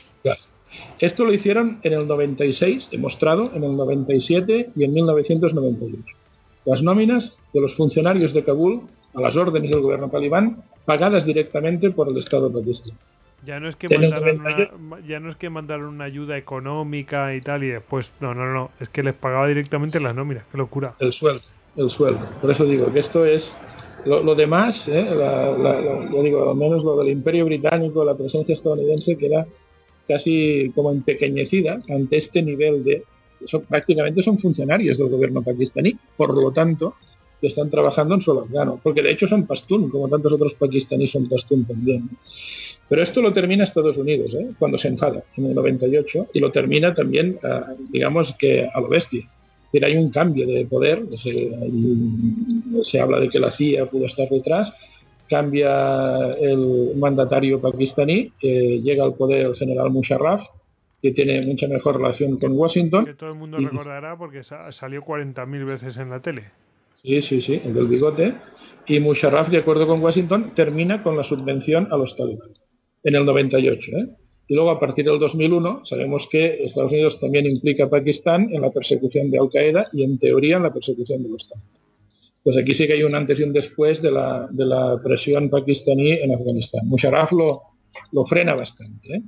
Eh, aquí hay otras cosas muy interesantes, porque cuando en el 2001 Musharraf, ya digo, trabajaba casi a las órdenes de Washington, cuando se le reclama a Musharraf ayuda, Musharraf es muy selectivo. Entonces Musharraf lo que hace es contribuir a detener, eh, digamos que terroristas de Al-Qaeda, lo hace, entrega algunos a Washington, pero cuando las tropas pakistaníes capturan a talibán, generalmente no los entregan a Washington. ¿Por qué? Porque son pastún los talibanes. Hemos dicho, los de Al-Qaeda son árabes, es otra cosa, son extranjeros pero los talibán son pastún. Y eh, en Pakistán también hay muchos pastún, como sabemos. Esta doble vara de medir de Musharraf a quien va a enfadar es Al-Qaeda. Una prueba más de que hay agendas diferentes entre Al-Qaeda y los talibán en muchas ocasiones. Y es a raíz de esto que Bin Laden eh, declara que Musharraf es un traidor y una vergüenza para el Islam. Es decir, una pena de muerte. De hecho, Musharraf va a ser objeto de varios atentados terroristas por parte de Al-Qaeda, pero no van a tener éxito. Eh, y, al final Al-Qaeda declara la yihad contra el gobierno pakistaní de Musharraf. De momento es enemista con Al-Qaeda, pero no con los talibán que quedan en el suelo pakistaní. Y es a partir de los sucesos, de la mezquita roja, que salió de Islamabad, que salieron mucho por la tele también, en 2007, cuando se periódico la memoria, que al final hasta los talibán pakistaníes, que, que siguen operando en el interior de Pakistán, declaran también la guerra al gobierno pakistaní. De hecho, Pakistán, como efecto rebote de lo que está sucediendo en Afganistán, también está en una especie de guerra civil, pero quizás mm, de más baja intensidad ¿eh? que las típicas guerras civiles con esas matanzas multitudinarias a las que nos han acostumbrado los afganos. Pero fíjate bien, ¿eh? tanta injerencia eh, con sus motivos, pueden ser hasta razonables, digamos, el motivo en sí, habría que ver la receta, pero que tanta injerencia de Pakistán sobre Afganistán al final también le ha estallado en las manos a, a Pakistán. ¿eh? Y, está en situación muy complicada por haber apoyado a quien apoyó en su momento. Bueno, no sabes al, el, el monstruito que, en qué se puede convertir. Tú lo alimentas, lo alimentas y después se te vuelve, se te puede volver en contra. De la misma manera podrían decir muchos de lo de intervención de Estados Unidos en, en Afganistán durante la invasión soviética, etcétera. En Al Qaeda y luego con los propios talibán dándoles el apoyo que hemos visto en sus primeros tiempos. Y también es muy bonito ver, bonito de no ser porque es dramático, pero bueno, es interesante ver eh, esta geometría variable que comentaba antes. ¿eh? Es decir, el que es aliado tuyo al cabo de un tiempo puede ser tu peor enemigo, tanto si hablamos de estados como si hablamos de actores no estatales, ¿eh? grupos terroristas, actores transnacionales como los talibán, transnacionales dentro de un orden. Pakistán, Afganistán, básicamente. Pero es muy interesante ver cómo el que hoy te apoya mañana puede ser tu prioridad. Sí, sí, esta es la situación. Y, del tema de Irán, Irán, sí, sí, Irán, es verdad, sí. Irán, bueno, Irán, eh, lo que ocurre con Irán es que se ha autoerigido, de acuerdo con su propia constitución, como el protector de los chiitas allí donde estén. Sabes que son minoría dentro del Islam y que están muy desperdigados, que son, son mayoría en muy poquitos estados, eh, entre ellos Irán y el propio Irak, Bahrein, pero poco más. Y entonces son los, los adalides, los, baluartes de, los chiitas allí donde estén. Claro, en, en Afganistán Sabemos que hay un colectivo chiita relevante, son los Azara. Mm, se calcula que los Azara pueden ser entre el 10, 12, 15% de la población. Hay algunos Azaras sunitas, que son minoría dentro de los Azara. Tiene mucho que ver con aquellas, eh, aquella época de Zair Shah que comentamos que, había azaras que incluso eran oficiales del ejército afgano y demás, que esto estableció puentes de, de muchas maneras y demás, pero la mayoría son chiitas. Irán defiende los Azaras. Eso está clarísimo. Ya vimos que en la etapa de los mujahideen antisoviéticos había una milicia liderada por Ali Masari, que por cierto fue eh, asesinado por los talibán en el año 93. Em, y nada, la situación es que, es que Irán los ha intentado proteger. La situación se agrava mucho con la conquista de Mazar-e-Sharif en 1998, digamos, la segunda campaña, la exitosa talibán contra Mazar-e-Sharif, no solo por las matanzas de Azara, también por aquel encontronazo que he comentado antes en el consulado barra embajada iraní en sí, claro.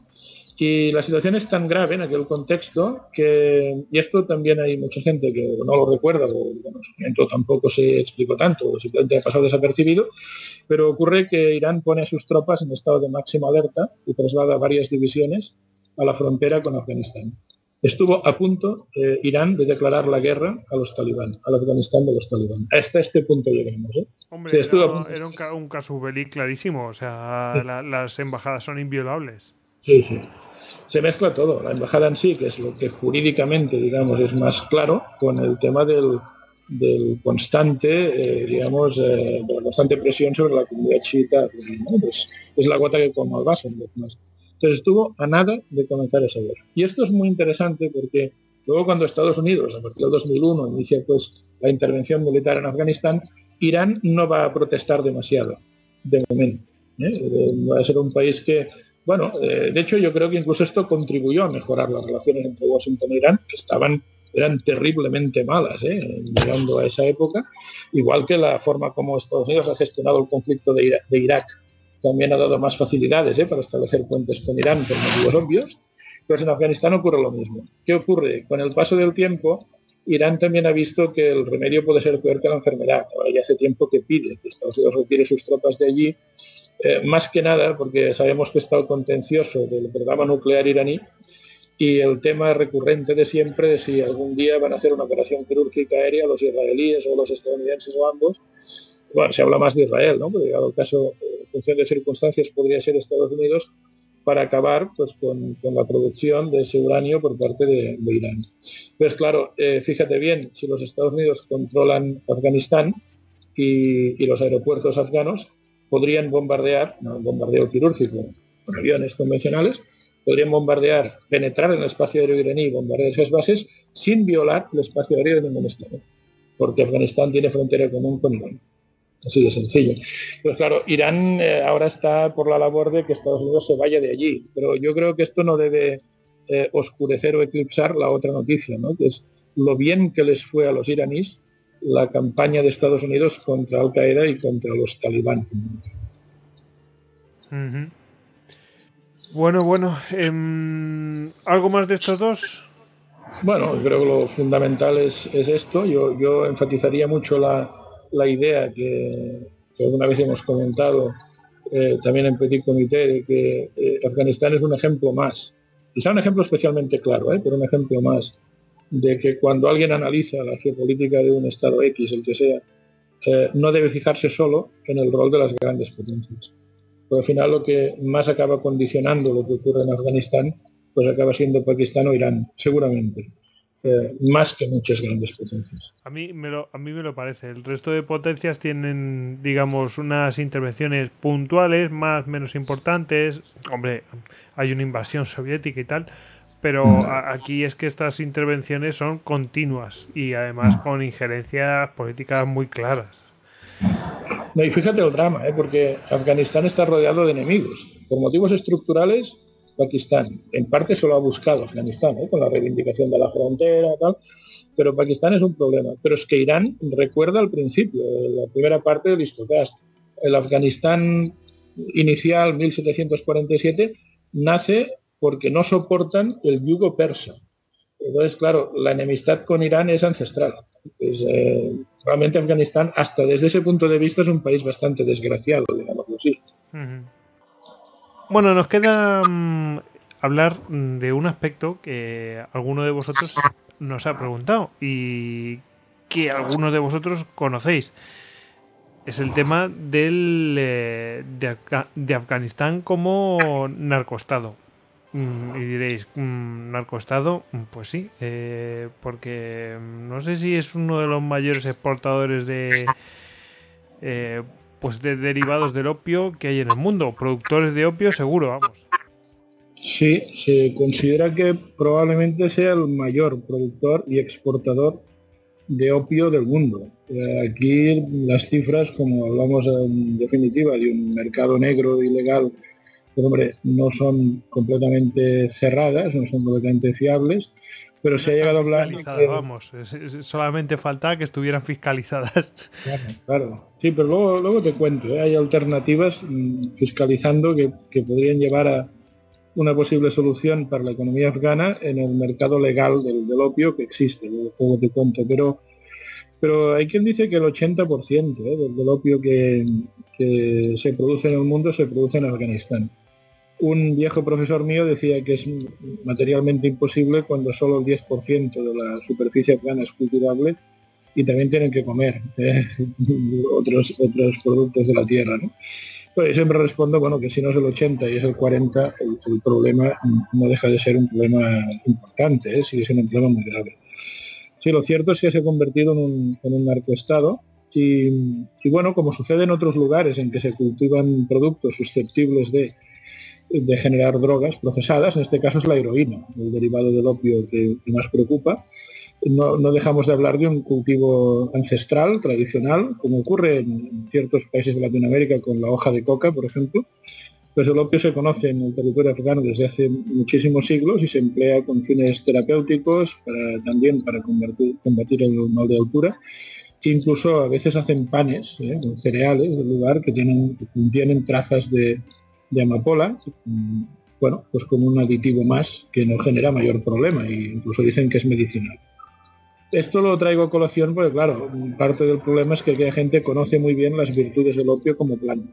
El opio crece con facilidad, el opio, la amapola, digamos, ¿eh? la amapola de la cual se genera el opio crece con facilidad, no requiere grandes cuidados, no requiere grandes eh, o buenas estructuras o infraestructuras hidráulicas que quedaron destruidas en estos años de guerra contra los soviéticos, a los que siguió la guerra civil, a los que siguió la intervención norteamericana, pues estas décadas de, conflictos armados y por tanto es un cultivo eh, especialmente resistente, especialmente útil.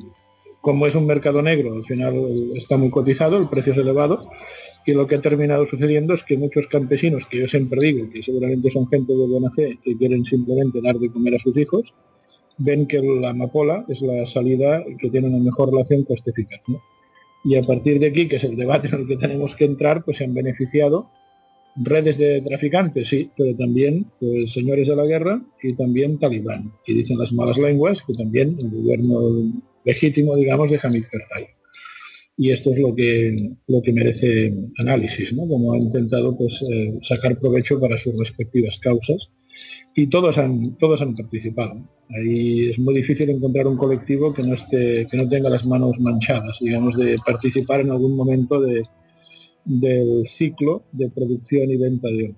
La transformación en heroína generalmente se lleva a cabo en Pakistán y Irán, pero también la hay, ¿eh? en Afganistán también hay laboratorios, pero se da mucho en, en, Pakistán y en Irán. Pero bueno, la fabricación de opio para fines eh, ilegales, digamos, ha sido algo muy, muy empleado por todos los, actores. Y, yo creo que lo que más llama la atención es el cambio de postura de los talibán al respecto, que es realmente espectacular. cuando los talibán llegan al poder son enemigos acérrimos del, opio, de la amapola, del opio, de la heroína, por razones fácilmente comprensibles. Es un grupo religioso que, bueno, en el fondo como todas las religiones, lo fundamental es intentar alejar a la gente de la tentación o de los vicios, la droga lo es, y por tanto eh, quieren erradicar el cultivo de opio. Pero en muy pocos años los talibán se dan cuenta de que es una mala estrategia y pasan a ser de los principales avaladores de la producción de, de amapola para obtener opio. ¿Por qué? Pues muy interesante eh, lo camaleónico del discurso. Ellos dicen, fíjate bien, eh, casi teológicamente dicen, bueno, hay que, hay que generar opio y hay que transformarlo en heroína porque es un arma de destrucción masiva contra los infieles. Los consumidores de heroína, los que acaban muriendo de sobredosis o destrozando sus vidas, ambas cosas, son infieles, son occidentales. Por tanto, lo estimulan, ¿eh? como es la, eh, la forma de erosionar a nuestras sociedades. Luego añaden que también hay un elemento táctico, y ese, claro, lo que decíamos, en un contexto de, economía absolutamente desarticulada, campesinos honestos eh, es lo que ven que puede dar de comer a sus hijos, los talibán lo último que pretendían es enfrentarse a esos campesinos. Más les valía eh, pues conjuntarse con ellos contra los británicos o los estadounidenses, las tropas británicas o estadounidenses que destruían los campos de amapola. Por tanto, tácticamente también les va bien para atraerse a población local. Y, por último, el tema de la financiación. los talibán van a emplear, eh, van a meterse en el, mercado ilícito del opio para obtener dinero con el cual comprar armas y con el cual eh, mantener a un gobierno que hemos dicho que era muy poco hábil para la gestión de los recursos públicos, no son buenos en gestión pública, no tienen buenos sistemas fiscales dependen mucho de la subvención. Hemos hablado de Pakistán, que paga nóminas durante tres años. Pero claro, cuando eso se termina, pues el opio es un buen sucedáneo para ir eh, manteniendo una fuente de ingresos que sea relevante. A todo esto, lo que ha sucedido también es que como al final también Rashid Dostum, el señor Beco, o los parientes más allegados al propio Hamid Karzai, el presidente legítimo de Afganistán, han participado de esto, pues el opio es lo que tiene. El opio acaba contaminando, acaba corrompiendo a buena parte de la, élite política. Se sabe, por ejemplo, que un hermano de Hamid Karzai eh, era uno de los principales traficantes. Hmm. De Hamid Karzai como tal nunca se pudo demostrar, pero un hermano ya es alguien que queda muy cerca.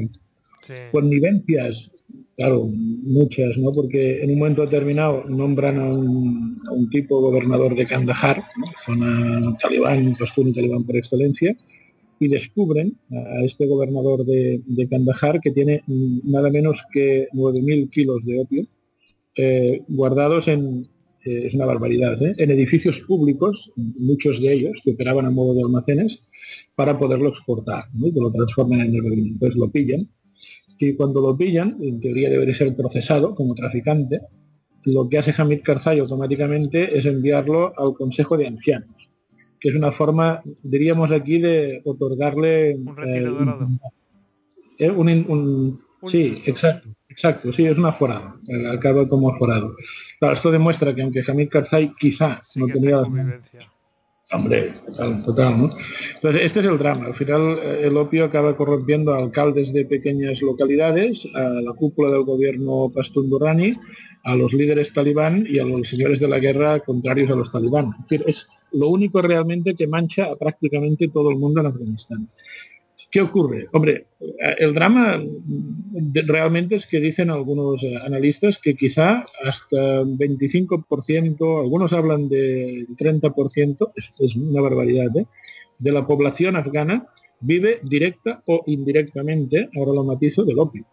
Porque directamente sería el que lo cultiva, ¿no? o que está dirigiendo la red de narcotraficantes, pero indirectamente pueden ser transportistas, que no es que sean narcos en sí mismos, ¿no? Tienen un vehículo a motor, pero que al final acaban eh, viviendo de los portes que realizan de ese opio que intentan llevarlo pues a, como decía, Irán o, a Pakistán. O, matones a sueldo, mercenarios, que podrían trabajar por cualquier causa, pero al final son contratados los que tienen más dinero, que son también eh, estos que negocian con el opio, o que mercenarios que simplemente protegen, vigilan los campos de, en los que se cultiva amapola por si aparece pues algún funcionario de policía del Estado eh, intenta tomar nota o intenta destruir directamente esos cultivos. Por tanto, al final es mucha gente la que, la que está implicada en esto. Y, se ha criticado mucho también que algunos de estos pobres campesinos locales, digámoslo así, eh, están atrapados por un sistema de créditos que les ofrecían los narcotraficantes para que pusieran a trabajar sus tierras. Luego, claro, les dicen, oye, ahora me devuelves lo que yo te he dejado, o secuestran a sus parientes o a ellos mismos y los amenazan de muerte y como muchas veces no tienen dinero para devolverlo, lo tienen que devolver en especie, y esa especie es el opio, la amapola, no se va a transformar en opio.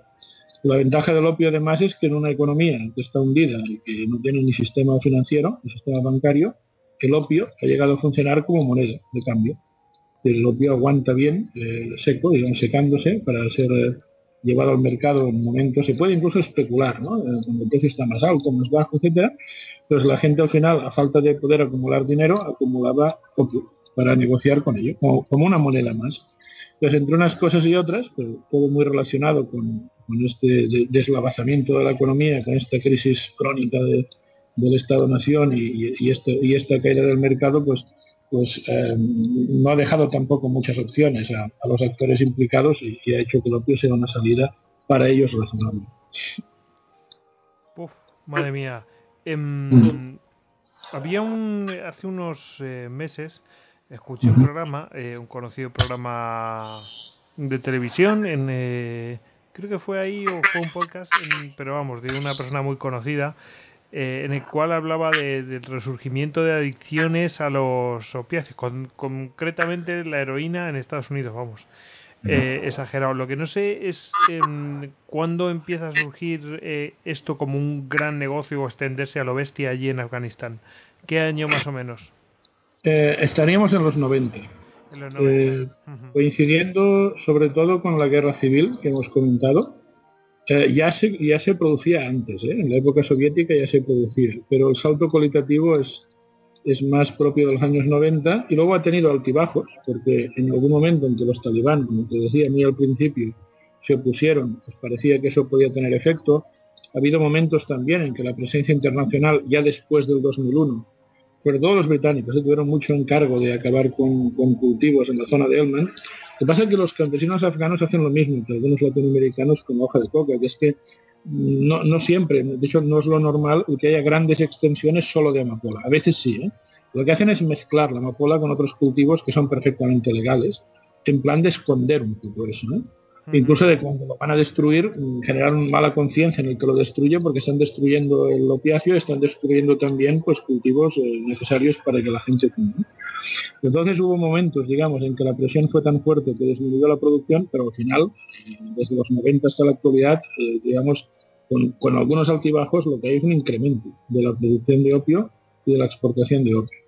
El tema de que llegue a Estados Unidos, sí, sí, pero, pero ojo, porque yo decía antes, el argumento talibán técnicamente, explícitamente, teóricamente es los que consumen opio son infieles, por lo tanto es nuestra arma de destrucción masiva. Sí, pero los países que más se quejan del negocio del opio afgano son Irán y Pakistán. Incluso algunas repúblicas soviéticas de Asia Central que son también países musulmanes. Es decir, hay muchos musulmanes que se han enganchado a la heroína en los últimos años. Se dice que el país en el que se consume más heroína por per cápita es Irán. Entonces, eh, y claro, aquí los, talibán responden, bueno, estos, eh, estos son mm, fieles solo mm, de boquilla, son fieles hipócritas, de hecho también son infieles y por tanto harán bien también en, quedar atrapados por la heroína y ojalá se mueran, ¿no? Pero esto es una falacia convencionalista con una catedral, es evidente. Entonces, eh, hay mucha crítica al gobierno afgano y le exigen más control de, fronteras para evitar el paso del opio estos países vecinos, que, lo cual si lo relacionamos con lo que acabamos de decir, a nivel geopolítico, pues incrementa digamos, los, los desencuentros con los estados vecinos. Se sabe que esta ruta del opio afgano llega también a, Rusia, Rusia está muy preocupada, y a través de Turquía llega también, eh, Turquía, Grecia, los Balcanes, eh, llega también a Europa Occidental. Y al final no es que no llegue a Estados Unidos, claro que llega, pero cuidado, ¿eh? no, es el país más perjudicado, o al menos no es el país que, que tiene un impacto más inmediato del, incremento del cultivo del opio y de la transformación en heroína de la amapola afgana. Hmm, eh, los talibanes cogen y ponen una, una excusa peregrina. El caso es. Dice, bueno, es por esto, por esto, por esto. Y, además así acabamos con los infieles. Bueno, pues esa es su excusa para, para sacar tajada de esto. Y ahí Total. todos. Ahí. Es que esto es así. Total. Bueno, José, eh, ¿algo más sobre el opio? ¿O estas redes de tráfico? Bueno, de lo que se pueden decir muchas cosas. O sea, eh, desde luego, eh, yo creo que hay un debate muy, muy interesante planteado en relación ahora a qué hacer con el puerto, porque como antes te insinuaba, existe un mercado legal del opio, uh por Naciones Unidas. Eh, el drama afgano es que es un país que pese a tener algunos minerales raros, algo de petróleo, por las propias condiciones de falta de infraestructuras, de falta de seguridad, es muy difícil sacar provecho de todo esto. Ahora hay alguna multinacional, incluso Coca-Cola, ¿eh? que, tiene alguna, alguna industria en, un territorio afgano, pero bueno, es muy complicado, tiene que ser en grandes ciudades muy protegidas, etcétera. Entonces Afganistán vive de la agricultura, pero lo que está claro es que eh, nada produce tantos dividendos como más que aquellos campesinos. Se les facilite el cultivo pues, de hortalizas, el, cultivo de cereales, eh, el cultivo de lo que yo decía en la primera parte al principio de todo del histocast, es decir, han cultivado tradicionalmente azafrán o canela o productos que sí que se cotizan en Occidente, pero y que de hecho, de hecho eh, ganan más con el azafrán que con el otro. El azafrán es una planta muy delicada que requiere más cuidado que la amapola, etc. al final la relación coste-eficacia del opio es muy difícil. Entonces, claro, aquí se está planteando también efectos de políticas públicas qué hacer. Es un debate muy interesante. ¿Qué hacer? No parece que el asunto o la solución pase simplemente por erradicar el cultivo. Que es muy difícil llevar a cabo esa erradicación. Creo que fue Tony Blair, cuando gobernaba, que llegó a proponer que, la Unión Europea, y otros países, ¿eh? pero empezando dando ejemplo, compraran el opio afgano para destruirlo algo que algunos dirá, bueno, qué, barbaridad. No, pero en el fondo mm, la política agraria común y también políticas similares que se van a cabo desde hace mucho tiempo en Estados Unidos van un poco por ahí a veces. ¿eh? Es decir, podemos comprar campos o cosechas para no aprovechar el producto, porque hay un objetivo último más importante, mantener la gente fijada en el territorio. En este caso, se paga buen precio para evitar que llegue al mercado de la heroína pero no es la mejor solución. Lo que se está planteando es entrar en el mercado legal del opio, que mm, es lo siguiente. Hay medicamentos, en el, fondo analgésicos, ¿eh? calmantes muy potentes, que también tienen eh, o también derivan de, de opio, son opiáceos, por ejemplo la morfina, por ejemplo la codeína. Entonces hay un mercado legal eh, con cuotas establecidas. Naciones Unidas lo monitoriza y, por ejemplo, los dos países más beneficiados por estas cuotas, en, España tenemos una pequeña cuota, simbólica, los países más beneficiados son, con diferencia, Turquía y la India. Se está hablando de que Afganistán entrara en esta lógica. Eh, el problema que, se plantea es que en Occidente dicen, o decimos los responsables de esto, que nuestros hospitales, en sus eh, almacenes correspondientes, tienen todos los opiáceos, la morfina y la codeína necesarios. Por tanto, el mercado no da para más. Pero la solución que se está proponiendo es, eh, aunque no haya demanda, porque son gente más sufrida, pues establecer una reserva de morfina y codeína en beneficio de enfermos terminales o no, pero que necesitan estas dosis de países en vías de desarrollo. Son, buscando siempre fórmulas, ¿ves? Para que de alguna forma, claro. de consumo legal y lo que decíamos de control, de monitorización, de, ver las cantidades que, que cada año se producen a un precio razonable, un precio interesante, eh, para que vayan eh, abandonando el tema de la, de la conversión inmediata y, y sin causar un gran desmadre en la muy precaria economía afgana. Un poco la línea que decíamos antes, ¿eh? que las soluciones mágicas pues son eso, es para cuentos de hadas, pero que seguramente hay que buscar soluciones pragmáticas. Esto plantea un dilema ético porque es de alguna forma es premiar al, Estado que o ha fomentado o, ha mirado hacia otro lado ambas cosas en determinados momentos cuando se ha exportado opio. El problema es que estás premiando, ¿no? Pórtate mal que te daremos un premio, entrarás en el mercado legal. Pero bueno, mm, habría que ver el modo como se articula para que no dé esa sensación o para que no sea solo eso. Pero bueno, son salidas imaginativas para evitar que Afganistán vuelva a hundirse eh, en la miseria, mientras se consigue generar algo de sector secundario en el país a medida que vaya incrementándose la seguridad. Bueno, pues eh, yo creo que hemos llegado ya al final. José, eh, no ha estado mal, ¿eh? Menudo repasito Sí. que le hemos dado a este país. Para arriba, para abajo, por todos los lados. En fin, Sí, sí, sí. no es poco. Eh, No es pues, Ya ves. Y si te parece, vamos a entrar en eh, a ver la bibliografía, ¿te parece? Ah, de acuerdo. Sí, sí. Pues vamos a ello.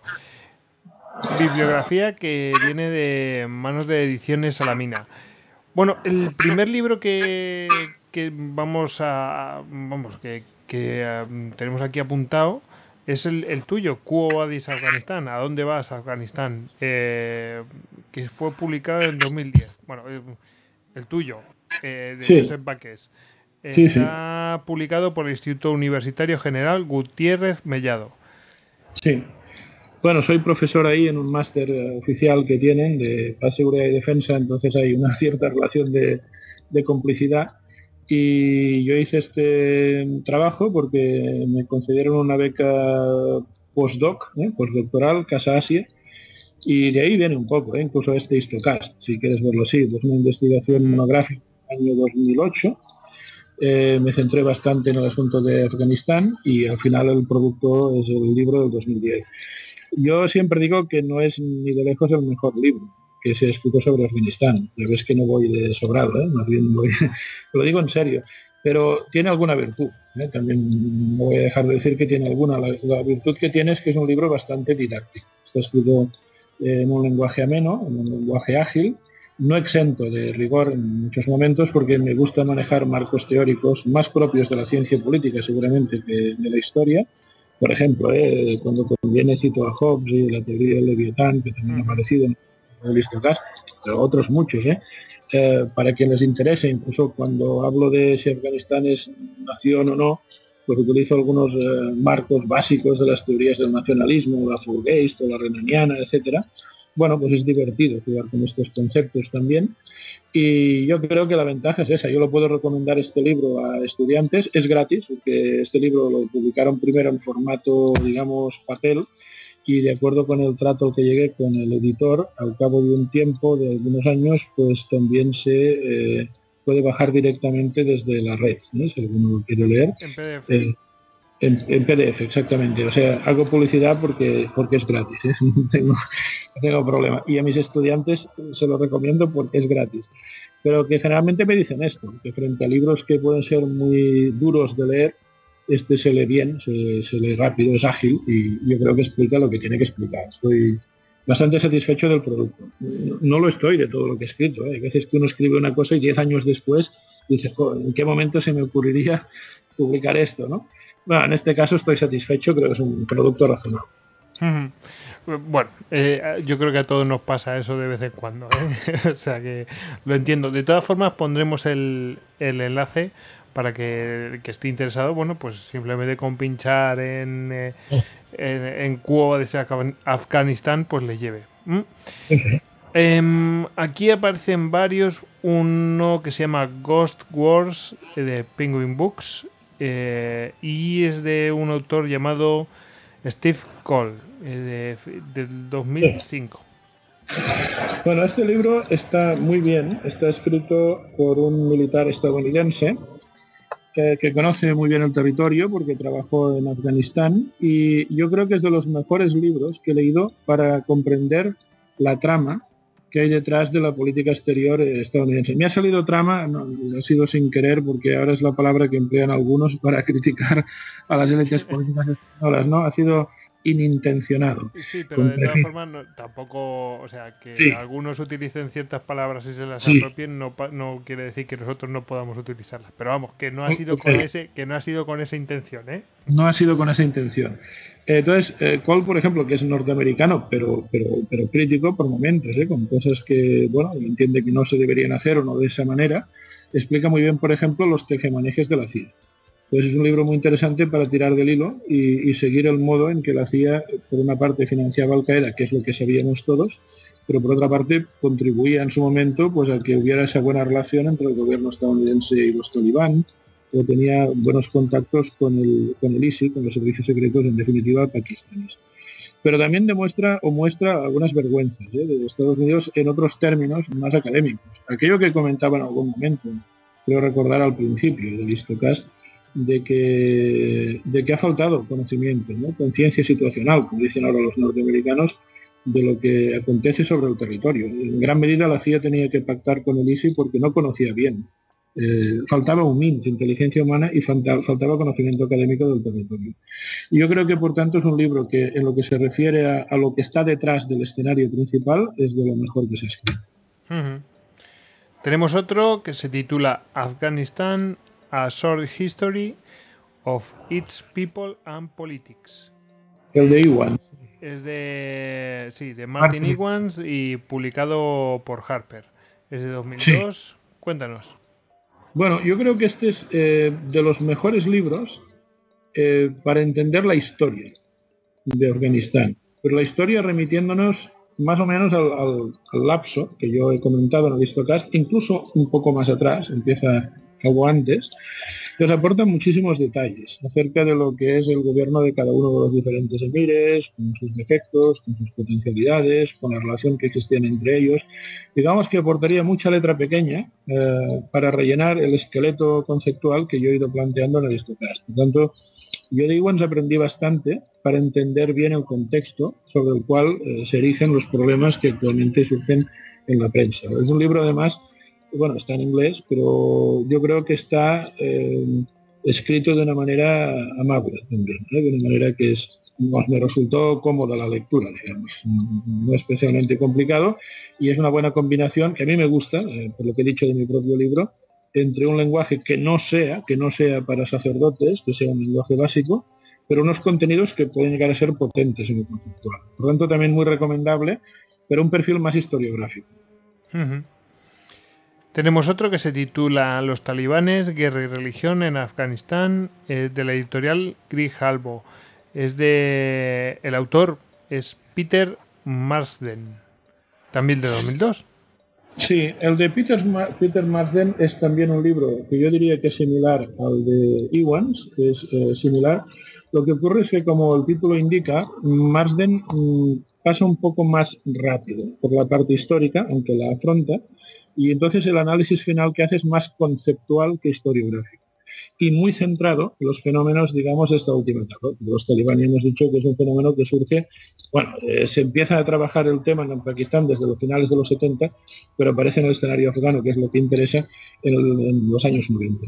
Pues a mí el libro de Marsden me interesó mucho para comprender los tejemanejes con bastante lujo de detalles de estas fases que yo he expuesto de eh, la parte final de la lucha contra los soviéticos, toda la parte de la, eh, de la guerra civil del 92 al 96 y justo hasta, porque esa es eh, la época en la que además se publica el libro, justo hasta la intervención de los Estados Unidos. Entonces yo creo que hace un buen equilibrio entre la profusión de datos propia de los libros históricos y cierta capacidad mm, más abstracta de conceptualización para entender el rol de los diferentes actores que intervienen eh, cuando él escribe el libro en ese escenario. Mm, yo creo que casi es un libro a caballo, yo diría, entre eh, lo que es historia y lo que ya eh, sería ciencia política. Bueno, tenemos otro que se llama Los Talibán directamente, de la editorial Altaya, y es de Ahmed Rashid. Bueno, este es el crack. Ahmed Rashid es el, personaje que os comentaba en el Histocast que llegó a visitar físicamente a Rashid Dostum, el líder uzbeko, en su fortaleza de Masari Sharif y vio que el espectáculo de, la sangre y ah, las vísceras... famoso de, que vio lo del... Bueno, que no vio lo del tanque, se lo contaron. Se lo contaron. Vio los restos. Vio los restos. Y yo he coincidido con él en alguna, algún ciclo de conferencias organizado por el Ministerio de Defensa, en Jaca, por ejemplo, en el 2010. Rashid además es un tipo que se maneja bastante bien en castellano, su mujer es española, eh, aunque eh, su lengua de comunicación es el inglés, inglés por otra parte típico de Pakistán, muy fácil de entender para los españoles, como nosotros, pero un tipo muy afable además, y yo creo que es el, tipo que más entiende, de, de Pakistán seguro, porque él es pakistaní pero también de Afganistán. Pues tiene varias obras, yo he citado una, la que me parecía más adecuada para el estocas de hoy, pero cualquier cosa que veáis de Ahmed Rashid es muy recomendable. Eh, la lógica de su redacción es a, caballo entre lo periodístico, del buen periodismo de investigación y lo historiográfico, no tanto de ciencia política, pero da igual, o sea, en, su ámbito, eh, a caballo entre esas dos disciplinas, me parece que es, es, genial. Y lo que es Ahmed Rashid además es un tipo con una gran visión de conjunto de lo que está sucediendo. Es capaz de poner los detalles en, el nicho adecuado. Para que el lector también le saque el máximo provecho. Pues yo creo que eh, Ahmed Rashid es eh, calidad máxima cuando hablamos de, estos temas. Bueno, muy bien, muy bien.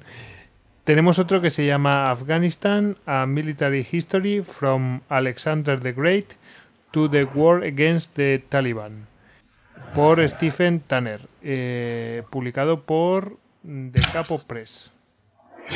Bueno, pues este, como su nombre indica, porque además el título es significativo, eh, Tanner lo que hace es recoger una parte más operativa de las diferentes batallas que ha habido en Afganistán desde el principio. A mí cuando me comentabas lo de listas de Cañete, yo creo que, bueno, no sé si te ha manejado no a Tanner, ¿no? pero está un poco en esa lógica para entenderlo. Hmm. Entonces es un libro excelente mm, para una lectura más militar de lo que ha venido sucediendo, sin ser tampoco ¿eh? un lenguaje aquello para expertos eh, que necesariamente lleven uniforme, es accesible ¿eh? para gente que no es militar profesional, pero pone énfasis en cuestiones que tienen más que ver. Hombre, yo diría que se acerca casi, casi, casi, sin utilizar este lenguaje necesariamente, al famoso debate de las revoluciones militares, en asuntos militares, las novedades, las estrategias, pero también, como señalaba Cañete muy bien, las continuidades. Pues yo creo que es un buen complemento. El libro de Tanner, si no se apoyan otros, eh, descontextualizaría en demasía las operaciones militares, pero bueno, por esto he hecho esta selección. El que se lea, digamos, los, no sé, al final seis o siete libros que seleccioné, yo creo que sabe lo que tiene que saber sobre Afganistán, tocando todas las aristas, ¿eh? desde la economía, la cuestión religiosa, desde la CIA hasta las operaciones militares a la historia. ¿no? Creo que es un buen compendio.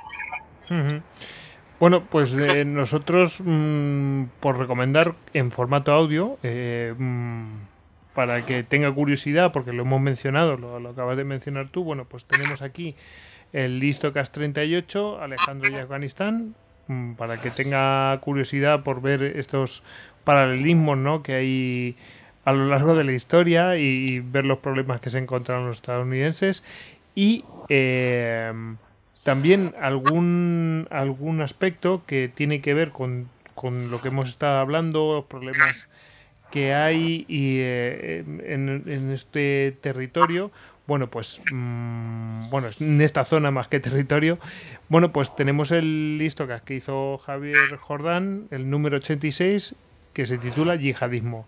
En él, bueno, pues menciona un poquito eh, Afganistán, pero sí que nos pone mucho en contexto con lo que mm, después va a ser toda la evolución para la creación de este bueno, pues de este movimiento, por llamarlo de alguna manera, ¿no?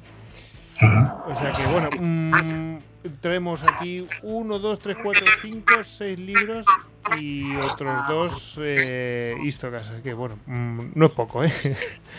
Así que, claro, eh, no, no está mal. Y aquí, pues tenemos un. Hemos hecho un histocast, pues. Eh, no sé si rondará las cuatro horas, pero por ahí andará. O sea que. Sí, no, es poquito, no es poquito queremos agradecer a los mecenas el que hayan colaborado con nosotros y en especial a uno de ellos que es un héroe de las Termópilas, uno de los 300 y que bueno pues eh, se llama NGNG. Bueno, mm, pues nada, nos queda despedirnos, eh, José, así que despedimos a José Vaqués Quesada, que bueno, mm, recordad que es doctor en ciencias políticas, que publica, mm, bueno, además eres profesor de ciencia política en la Universidad de Barcelona, eres miembro del grupo GESI, Grupo de Estudios de Seguridad Internacional, eh, publicas en el Instituto Español de Estudios Estratégicos, también en el Real Instituto Elcano, en el Instituto Universitario General Gutiérrez Mellado, en fin la verdad es que estás en todos lados, ¿eh? Y como habéis visto, está especializado en geopolítica y, bueno, y, eh, por, supuesto también en seguridad internacional. Que bueno, eh, un placer tenerte de nuevo con nosotros, José. No, el placer ha sido mío por dejar que comparta este rato con vosotros y nada, y saludar a todos los amigos de Histocast y a vosotros que lo lleváis por esta magnífica iniciativa eh, que realmente os honra y que nos beneficiamos todos, ¿eh? porque yo aporto nada, un pequeño granito de arena y luego me beneficio multiplicando por muchos números mi granito de arena con los histocast de los demás y con las preguntas de todos los amigos.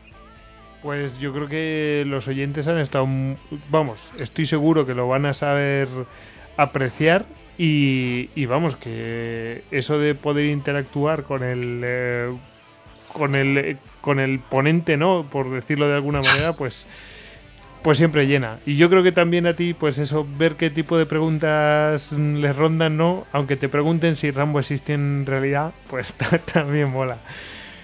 Bueno, pues eh, nada, José, mm, voy a decir dónde nos van a encontrar y ya hacemos la despedida final. Bueno, nos podéis encontrar en eh, Twitter, en Facebook, en Google Plus, en Pinterest, en Telegram y eh, en YouTube, que ahí también subimos los Histocast. Cualquier cosa que necesitéis, estamos en nuestra web, histocast.com. Así que ahora sí que sí, José, pues nada, nos despedimos. Vamos a despedirnos todos. Venga, hasta luego. Hasta luego. Semper Fidelis.